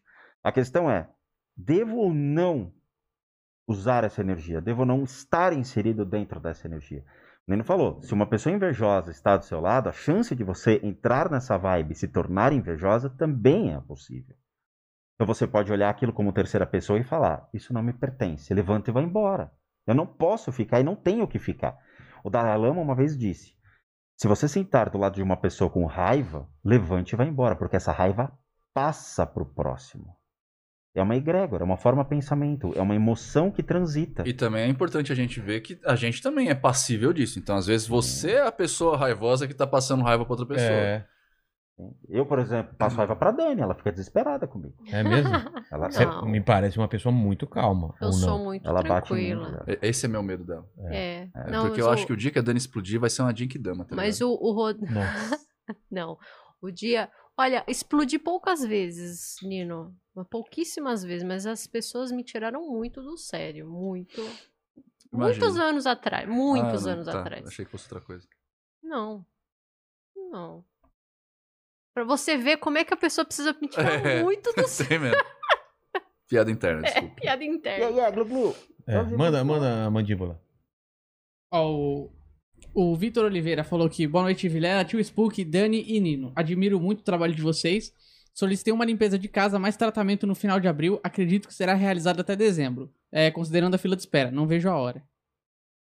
Caraca, você tá desse jeito, velho? Pô. Mas é que eu perdi dois meses por causa do Covid. É, parou, né? É. Eu não conseguia fazer nada, cara. Eu falava pra ela, eu quero tratar. Como? Eu falava, não, eu Não quero dava. continuar. Eu não conseguia. Eu tava tão fraco. Eu, eu acabei atendendo muita gente que veio de você. É, porque, porque eu não tava conseguindo, cara. Entendeu? Então, assim, eu a doença me pegou. E aí eu falei, não, eu forçava, vamos, vamos, vamos. Eu não aceitei a condição da doença. Não aceitei. Faz parte, cara. É, as pessoas têm que entender que eu também sou humano. Eu- se eu comer alguma coisa estragada, eu vou ter uma diarreia. Que nem. Ô. Não, que nem você, você também é humano. Ah, sim, sim. Claro, Exatamente. não tô aqui pra dedar ninguém, Vilela. Tá, tá bom. Ó, tá vendo como, a, segunda- ó, segunda como a vez, né, cabeça gente? funciona É, aí. já vê? A gente conta as coisas e o pessoal aí. fica. fica... O único que deve é proctologista. Tá. Mas segunda vez você caiu sozinho, ele nem falou nada. pois é. É, tá certo. Ó, o, Gui- o Guilherme Félix falou aqui, ó. Rodrigo, obrigado pela playlist Transforme-se. Me ajudou a ter força para sair do inferno. É, Rodrigo, é, deixa o cara que cuida da live com medo. Eita, que idiotice. Ele se ligou que era pra ele. Deixa o cara que cuida da live com medo. Fala pra ele quantos ficam cheirando o cangote dele à noite. Brincadeira, brincadeira. Eita, segura, filho. É. Cara, Aqueles, aqueles cara, quando você se masturba, tem alguém te olhando, cara. Nossa. e batendo palma ainda. É. É, é por causa do tamanho, entendeu? É do tamanho da sua Toma, velho. estupidez. Eu criei uma playlist chamada Transforme-se. Por quê? Muitos jovens entraram em contato que eles estavam passando por uma depressão e não sabiam como lidar com isso. E aí eu pensei, como o budismo vê as possibilidades da gente sair de certas situações que são ciclos viciosos da nossa própria vi- vida, nossa existência. Eu pesquisei várias literaturas e eu vi que tinha muitas histórias e parábolas e contos budistas. E aí, todo sábado, eu leio um capítulo de um livro budista, e aí a gente traz esse budismo, que às vezes é puta, do século 3, século 4, as histórias, para os dias de hoje. E a gente mostra como o que acontecia no século 3 acontece hoje. É. O ser humano, cara, é muito engraçado, porque ele é um ciclo vicioso enorme das suas coisas. Suas emoções, seus pensamentos. E aí eu ensino as pessoas a verem de uma outra forma essas possibilidades da gente sair dessas situações. E aí os jovens começaram a pegar gosto e começaram a ter mais força para lidar com os problemas que eles têm hoje, seja numa escola, na família, com drogas, o que for, para poder sair dessa situação. Então é uma maneira de ajudar. E assim, em termos de visualização, essas coisas eu nem me apego, porque eu vejo que eu estou fazendo bem para uma ou duas pessoas já é o suficiente. Entendeu? O Davi Santana falou aqui, ó. Queria agradecer os três, pois aprendi muito sobre espiritualidade no conteúdo de vocês. E hoje estou indo atrás de estudar mais a respeito. Maravilha, irmão. Maravilha. Conhecimento move montanhas. O Guilherme Félix falou aqui, ó. Rodrigão, olha eu de novo. Se pudesse, faria muitas perguntas. Mas enfim. Cara, como é o desenvolvimento do. Do. Peraí. Antacarana. Puta merda. Como é o desenvolvimento do Antacarana? Aí ele completa. Como a prática de virtudes influencia o corpo de energia? E aí ele pergunta aqui depois. Nino, Dani e Rô, já tiveram contato com eubiose? Ai, meu Eu Deus. biose é com o Nino, não Ah, comigo. não, mas não o é comigo. Antacarana é muito Nossa, complexo, da época cara. da minha avó isso aí, hein? Eu- Eu sei, eu sei até que técnica esse cara faz. Eu sei. Eu sei o que, que ele quer dizer. Na Índia, existe um, um, um, um conceito muito interessante que é assim. Nós estamos conectados entre nós. Então eu estou conectado em você, estou conectado com o Nino, estou conectado com a Dani. Seja nas emoções, nos pensamentos, nós estamos interagindo agora, nós estamos conectados. Muito bem. O mundo todo tem uma teia de conexão que passa como se fosse um evento kármico, uma onda entre as pessoas. Aquilo que a gente falou, a enfermidade acontece na China, foi para a Europa e o medo, o temor foi que nem uma onda, todo mundo conectado.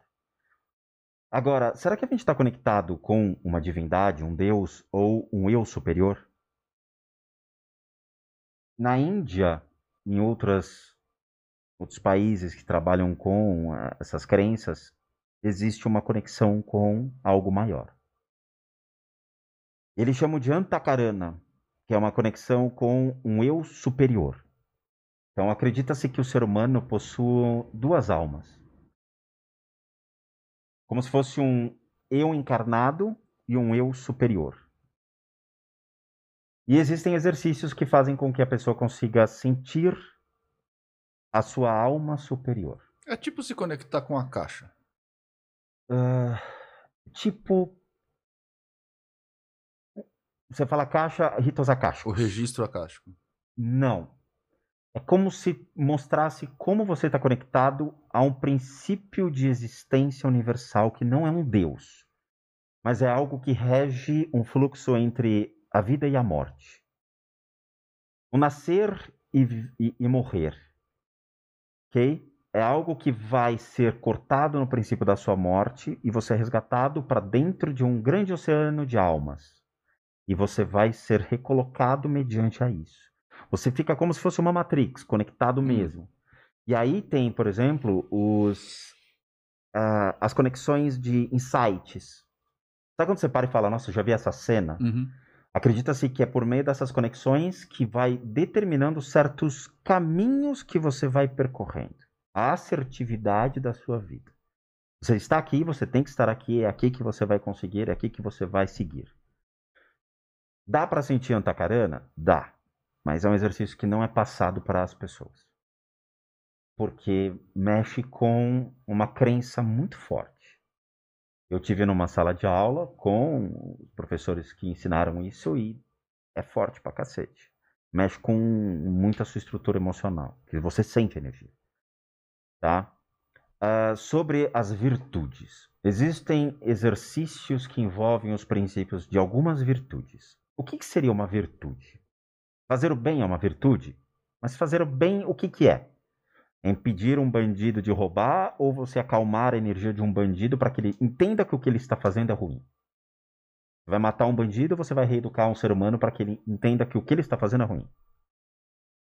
Existem algumas virtudes que são trabalhadas, por exemplo, nas Filipinas, que é da onde ele tirou essa ideia. Então é uh, constância de esforço e meta e não preguiça é uma das virtudes qual ele se refere. Bondade amorosa e não matar. Generosidade e não roubar. Uh, objetividade, não falsidade. São as virtudes gregas. Não sei se são gregas, mas é, são eles são aplicadas. gregas. Tá? E é... tem essas virtudes na qual você, traba... você trabalha.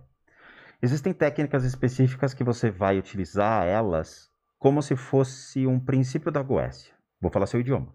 Tudo bem? Sabe quando você pega. Sou goeto, não, mano. Não, o que você conhece. Hum. Eu tô falando do seu idioma daquilo que você conhece, que é mais fácil para você entender. Quando você me Só diz. não ofende. Nossa. Sabe quando você me diz que é o seu eu? Sim. E quando você tira o seu o seu eu para fora, dizendo, porra, eu posso matar uma pessoa. Então você expurga essa energia que lhe dá a vontade de matar alguém. Você anula da sua raiz do seu corpo de energia essa possibilidade. Cara, você, você acha que real... agora vou virar uma entrevista, entrevista. Você, você acha que realmente é bacana você buscar uma forma de anular alguma coisa que é do seu ego? Então, o que que eu... aí é que tá. Como eu posso avançar dentro da espiritualidade, sabendo que eu tenho âncoras que impedem que eu avance? Aprendendo a usá-las. Eu não posso usar o método de matar uma pessoa. O que eu posso é anular a vontade de matar e aprender então, é, a entender mas é que matar uma pessoa. a pessoa é o resultado de um defeito, não é o defeito. Então, mas vamos lá. Eu vou matar uma pessoa por quê? Por raiva, por angústia. Então, aí você vai é trabalhar um a raiva e a angústia. Sim, é o que eu estou falando. Esse princípio de leque entre as não virtudes ou virtudes envolve, por exemplo, dentro do budismo tibetano, são 10. Não mentir, não fazer fofoca, é, não fazer fake news, por exemplo, não inventar coisa dos outros. E quando você expurga isso, você aprende a controlar a sua mente, as suas emoções. E aí você aprende a respeitar os princípios da humanidade. Então, mas então você não anula, você aprende a usá-los. Eu retiro isso da minha vontade. Porque ela tá concordando, hoje. eu vou preferir ficar com É. ela. Não, porque ela não entrou nesse critério, ela não sabe dessas técnicas. É, é. Eu estive presente durante esse ensinamento. É, é, ele tá falando, ele não tá falando especificamente sobre o budismo tibetano, Não. ele tá falando da técnica que ele aprendeu, a técnica que ele utiliza. Que é o que esse É, menino perguntou. É, é. Ah, tá. É, aí é uma, é. uma outra coisa. Não, é outra coisa. Ele foi, Porque, assim, ele, a foi gente- assertivo num- numa técnica que não é aberta ao público. A gente faz, eh, por exemplo, dentro da magia, que é o estudo da, da, da subida da árvore da vida. Quando você chega em Daat, você Perfeito. pula no buraco pra enfrentar seu monstro, Sim. seu, seu Corozon. O Corozon é o seu defeito. Só que a gente não mata o Corozon. Só que a ele não é um abraça ele. defeito. Eles são milhões de defeitos. Não, então, mas é que você trabalha alguns por vez. Mas Então, por exemplo, eu você- sou arrogante, mas tipo, eu aprendi a usar a arrogância a meu favor. Pra você subir de mal culto pra Bina, você tem que anular certas coisas. Sim. Caso contrário, você nunca vai ver Bina. Pra você entender é, Tudo bem. É, O desculpa. Vilela não tá, você- não tá entendendo é. nada, boiou. Para você entrar em Tiferet, você vai ter que abrir mão de muitas coisas para olhar para Tiferet, entender o que ela é e aí você emerge dentro da Sephiroth. Eu não posso entrar na Sephiroth sem anular alguma Sephiroth. coisa. Tudo bem, Sephiroth plural. é o conceito delas. Eu não posso entrar dentro dela sem saber o que ela é. Sim. Eu não posso anular algo sem saber o que ele é. Então, tem um exercício específico que você joga isso contra você, para ver se você tem ou não. Se você tiver essa questão de fazer mal a alguém, você tem por obrigação anular. Porque dentro da prática que ele, se- ele me perguntou isso, se você não anular isso, você não segue em frente. Eu acho que Ah, eu mas aí entendi. tem a ver com a prática. É, eu entendi, eu, eu acho que eu entendi como você interpretou. Vamos ver se, se é o que eu tô achando que é. Você tá achando que, esse- que essa anulação seria como varrer pra debaixo do tapete, tipo assim. É, seria recalcar. É, tipo, você deixar lá, eu vou fingir que não existe, não é bem isso.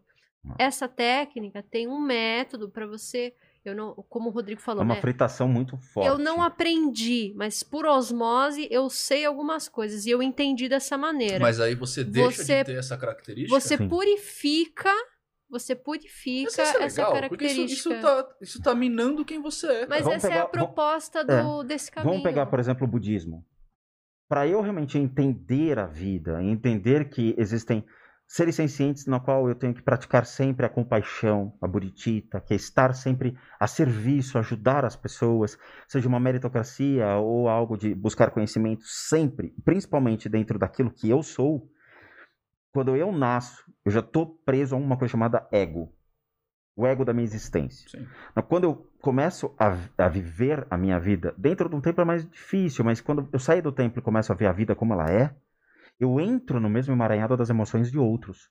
Então eu passo a ter inveja, eu passo a ter ciúmes, porque os outros vão me levar a corrente junto. Se eu olho a vida como uma terceira pessoa e eu passo a entender a relação entre as pessoas, mas como fora, eu não posso me deixar envolver. Tá, agora fez sentido. Aí você se torna livre. É isso que ele está me perguntando. Ok. Como eu me torno livre Essa para virar um espectador na vida? Não, ficou claríssimo Essa agora. é uma das coisas, e a outra era você que responder. É, eu, eu biose. É, ele, ó, depois da Antacarana, ele pergunta como a prática das virtudes Já influencia falei. o corpo com energia e daí a eubiose. Cara, ah, eu já. Eu não quero falar disso. Eu já conhecia. a biose. Mas o que, que é eubiose? Só pra gente saber o que, que é. É, alguém um dia desenvolveu um, um sistema místico religioso baseado ah, na percepção de si. De um jeito bem esotérico, ah, viajandão.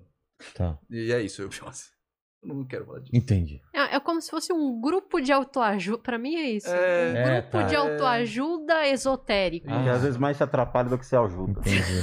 É, mas eu- te eu- atrapalhar mas se te ajuda. faz bem, cara, eu não segue sei. a vida, cara. é, eu não É- sei, nunca participei.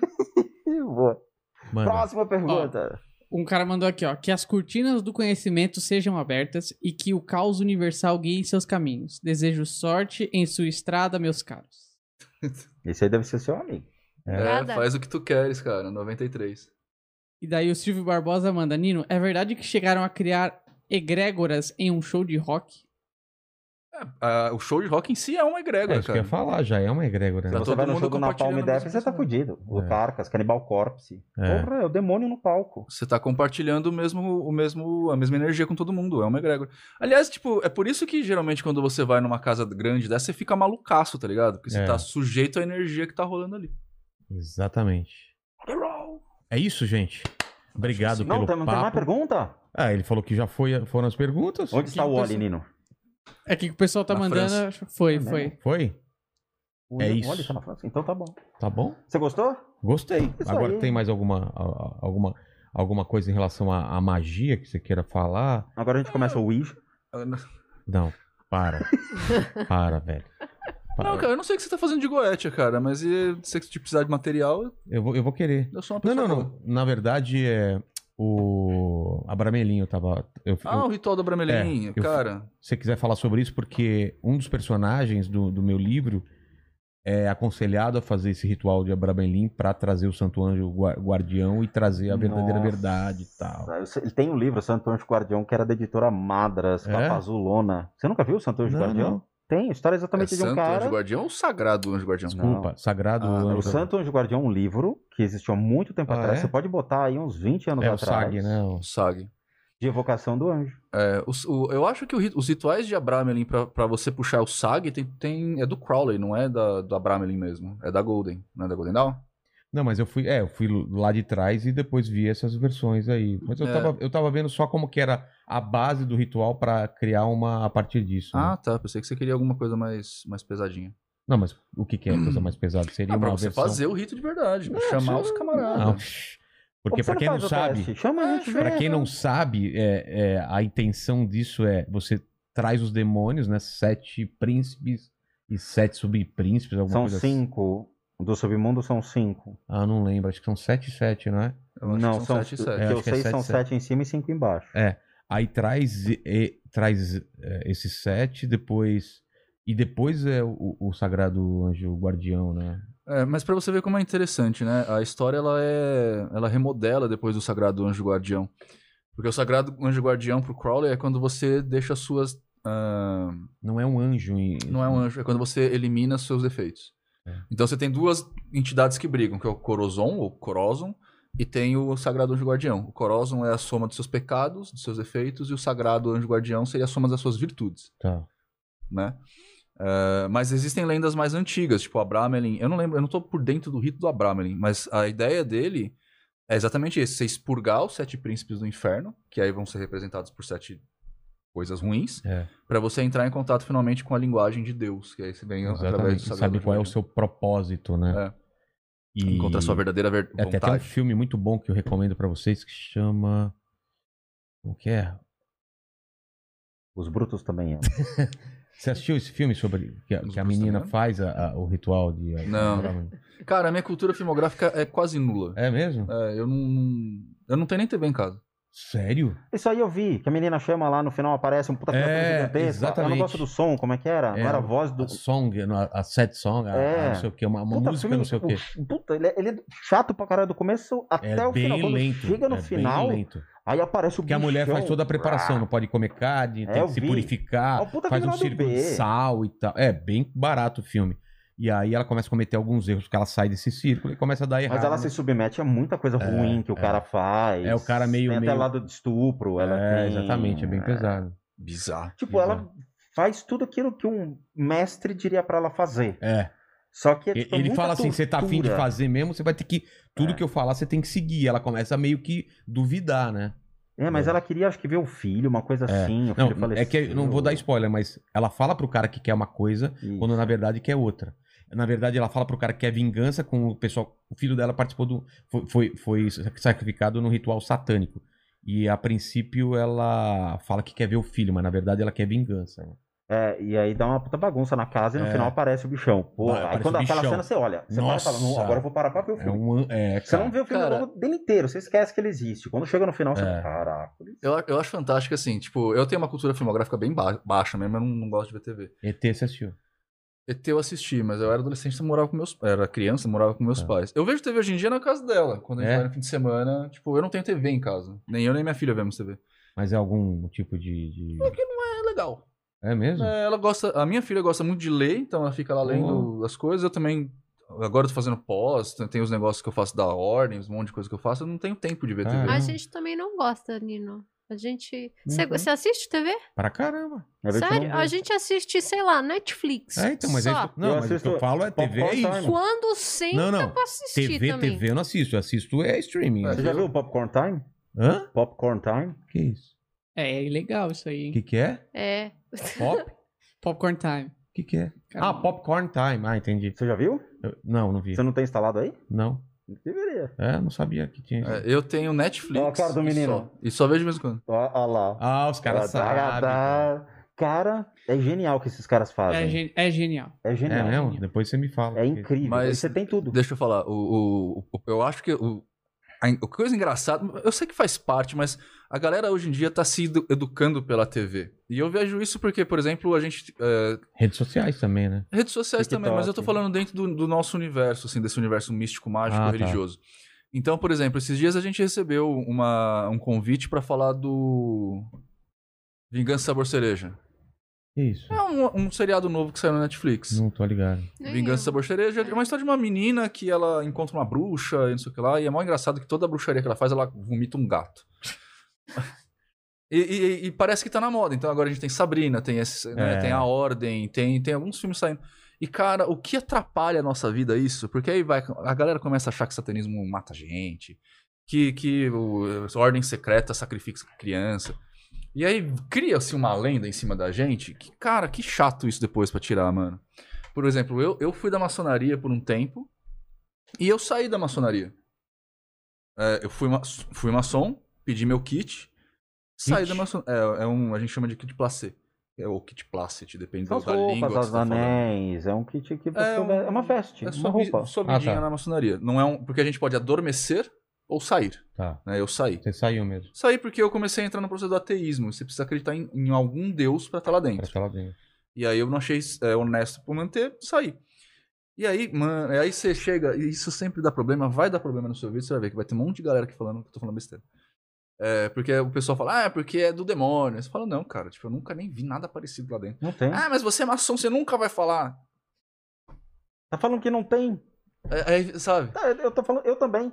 Eu fui convidado para ser da, da Globe, grande loja brasileira. Tem nada demais. Grande loja do Brasil.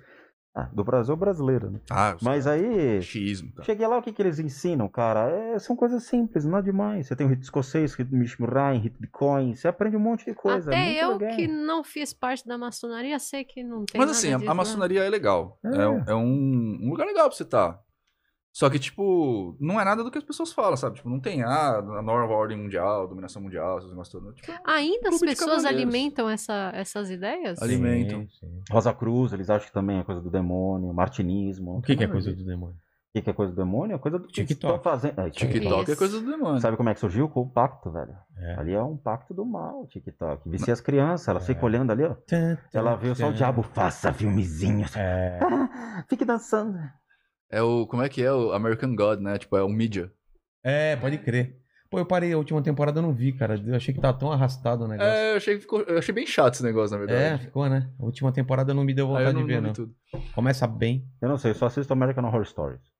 Va- Vale a pena mesmo? Porra, se vale Toda vale. temporada ou eu Todas as 10. começo, começo pela- fora as novas. Tem que que começar pela primeira ou pode começar por Não, assiste, qualquer uma? assiste pela primeira. Sério? Sério, porque É. não para. Eles, puta, na terceira temporada, no, no- no- que é o das bruxas, eles também voltam alguma casa do primeiro. Ah, então, no Apocalipse, você vai entender o que tá me acontecendo no- do muito primeiro. É sobre. totalmente. Assiste, que é muito É? bom. Cara, eles lançaram agora a décima temporada. Já tá na décima? Sim, eu acho que vai entrar uns alienígenas na rodada lá. Caramba, Vai. velho. Cara, tem os, é, puta, é muito show. E aí eles fizeram outro que são as pequenas histórias do American Horror Stories. Que são pequenininhas, são 10 capítulos assim, que são pra você... É como se fosse Creep Show, você lembra? Sei, do- Claro. Só que eles, meu, chamaram o cara que fez o Machete, ele faz o, o Papai Noel Assassino. Tem uns puta ator convidado muito show, cara. Os Cara. caras toparam fazer. Vamos, top, vamos gravar. Ó, pra você ter ideia, eu que não gosto de filme de terror, eu gostei. É mesmo? Adorei, aliás, assim. Porra, Pode assistir. Juro, cara. Tem o do Hotel Cecil, que é. Eles fizeram exatamente a mesma montagem do Hotel Cecil nos Estados Unidos, que morava Sim. os assassinos. Eles criaram. A Lady Gaga aparece a temporada inteira dessa do Hotel Cecil. Caramba. Ela é uma das atrizes, a principal dela. A Lady Gaga. Então tem sempre um que se destaca ali que eles chamam pra fazer parte. Tem. a- a- o, infelizmente tem a eleição americana que mostra o lado como é que do Trump quando ele foi eleito. Então eles fizeram um episódio inteiro mostrando a conspiração. Falaram das seitas americanas, de, dos pactos entre os governos, mostra tudo isso, cara. A loucura do a frenesia do público americano, como eles agem mediante a eleição do Trump. Sei, o lado democrata e republicano tretando, os vizinhos, eles mostram. Puta, é incrível, assiste. E fizeram do O.J. Simpson também, o julgamento. O quê? Um episódio ou uma Temporada, temporada? inteira do Caramba. julgamento do O.J. Simpson. Que doido, cara. Essa Fale. Mandiba. Chegou mais uma pergunta aqui do Guilherme Félix, que fez aquela pergunta do aquela pergunta comprida, que tinha várias, várias perguntas inclusas nela. Espero que eu tenha gostado da minha resposta. Ele falou que você acertou assertivamente o que ele queria saber e agradeceu. E falou, última coisa, é, tem algum conselho para se preparar para próximas vidas? Cara, isso é muito legal.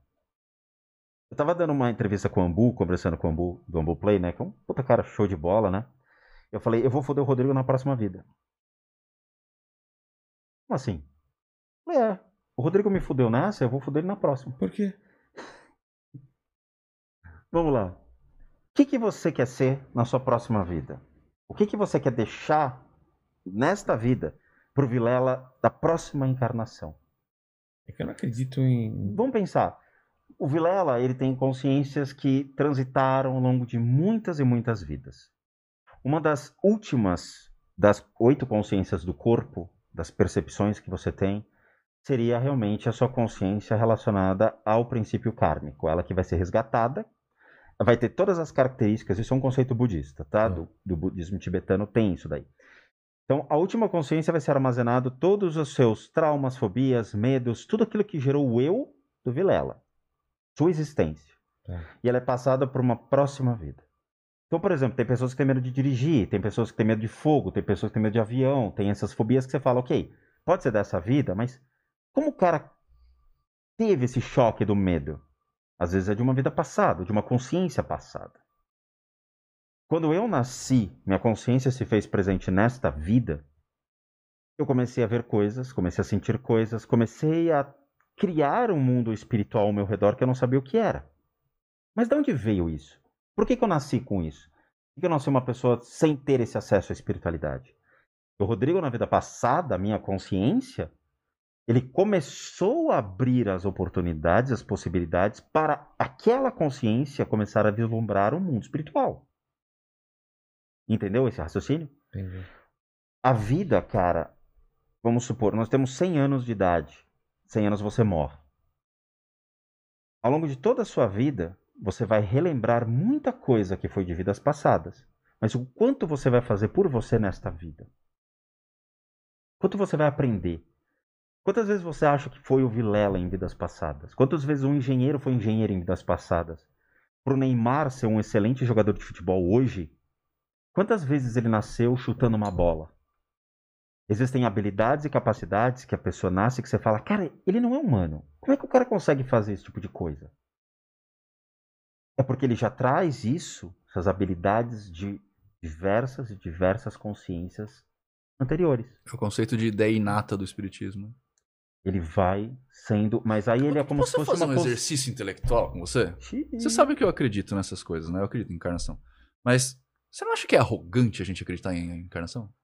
Por quê? Eu acho Por que, cara? Não, por eu não que- acredito, mas só queria saber. Por que, que a gente tem que manter. Por que, que, por que, que é- seria natural a gente manter a consciência e renascer? Eu acho que é arrogante pra caralho isso, cara. Eu acho que é divertido porque você te dá mais uma oportunidade para existir. Então, mas isso é arrogância. Por que, que você quer ter essa Não. oportunidade? Por que, que eu não posso ver uma vida divertida a não ser é, é, longe de um princípio de achar uma arrogância? Por que, que o Rodrigo da próxima vida não pode ser um cara mais. Cachorrinho tranquilo? reencarna? Sim, dentro do conceito budista, sim. Reencarna? Do budismo, sim. Lesmas também reencarnam? Sim. Mosquitos? Tudo que tem consciência, Mas lesma tem consciência? Teoricamente, ele possui uma consciência, assim como a existência de todos os reinos. Uma pedra é uma consciência adormecida. Os, as, os não, eu vegetais, entendo. É o conceito de metempsicose. Eu, eu entendo. Mas, tipo, a, a grande situação é, cara, eu acho muito arrogante a gente. De novo, eu acredito em reencarnação. Beleza? Mas eu acho que é muito arrogante a gente acreditar em reencarnação. Porque, tipo, mano, por que, que eu sou especial e tenho que ficar depois da morte? Por que, que não pode ser só morreu e acabou? Eu acho que uma- um- se, se um, um lama, um representante do budismo tivesse aqui, ele ia falar: divirta-se. Nasça de novo e continue existindo. É divertido. Nasça pra comer uma pizza de chocolate de novo. Renasça sabe ter por uma quê? Eu possibilidade. discordo dos dois, na verdade. Opa! Tô aqui ouvindo. Ok! Pôs o pau na mesa. Vamos lá. É, vamos lá. É, só pra esclarecer, eu e o Rodrigo, nós somos praticantes do budismo tibetano, mas a minha professora é diferente da dele, né? Então, ah, eu não tô entendendo esse negócio da arrogância, porque... É o as- apego à existência. Na Por que que eu tenho verdade, que existir constantemente? É, porque Não é assim, arrogância, é o apego. Na verdade, o- a ideia, o, o que eu falaria, né? Porque a, a, a pergunta do menino foi a seguinte: o que a gente tem que fazer, não foi isso? É? Para ter uma próxima existência, uma próxima reencarnação. Ele falou, algum, tem algum conselho pra se preparar para as próximas vidas? Hum. Aí, é, longe de mim querer ficar dando ensinamento aqui, porque a minha professora é super brava, ela não deixa a Verdade. gente ficar mencionando, ficar falando assim, eu até evito, né? Mas timidamente peço licença pra falar o seguinte: Vão se foder os dois. seus merda. peço timidamente licença pra ela. Ela não, não vai ver, né, Cagou esse pra nós. podcast. É. cagou pra nós. Mas é, em respeito, né? Peço licença aos meus professores e, e falo é, que se tem uma coisa de acordo com a minha religião que fala pra gente se preparar pra nossa próxima vida é praticar a virtude. Só. Não importa se você é um engenheiro, se você é um padeiro, se você. Sei lá, você pode ser o que você quiser. Se você. Pratique a virtude? Pratique a virtude. Quais virtudes são as mais importantes? Compaixão, gentileza, generosidade. Devem ter outras também igualmente importantes, né? Mas aqui a minha professora ela costuma é, enfatizar bastante essa. E então, porque o objetivo no final das contas, aí a gente vai cair naquela coisa do ego, tal, né? E aí vai dar outro podcast, viu? Não vou nem entrar nesse, Tá nesse mérito, né? É, porque o objetivo final acaba sendo diferente, né? Porque o objetivo é a gente se desfazer do nosso ego dentro do budismo de maneira geral, né?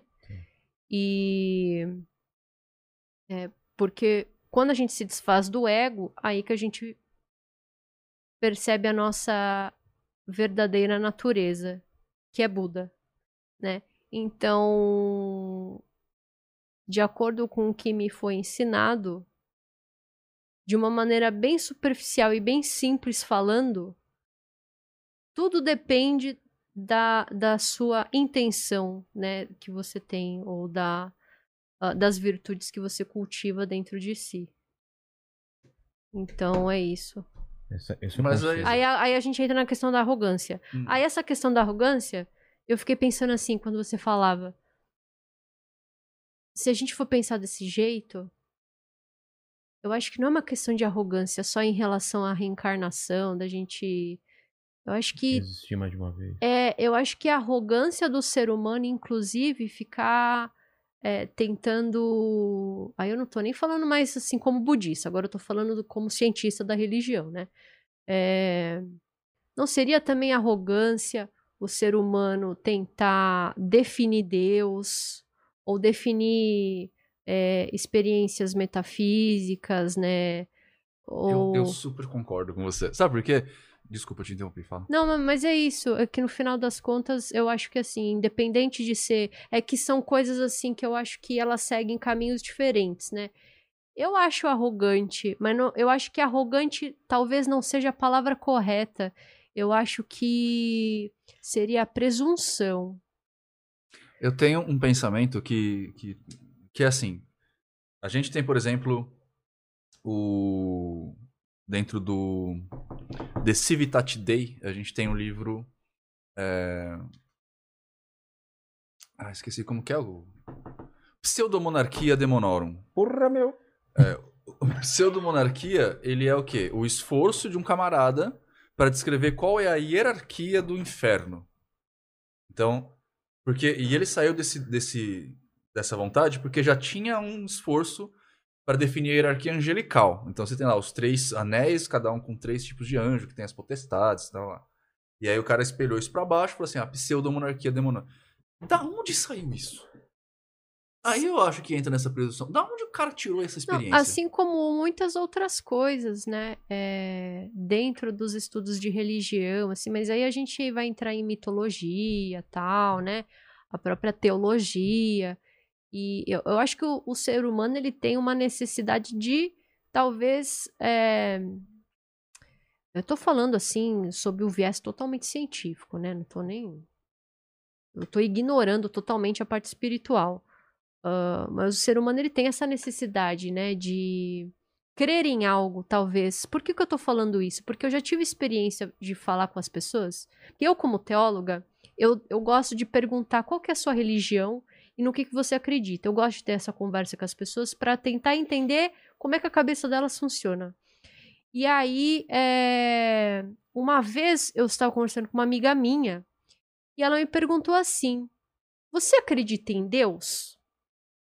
E eu virei para ela e falei assim: Olha, depende da sua definição de Deus.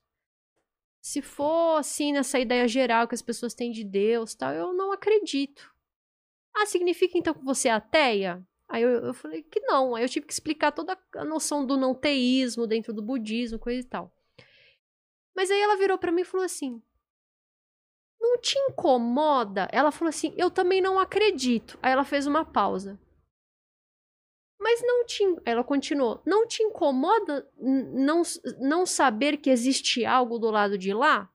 E eu falei: não. A gente, às vezes. é, Isso é uma coisa muito pessoal, né? É, às vezes as pessoas elas acreditam em alguma coisa porque elas precisam acreditar naquilo, porque se elas não tiverem O vazio mata. é, o vazio incomoda, né? Então, tipo assim, é, é que o budismo ele trabalha com essa ideia, né? De se existe algo ou não, né? Se eu tô falando assim, ele não é agnóstico, tá? Não é uma religião agnóstica. O, o que eu tô querendo dizer com isso? Que ele não se importa se Deus existe ou não, não é bem isso, né? É que é uma religião que simplesmente não se tem essa noção de Deus, não, não trabalha-se essa ideia de Deus, né? É, é totalmente irrelevante, porque o objetivo não é esse, o objetivo é outro. Ah, agora, se você colocar para uma pessoa que essa existência seja a base de crença dela e você tira isso dela, ela fica incomodada e, E não e sabe o que per- fazer. e não, fa- e não sabe o que fazer. É, então, mas né? aí tem, tem a ver com uma necessidade nossa, Sim, né? E aí é. Nietzsche vai estar certo, É, porque aí- no final das contas é a gente que criou Deus. É, e aí, e aí eu volto nessa ideia que você falou da arrogância, né? Assim, é, Olha o eu, macaco mexendo. é, é o Rodrigo, né? Eu? E aí a gente entra, né, volta direi- é, de novo nessa ideia da arrogância. Eu acho que não é nem questão da, de arrogância, eu acho que depende do ponto de vista, porque para algumas pessoas pode ser até necessidade.